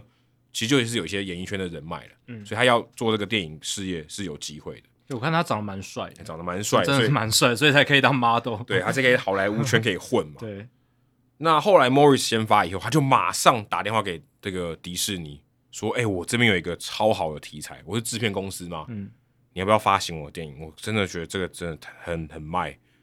但是也不是只有迪士尼想要啊。后来因为他上了大联盟以后，这个 L A Times 他后来到了洛杉矶比赛，L A Times 访问 Jim Morris，就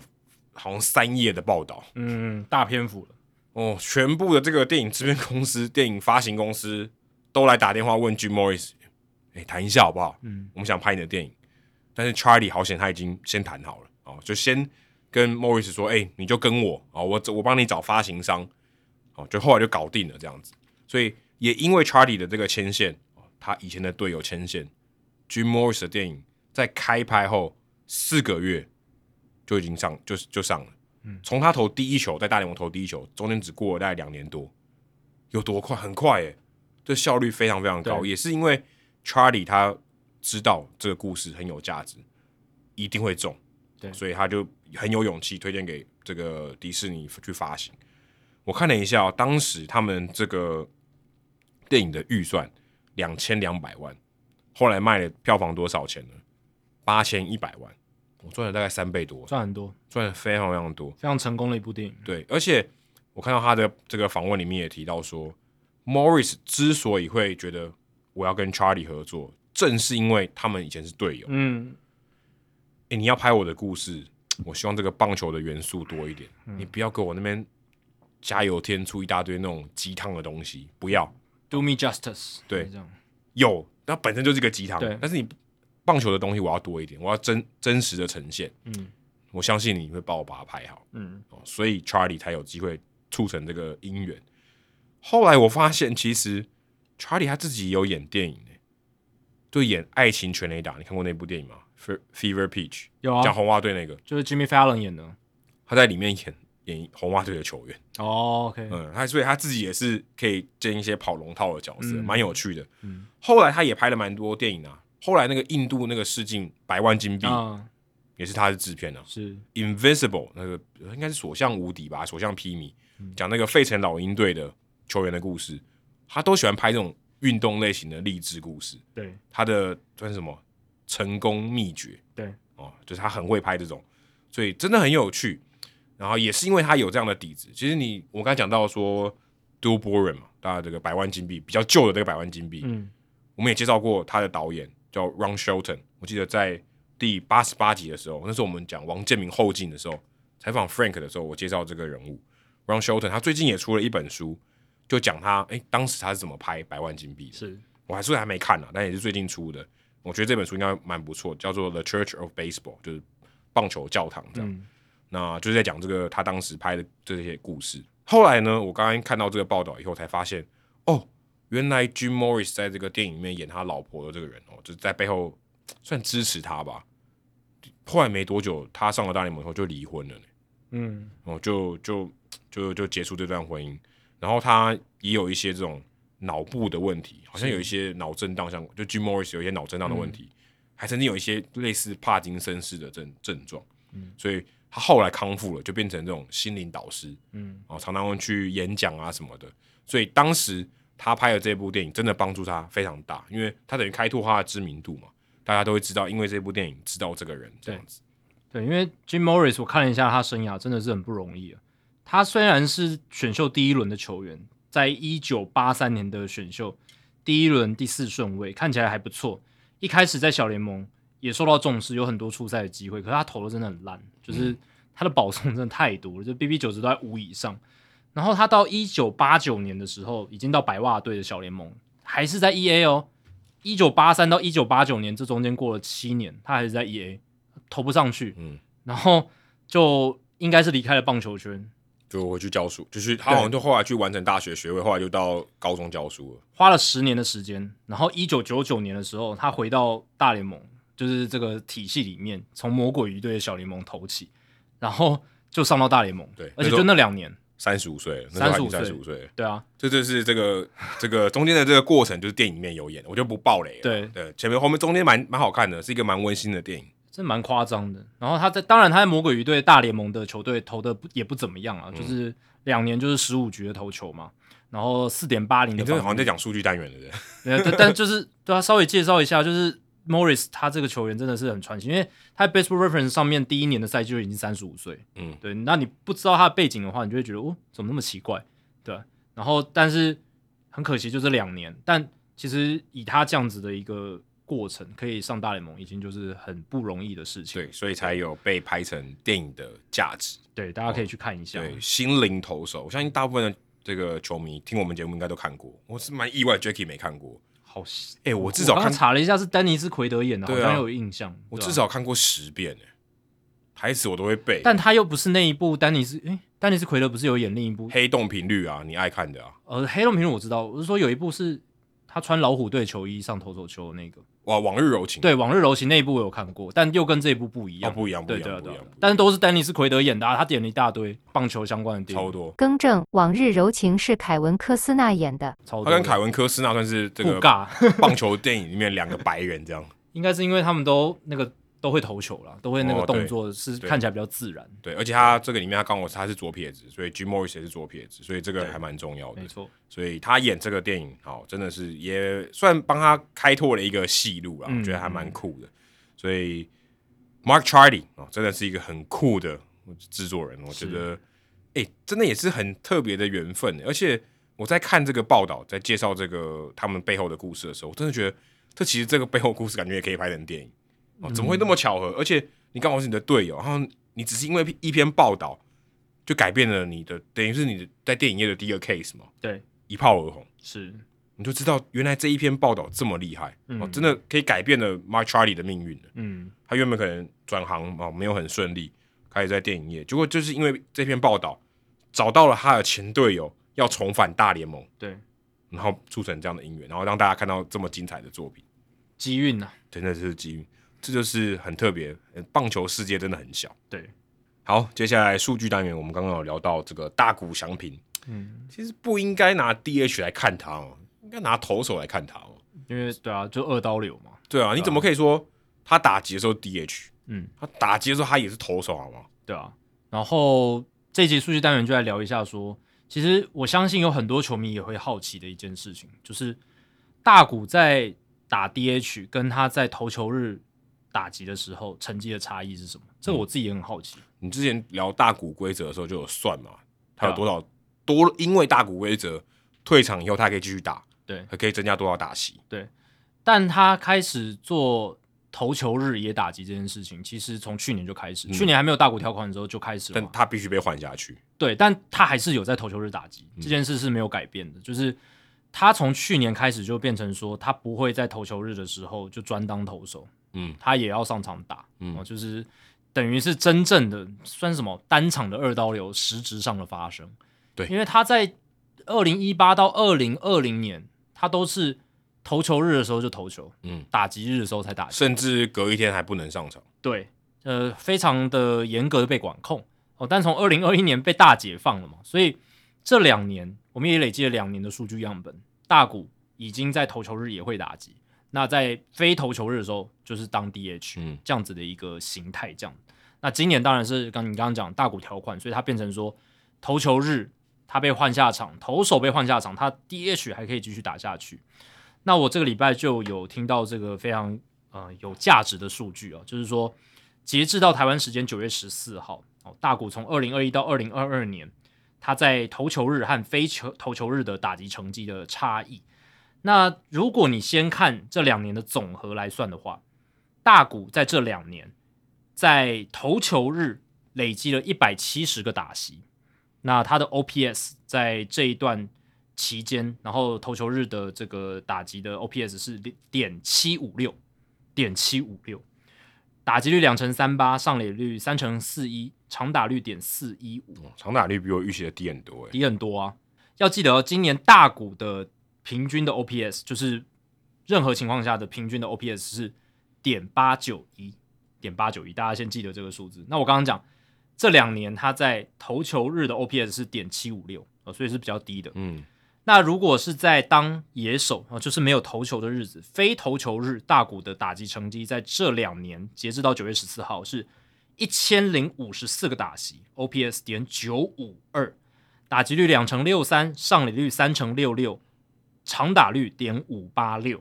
哦，所以打击率、上垒率、长打率都比他在投球日的时候好非常多。嗯特别是长打率差真的很多。真的很多，对长打率真的差蛮多，上垒率好像差的不多嘛，嗯但是长打率是最大最大的差别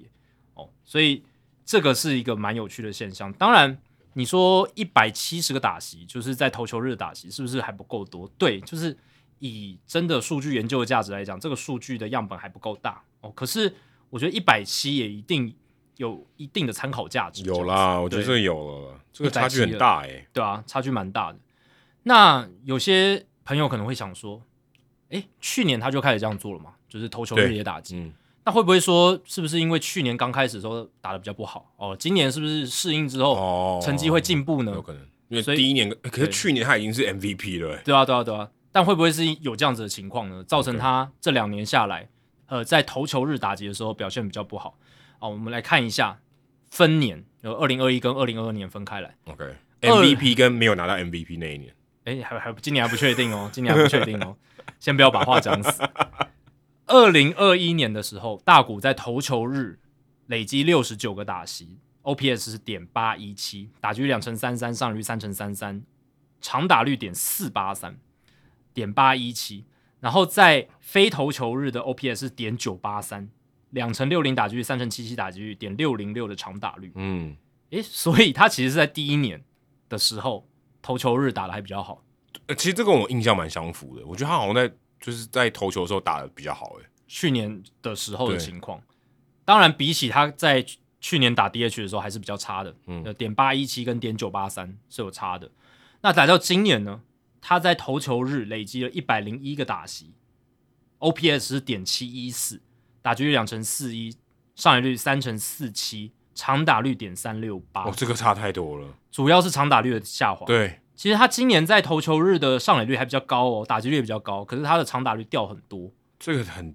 这个有点太夸张了，点三六八很低欸耶、对啊，所以他的在今年投球日的 OPS 变变变成只有点七一四，然后呢，今年在非投球日的时候，四百八十个打席，点九二二的 OPS，两成六七打击率，三成五四上垒率，点五六八的长打率，所以基本上今年他在非投球日的打击水准是很好的、嗯 o k 没有问题。呃，当然跟去年的巅峰相比还是有一点差距，可是就是在点九以上都就很好。好了，就已对经天使队之第二好的打者了， 无可挑剔，对，无可挑剔了。呃，最好的左打者，第二好的打者，对哎最好的亚洲打者好 了。对。那但是在投球日，诶，真真的有落差。去年反而在投球日打的比较好，长打有发挥的嗯还算 OK。那今年呢，在长打上的发挥就比较不好，就是在投球日，我现在讲的投球日，在长打的发挥是比较不好。可是即便如此呢，你看今年大联盟的指定打击，他们的 OPS 平均值大概就是点七一五左右，嗯大概就是这个数字。所以今年就算大谷在投球日打得不怎么样哦，长打率掉很多，但是也有点七一四，代表说，即便如此哦，他还是一个 league average 联盟平均值的这种指定打者击，对指定打击这种位置的打者，对啊，所以呃，当然这个可能看出什么呢？就大谷呢，他在投球日的时候打击是比较比较不好的。哦，这个嗯至少从这两年的数据来看，可是结果上很是难比较解不释什好么的。东西、耶，还挺难的，有很多种解释嘛，就是说他在投球日的时候是不是被被比较分心比？较累。累是一个，或者是比较分心， OK，因为他要分心去想投球的事情嘛。是，那打击上面可能比较没办法那么专注。可是一直以来都是这样啊。没有啊，之之前没有啊。哦，二零一八到二零二零年，我他说们二零二一也是这样啊。对，二零二一也是这样。对对对对对，所以我就觉得这种你说在心理层面，他要去多担忧，我觉得好像还好，可是二零二一他的投球日的打击也是比非球日投球日打击差很多啊。是没错。对，就是中间都有落差，就是他在非球投球日的 OPS 就是比较高，就是接近一点零零零的水准。嗯可是他在投球日的时候，OPS 就掉到点七点八这样子。嗯，所以刚刚你讲的就是累，或者是分心，就是还有一个就是说，万一他在投完一个半局之后，他是下一局的第一个上来的打打者嗯者，这会不会准备上比较仓促哦，比较会影响到？今年好像他是不是比较多打第一棒？嗯，感觉这个可能要查一下，嗯但确实是他有打第一棒的机会嘛，对对吧、那如果是第一个，就是我刚刚讲的，就是如果是他前一个半局要投球，然后下一个半局就是第一个打者，嗯，这个就会比较准备上比较仓促，或是呃他前一局打完，然后下一局要变投手，那投球会不会受到影响？嗯你这个也是数据上可以去分析研究的部分，对吧、那今年因为有大股条款嘛，对吧、所以就会变成说，呃，他在投球日的时候还有两种身份，嗯，一个是他还有在投球，还有在打击，嗯另一种就是他已经没有投球了，还有在打击。还就有点像变成 DH。那去年的话也有类似的情况，只是去年情况是他有时候会是投完球之后，因为没有大股条款，去年还没有投完球去守右外野，嗯，对，有一但次打击还是继续留着。对，去年也有，只是次数非常少，好像也没有球给他手背，我如果没记错。对，，没有守到球。但总而言之就是有嘛。那这两年还有一个数据就是投球日身份保持为投手的时候，还有投球日身份已经不再是投手的时候，打击状况的分别，呃，就变成有这两种。那来去看一下它的这个分别。那这两年数据累积下来，他在投就是还在当投手的时候的打击数是一百二十九个打席，然后他的 OPS 是点七三九，打击率两成一三，上垒率三成四一，长打率点三九八。那他被他的投手身份被换下场之后，投球日的打击成绩是四十一个打席，OPS 点八零三，打击率三成零八，上垒率三成四一，长打率点四六二。所以变成说，你如果再去拆分，就是投球日里面他没有当投手的时候打的是比他在当投手的时候更好的哦，但是这个样本数很少，更少，就变成只有四十一个打席对上一百二十九个打席，但是他的反应的趋势跟我们前面讲的其实是蛮像的，就是说大谷在投球的时候，整体的打击成绩是会下滑的，嗯，对，不过这个也可能考虑到，因为他退下来以后，当单纯是打者的时候，他对到的投手就投后段了，就不对是先发投手了。对所以要么就是很烂，要么就很强。我觉得这个对啊，这个这这个讨论的点就是，现在到比赛后半段，大部分都是后援投手，很少对先发投手会投到那么对啊，那么就是后他面如果已经不是投手的时候，他退等于他在投手的方面已经退场的时候，对他对到应该都是后援投手，要么就是搞不好胜难利度是更高的啊、对这个可能就不知道。对啊，这个我搞不好我觉得难度可能是更高的，因为后援投手比较 fresh 嘛，呃，球速可能更快，然后变化球可能很犀利，打者的优势可能少一点，对，而且他又是对到新的投手嘛，嗯，对啊，就是跟他前面两三个打席可能不一样，嗯对啊，这个大家也可以去想一下，就是大谷为什么在这两年的数据呈现是这样哦，就是在投球日的时候，整体的打击成绩比非投球日来的差，然后再再来就是投球日的时候，还有投手身份的时候打的比没有投手身份的时候来的差，对吧、这个我觉得还蛮有趣的，对吧、那我现在能想到就是还在投球的时候，可能会会有点分心，嗯没办法那么专心，或者是你刚刚讲的那种比较累，也有可能就是又要同时又要投球这样子。嗯那当他卸下投手身份的时候，他就专心在打击上面，可能不用去拆分自己的这个注意力。还有一点就是，嗯，大谷因为是天使轮值的王牌嘛，嗯，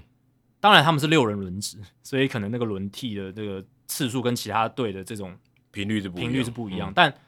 我是有发现说，大谷当先发投手的时候，对方的先发投手都是还不错的，嗯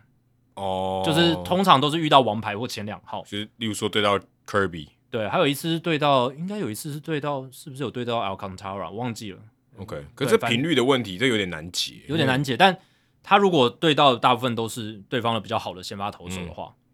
那他打击端也会比较吃亏嘛因为。是是是是，是对，，这这这是一个考量的点，对吧、就是嗯，这个的确是因为小样本的关系，所以它变化会有点大。变变数很多对了，变数很多，只是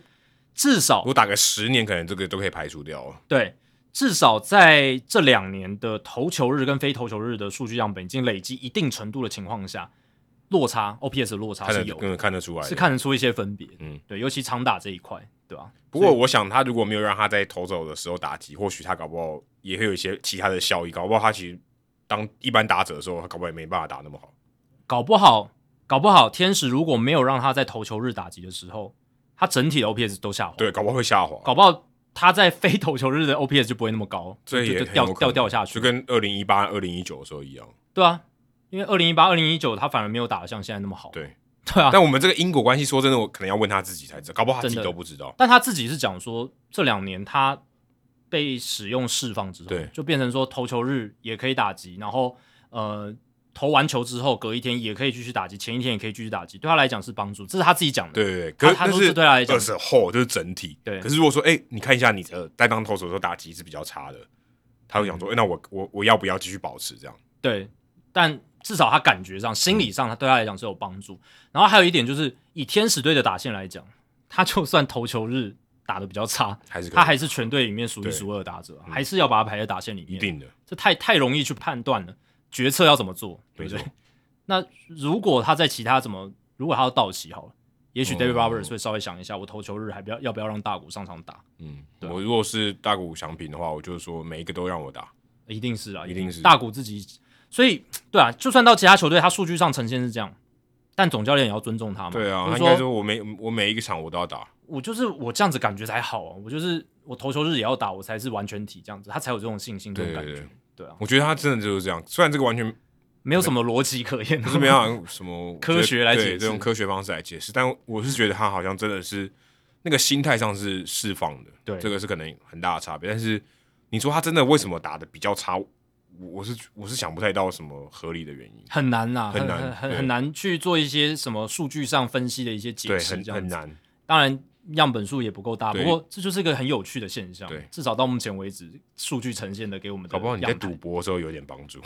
哦，对啊，对啊，对啊。如果他今天他今天上场投球的时候，你可以预测他打的比较差，投球日的时候，大股的打击成绩，对嗯，搞不好有些人赌什么会不会三支安打，你可能就要对对对压低自己的一对个对对对对，可预能期这个对这个是一个变数，这样对你可以对参对考一下。 没错。